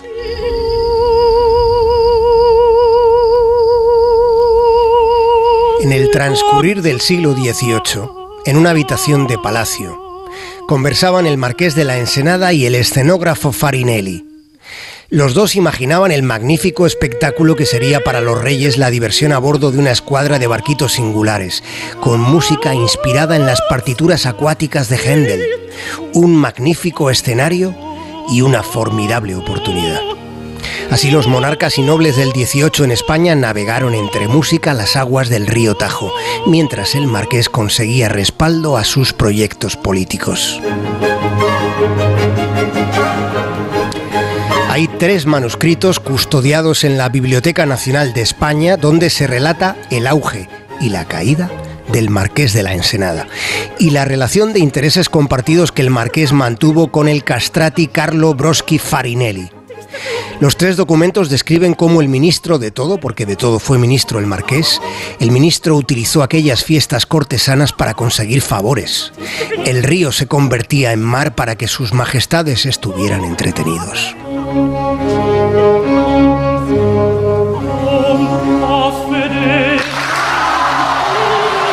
Tanto Felipe V como Isabel de Farnesio y del mismo modo Fernando VI y Bárbara de Braganza, unos reyes primero y otros después, sintieron devoción por el cantante castrado. Farinelli era una megaestrella de hace más de dos centurias. Y Ensenada y Farinelli utilizaron las óperas del Retiro y las fiestas de Aranjuez para mover la voluntad de los reyes.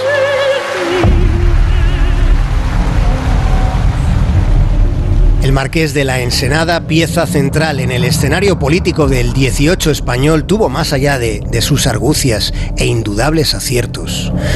Tuvo una determinación funesta en un asunto concreto. La gran redada de los gitanos en la que participó personal y activamente. El marqués quiso acabar con lo que llamó la malvada raza, impidiendo que se reprodujeran. El marqués de la Ensenada planteó la extinción de los gitanos y ante las posibles objeciones de conciencia que pudiera tener el rey, el ministro de todo tranquilizó al monarca con la ayuda de su confesor, el jesuita Francisco de Rábago. El confesor le dijo al rey que estaba convencido de que Dios se alegraría si se conseguía aniquilar para siempre a los gitanos. Y se ordenó apresar a todos los hombres gitanos el mismo día y a la misma hora. Fue el 30 de julio de 1749 en la medianoche de aquel día se arrestó a 9.000 gitanos, con pena de muerte para quienes quebrantaran el confinamiento obligatorio. Y fueron ellas, las gitanas, con su rebelión en las calles, las que vencieron, quitándose la ropa, no dejando de protestar. Ellas vencieron, los gitanos se salvaron, y para el marqués de la Ensenada quedó la mayor aberración de su luminosa trayectoria política. 5 y 32, 4 y 32 en Canarias.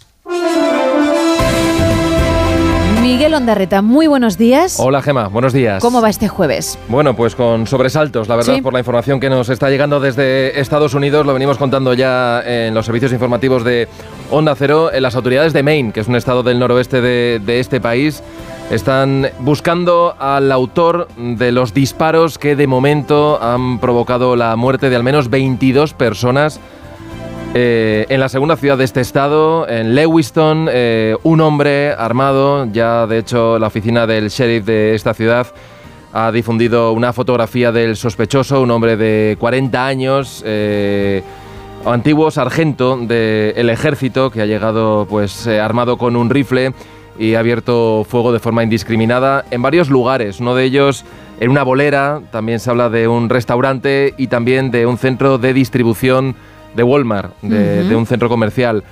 Eh, se habla también de decenas y decenas de heridos, al menos 50, 60 según las autoridades.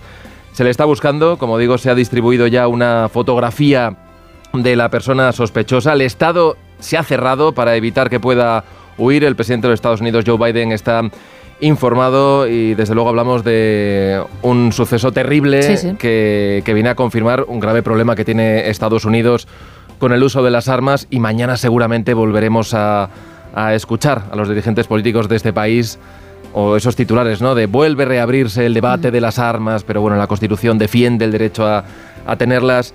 En fin, 22 muertos de momento en esa ciudad, en Lewiston, en la segunda ciudad del estado de Maine. El sospechoso, un hombre de 40 años que ha entrado con un rifle de asalto en estos locales, ha abierto fuego de forma indiscriminada y a esta hora de la mañana todavía se le está buscando. Esa es la noticia de última hora de, esta madrugada. Por lo demás, en Oriente Próximo la situación sigue siendo igual de preocupante. Esta noche continúan los bombardeos. Eh, fuentes de del gobierno de Hamas, que es el que está al frente en la franja de Gaza, habla de al menos 60 muertos, en su mayoría mujeres y niños, en los bombardeos de, de esta noche.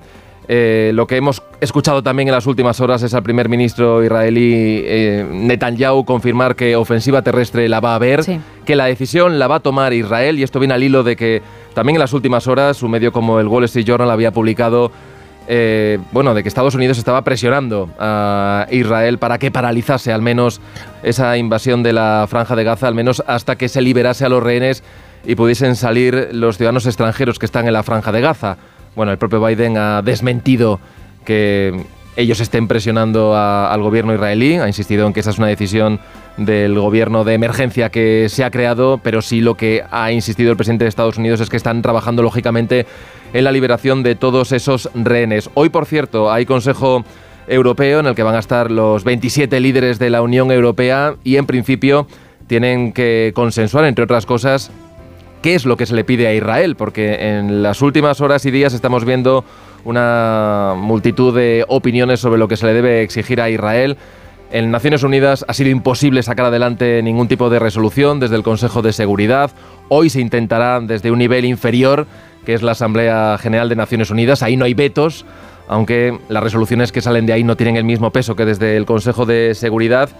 Y lo que hemos escuchado en las últimas horas es a Antonio Guterres, el secretario general de Naciones Unidas, reafirmarse en lo que dijo ayer, en todo lo que dijo, no solamente en la parte que Israel ha querido destacar cuando habló de que lo ocurrido con ese ataque de Hamas ocurre no de la nada, sino después de tantos años de ocupación del pueblo palestino. Previamente él había condenado ¿no? el horror de esos ataques por parte de Hamas, pero Israel se mantiene en pedir la dimisión de Guterres y además eh, está retirando los visados al personal de la ONU para que puedan trabajar sobre el terreno en Israel. Ayer escuchamos a, Pedro Sánchez, que es de momento de los líderes de la Unión Europea, el que de forma más vehemente, clara y contundente ha, apoyado ¿no? las palabras de, de Antonio Guterres. Sánchez, al que por cierto ayer se le ha preguntado, hubo oportunidad de preguntarle los periodistas en Bruselas, no el día anterior, cuando se presentó ese acuerdo con Sumar, qué hay de la amnistía, por qué no se ha incluido la amnistía en ese pacto cerrado con la formación de Yolanda Díaz y ha dicho que bueno, todo a su tiempo, ¿no? Que los acuerdos se harán públicos una vez que estén firmados y acordados y de ahí no le hemos sacado, o sea que habrá que habrá que esperar. Al que hemos escuchado en las últimas horas cargar contra la amnistía es a Feijó, lo hizo en un desayuno informativo en Barcelona en el que se está destacando algo que ocurrió pues justamente en la parte final de ese desayuno. Ya sabes que eh, en fin, las preguntas son preguntas hasta la última. Y es la última, una pregunta en principio inocente. Se le planteó a, a Feijó si conocía personalmente a, a Carlos Puigdemont y si no le parecería mal hablar con él. Bueno, en esa respuesta lo que vino a decir es que en los contactos indirectos que habían mantenido con el expresidente de la Generalitat, si algo había que destacar era que a ellos no les había mentido, ¿no? Y había mostrado su respeto por Carles Puigdemont. Bueno, estas palabras eh, no han caído muy bien en el Partido Popular de Cataluña. Ya sabes que allí hay un dirigente que está al frente, Alejandro Fernández, que ha sido muy crítico con estos acercamientos entre comillas del Partido Popular al nacionalismo y al independentismo, pensando quizás más con las luces largas en futuros encuentros. Decía también Feijó que hace falta que haya un entendimiento con los nacionalistas para avanzar en esto de la reconciliación, de la normalización, pero bueno, esas palabras están ahí. Hoy seguramente va a haber mucha resaca por eso que dijo ayer Feijóo y de todo esto hablaremos hoy y de otras muchas más cosas en, más de uno, en nada, a partir de las 6 de la mañana, 22 minutos. Exacto, bueno, pues ahí estaremos, ¿eh? como siempre. Muchas gracias, Miguel. Venga, buen día. Feliz jueves lluvioso. Lluvioso, lluvioso, salvo que vayas al Levante, al Mediterráneo y te escapes. Exacto. Que es donde previsiblemente hoy no va a caer ni una gota. Pero te haré caso, ¿eh? nada, nada, yo te dejo, tú no, libre. no. Soy yo ahora quien diga nada. Hoy sí, hoy sí. bueno, bueno, venga. Que descanses cuando puedas. Chao, chao, chao. 5 y 38, 4 y 38 en Canarias. ¡Paren las rotativas! Vale, ya pueden arrancar.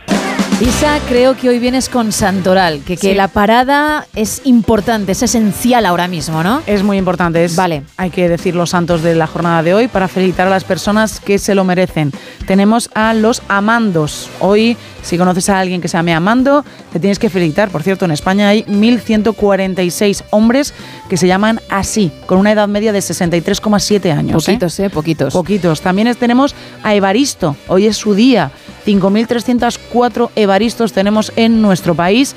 Felicísimo también su día, hay que felicitarle a Felicísimo en su Día del Santo. Fíjate, solo hay 921 felicísimos aquí en España, con una edad media superior a los 71 años. Tenemos a Marciano también, hoy es su día. Yo conozco a una marciana. ¿Conoces a una marciana? Un pariente lejano, marciana, pero marciano no. Pues mira, marcianos, 1151 marcianos tenemos en nuestro país. Y luego tenemos a Buenaventura. Vale. Buenaventura también es su santo. Hay 1503 hombres que se llaman Buenaventura y tenemos a 292 mujeres solo que se llaman Buenaventura. Pues hay que buscar por donde sea de donde la zona de vivas. Pero no me, no me, me, resulta más familiar que la cifra que me has dado. Es decir, pensaba que había más gente que se llamaba así. Pues no, fíjate, hay bastantes menos mujeres que se llamen Buenaventuras que Bueno, y hombres, porque mil y pico tampoco es una cifra grande. Claro. Están más o menos todos esos nombres mm, por ahí, ¿eh? Sí, sí, casi todos los nombres, excepto, Buenaventura que tenemos ahí 220, 292, perdón, y Felicísimo 921. El resto les tenemos por ahí. También Aptonio, hoy es su día, Ceda es su día, Eata es su día y Fulco es su día. ¿Qué pasa? Que no sabemos cuántos hay en España, porque si el número es inferior a 20, en el INE no sale. Pues entonces nos podemos hacer una idea. Más o menos. Que yo creo que para mucha gente es una fortuna incluso, ¿eh? Sí, la verdad es que sí. Porque los ¿eh? últimos cuatro que has dicho... Potentes. Agüita. Sí. Bueno, gracias Isa. Nada. 20 minutos para llegar a las 6, las 5 en Canarias y toca abrir la puerta del misterio.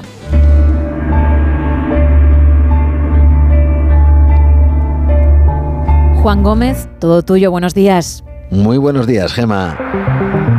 Como sabemos, son millones los pasajeros que llegan a los diferentes aeropuertos del mundo. Cada uno de ellos tiene un lugar de partida y uno de llegada perfectamente reconocible. Pero veréis, en el año 1954 las autoridades del aeropuerto de Tokio en Japón se toparon con un problema de lo más desconcertante.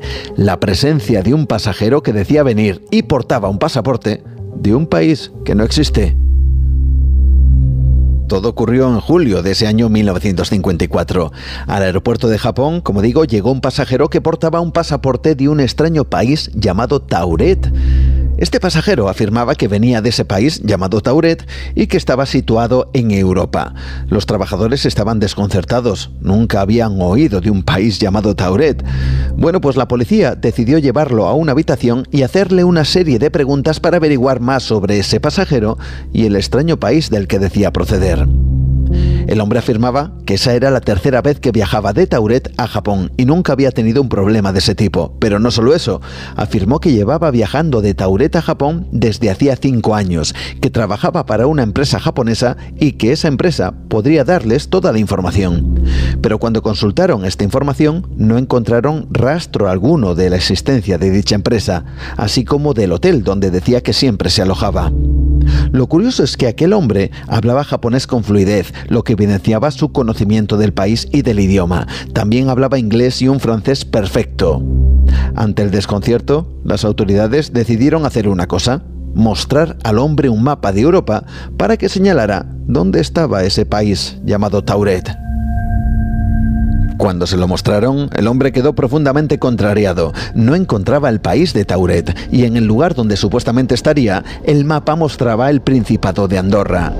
El viajero aseguró que Tauret era una extensa tierra entre Francia y España y que las fronteras de ese país históricamente llevaban existiendo desde al menos un milenio. Mientras, y ante la imposibilidad de retenerle, las autoridades le proporcionaron una habitación en un hotel cercano y vigilado hasta que se aclarara el asunto. Pero algo inesperado ocurrió a la mañana siguiente. Cuando los funcionarios que habían estado vigilando la puerta de la habitación le pidieron que saliera, no hubo respuesta Obligados a entrar, se toparon con algo insólito. Aquel extraño hombre no estaba. La única salida posible era una ventana redondeada a muchos metros de altura, que además daba una concurrida calle. De haber saltado por dicha ventana, la caída hubiera sido prácticamente mortal. Alguien además lo habría visto. Sin embargo, el hombre desapareció sin dejar rastro. Esta historia fue recogida por un escritor llamado Paul Beck, quien en el año 1981 publicó un libro titulado Into Thin Air. que recogía casos de desapariciones extrañas. A partir de ese momento muchos intentaron encontrar información, incluso en el propio aeropuerto de Tokio, pero ya habían pasado casi 30 años y nadie pudo dar una respuesta certera. Es por eso que con el paso del tiempo, la leyenda del hombre de Tauret se agrandó y con ella su misterio. Comenzaron a sugerirse varias soluciones. La primera es que todo fue un invento de Paul Beck para rellenar su libro, pero el caso es que esta historia no era muy extensa. Además, el resto de las desapariciones que describe son absolutamente reales, por lo cual inventarla no parecía tener sentido. Otra propuesta fue que quizá si hubo alguien con el que tuvieran problemas en el aeropuerto con su identidad o con un pasaporte, puede que de algún pequeño país poco conocido, y que esto se hubiera exagerado hasta llegar a propagarse. También se propuso que todo se tratara de una leyenda urbana de la época o similar, pero si atendemos a que tal historia, según el escritor Paul Beck, fue cierta, lo que nos queda es lo que muchos aseguran, que quizá estemos ante la prueba de la existencia de universos paralelos donde la realidad, aunque similar, fuera diferente. Quizá el hombre de Tauret viajó de su realidad a la nuestra hasta que regresó y lo hizo desde la habitación de ese hotel. Buenos días. Buenos días, Juan.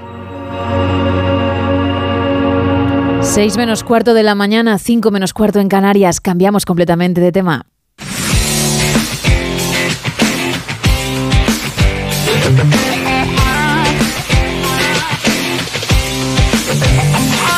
Hablemos de curiosidades deportivas. Venga, vamos a hacerlo con Esteban Álvarez. Muy buenos días. Buenos días, Gemma. Bueno, segunda entrega y creo que vamos con pelota gorda, ¿no? Vamos con la NBA porque acaba de comenzar una nueva temporada, como hemos dicho, de la NBA. Y es que este año se cumple el 40 aniversario de las que se consideran las mejores finales de la historia. Como todo en esta vida, tal aseveración es discutible, pero de lo que no hay duda es de que el 1984 confluyeron una serie de factores que marcaron la NBA para siempre.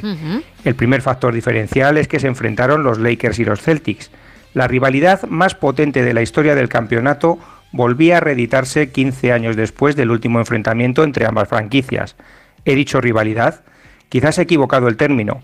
John C. Reilly, el actor que interpreta al Dr. Bass, a su vez propietario de los Lakers en la celebrada serie de Winning Time, indica a sus jugadores en un memorable speech que cuando has perdido las siete finales jugadas ante los Celtics con anterioridad, a eso no se le puede llamar rivalidad, sino masacre. Y así era. Para los Lakers suponía la oportunidad de vengar todas las afrentas de la década de los 60, mientras que para los Celtics llegaba el momento de continuar aplastando a su más encarnizado rival, colgando la bandera del campeonato número 15 en el vetusto techo del Boston Garden. El segundo factor, y no menos importante, es que en febrero de ese mismo año David Stern era nombrado comisionado de la NBA. Stern fue el hombre con el que la liga alcanzó dimensiones planetarias, y su tremendo olfato como hombre de negocios detectó la mejor manera de vender unas series finales en Estados Unidos, es decir, la América blanca contra la América negra, la working class del estado de Massachusetts contra el glamour hollywoodiense, y sobre todo, Larry Bird, el jugador insignia de los Boston Celtics, contra Magic Johnson, el estandarte de Los Ángeles Lakers. Estos dos mitos del baloncesto se habían enfrentado en 1979 en la final universitaria más seguida de la historia hasta ese momento, con la victoria de los Spartans de Magic Johnson, trasladando una rivalidad que marcaría la década de los 80 a la NBA. Curiosamente, tardaron cinco años en enfrentarse en unas finales y lo harían tres veces a lo largo de la década. Pero una cosa es el marketing para vender el producto y otra lo que pasa en la pista. Errores cruciales por parte de Magic Johnson en tres partidos de la final incluido uno en los últimos instantes del séptimo y decisivo partido, hundieron a los Lakers, mientras que Larry Bird lideró la reacción de los Celtics desde el cuarto partido hasta el final de la eliminatoria. Finalmente volvieron a imponerse los Celtics sobre los Lakers por cuatro victorias a tres. Larry Bird fue el MVP de la temporada y de las finales, y los Lakers tuvieron que esperar un año más para poder vencer por primera vez en su historia a los Boston Celtics en unas finales de la NBA. Ese mismo verano, los Chicago Bulls elegían en la tercera posición del draft a Michael Jordan, que lideró a la selección estadounidense a la medalla de oro en los Juegos Olímpicos de Los Ángeles, triturando a España en la final. En pocas ocasiones se conjugan los astros de una manera tan perfecta y sincronizada. Para la NBA fue un antes y un después. y conociendo cómo venden su producto, seguro que hacen un guiño memorable a las finales del 84, el momento en el que la NBA Gema empezó a apuntar hacia las estrellas. Por cierto, ¿te mojas? ¿Nos dices cuál es tu equipo de la NBA favorito hoy en día y cuál lo era entonces si es que ha cambiado la cosa? Pues mira, yo me hice de los Lakers en aquella época. y ahí sigues, ¿no? y ahí sigo. ¿Y un jugador con el que te quedas tanto actual como también veterano? Pues mira, de, toda la historia me quedo con Karim Abdul-Jabbar, que precisamente jugaba en los Lakers en, estas, en estas finales y que tuvo una carrera de 20 años. Está considerado uno de los, de los grandes jugadores de todos los tiempos, compitiendo con Jordan o LeBron James. Y de los actuales, pues me cuesta, me cuesta coger alguno, quizá a lo mejor Stephen Curry, de los Golden State Warriors. Perfecto. Aquí hay que mojarse, aquí hay que mojarse. Claro que sí. Pues Esteban Álvarez, muchísimas gracias y dentro de unas semanitas volvemos a hablar, ¿vale? Gracias a ti, Gema. Un saludo. Que tengas un feliz día. Chao. Igualmente.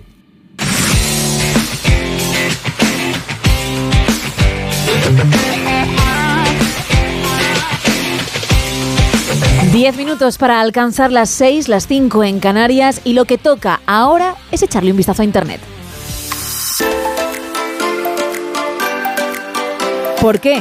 Se preguntarán, Isa, los nuevos oyentes, aquellos que nos están escuchando por primera vez. Pues porque mm, hay muchas personas que tienen cosas en casa que ya no necesitan, que consideran que son un estorbo y lo que hacen es ponerlas a la venta en la red. Si otra persona está interesada y paga el precio que ellos han fijado, pues mira, se quitan el trasto de en medio y encima moneditas al bolsillo.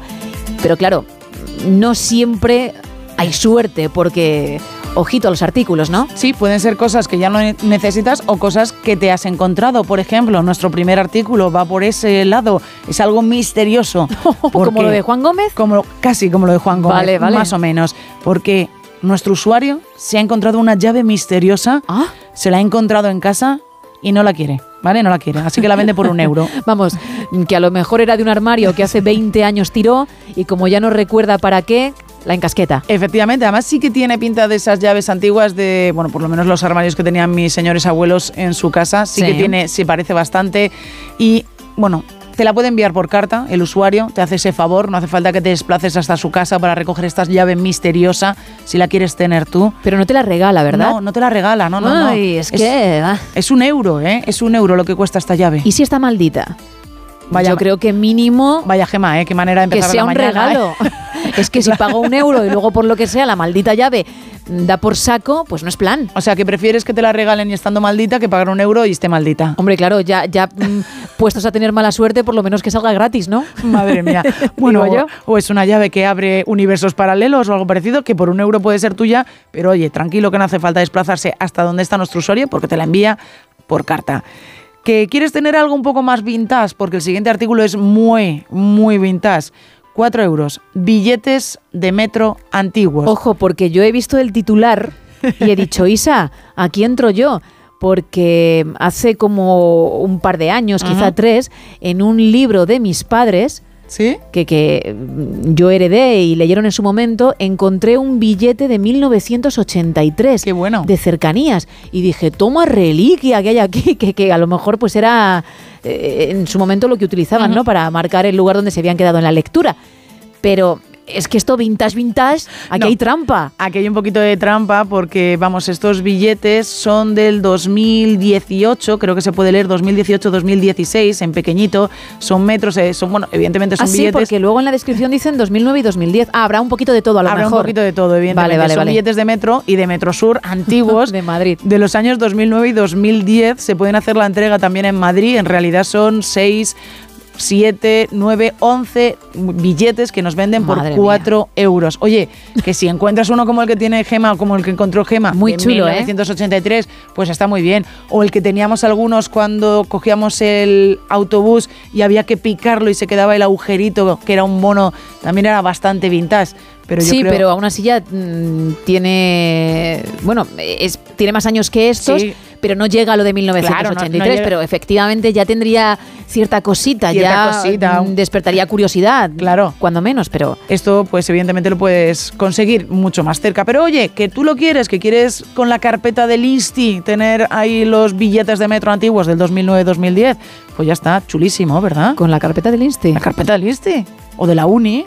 Con lo cual tú te imaginas la carpeta del Insti y al lado los billetes de metro. Sí, y ya está, ese es el mundo vintage. Así resumes tú. Ese es mi mundo vintage. El baúl de los recuerdos. Efectivamente. Bien, vamos con más. Pues otro baúl de los recuerdos es lo que ha encontrado este usuario que vende por 5 euros una auténtica ganga que, cuidado, está reservado.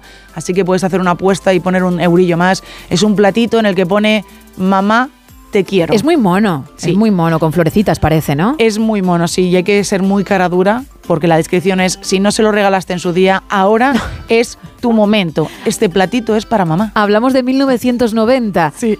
Ya ha llovido, claro, si en 1990 por lo que sea se te pasó tener el detalle y eso, ojo, te ha generado un trauma. Cuidado. Y es una mochila que te pesa desde entonces, ahí tienes la solución, ¿no? Aquí tienes la solución, es un plato blanco en el que con unas letras preciosas pone mamá te quiero, hay tres flores, está sobre un soporte negro pero bonito. está reservado, pero yo creo que si ofreces 5,50... Ah, ya ni un euro, ¿no?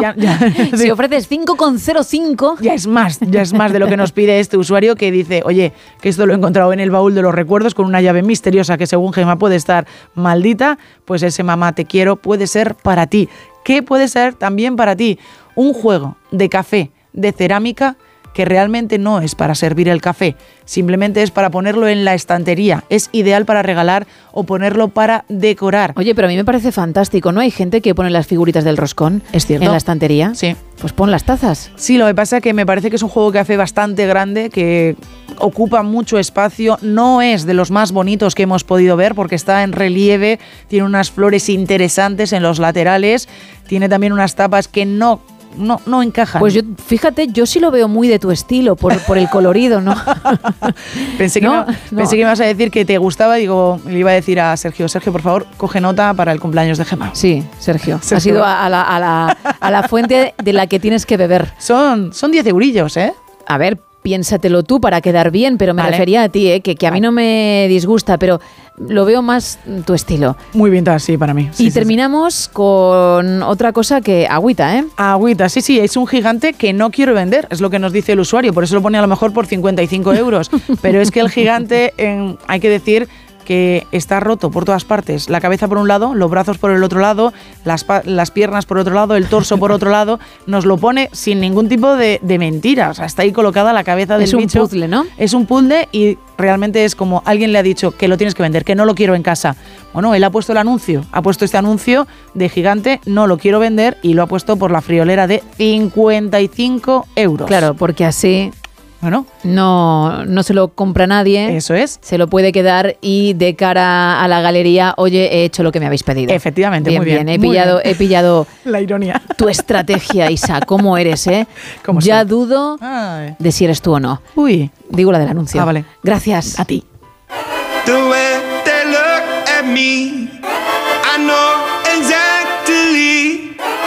what they talk about when I'm not around. Got no time for that. As a matter of fact, every day's my birthday. Oh, I hope you heard pues hasta aquí el No Sonoras. Mañana regresaremos, pero lo haremos en nuestra versión express a partir de las 3 de la madrugada a las 2 en Canarias. Que pases un feliz jueves lluvioso y mañana más. Adiós.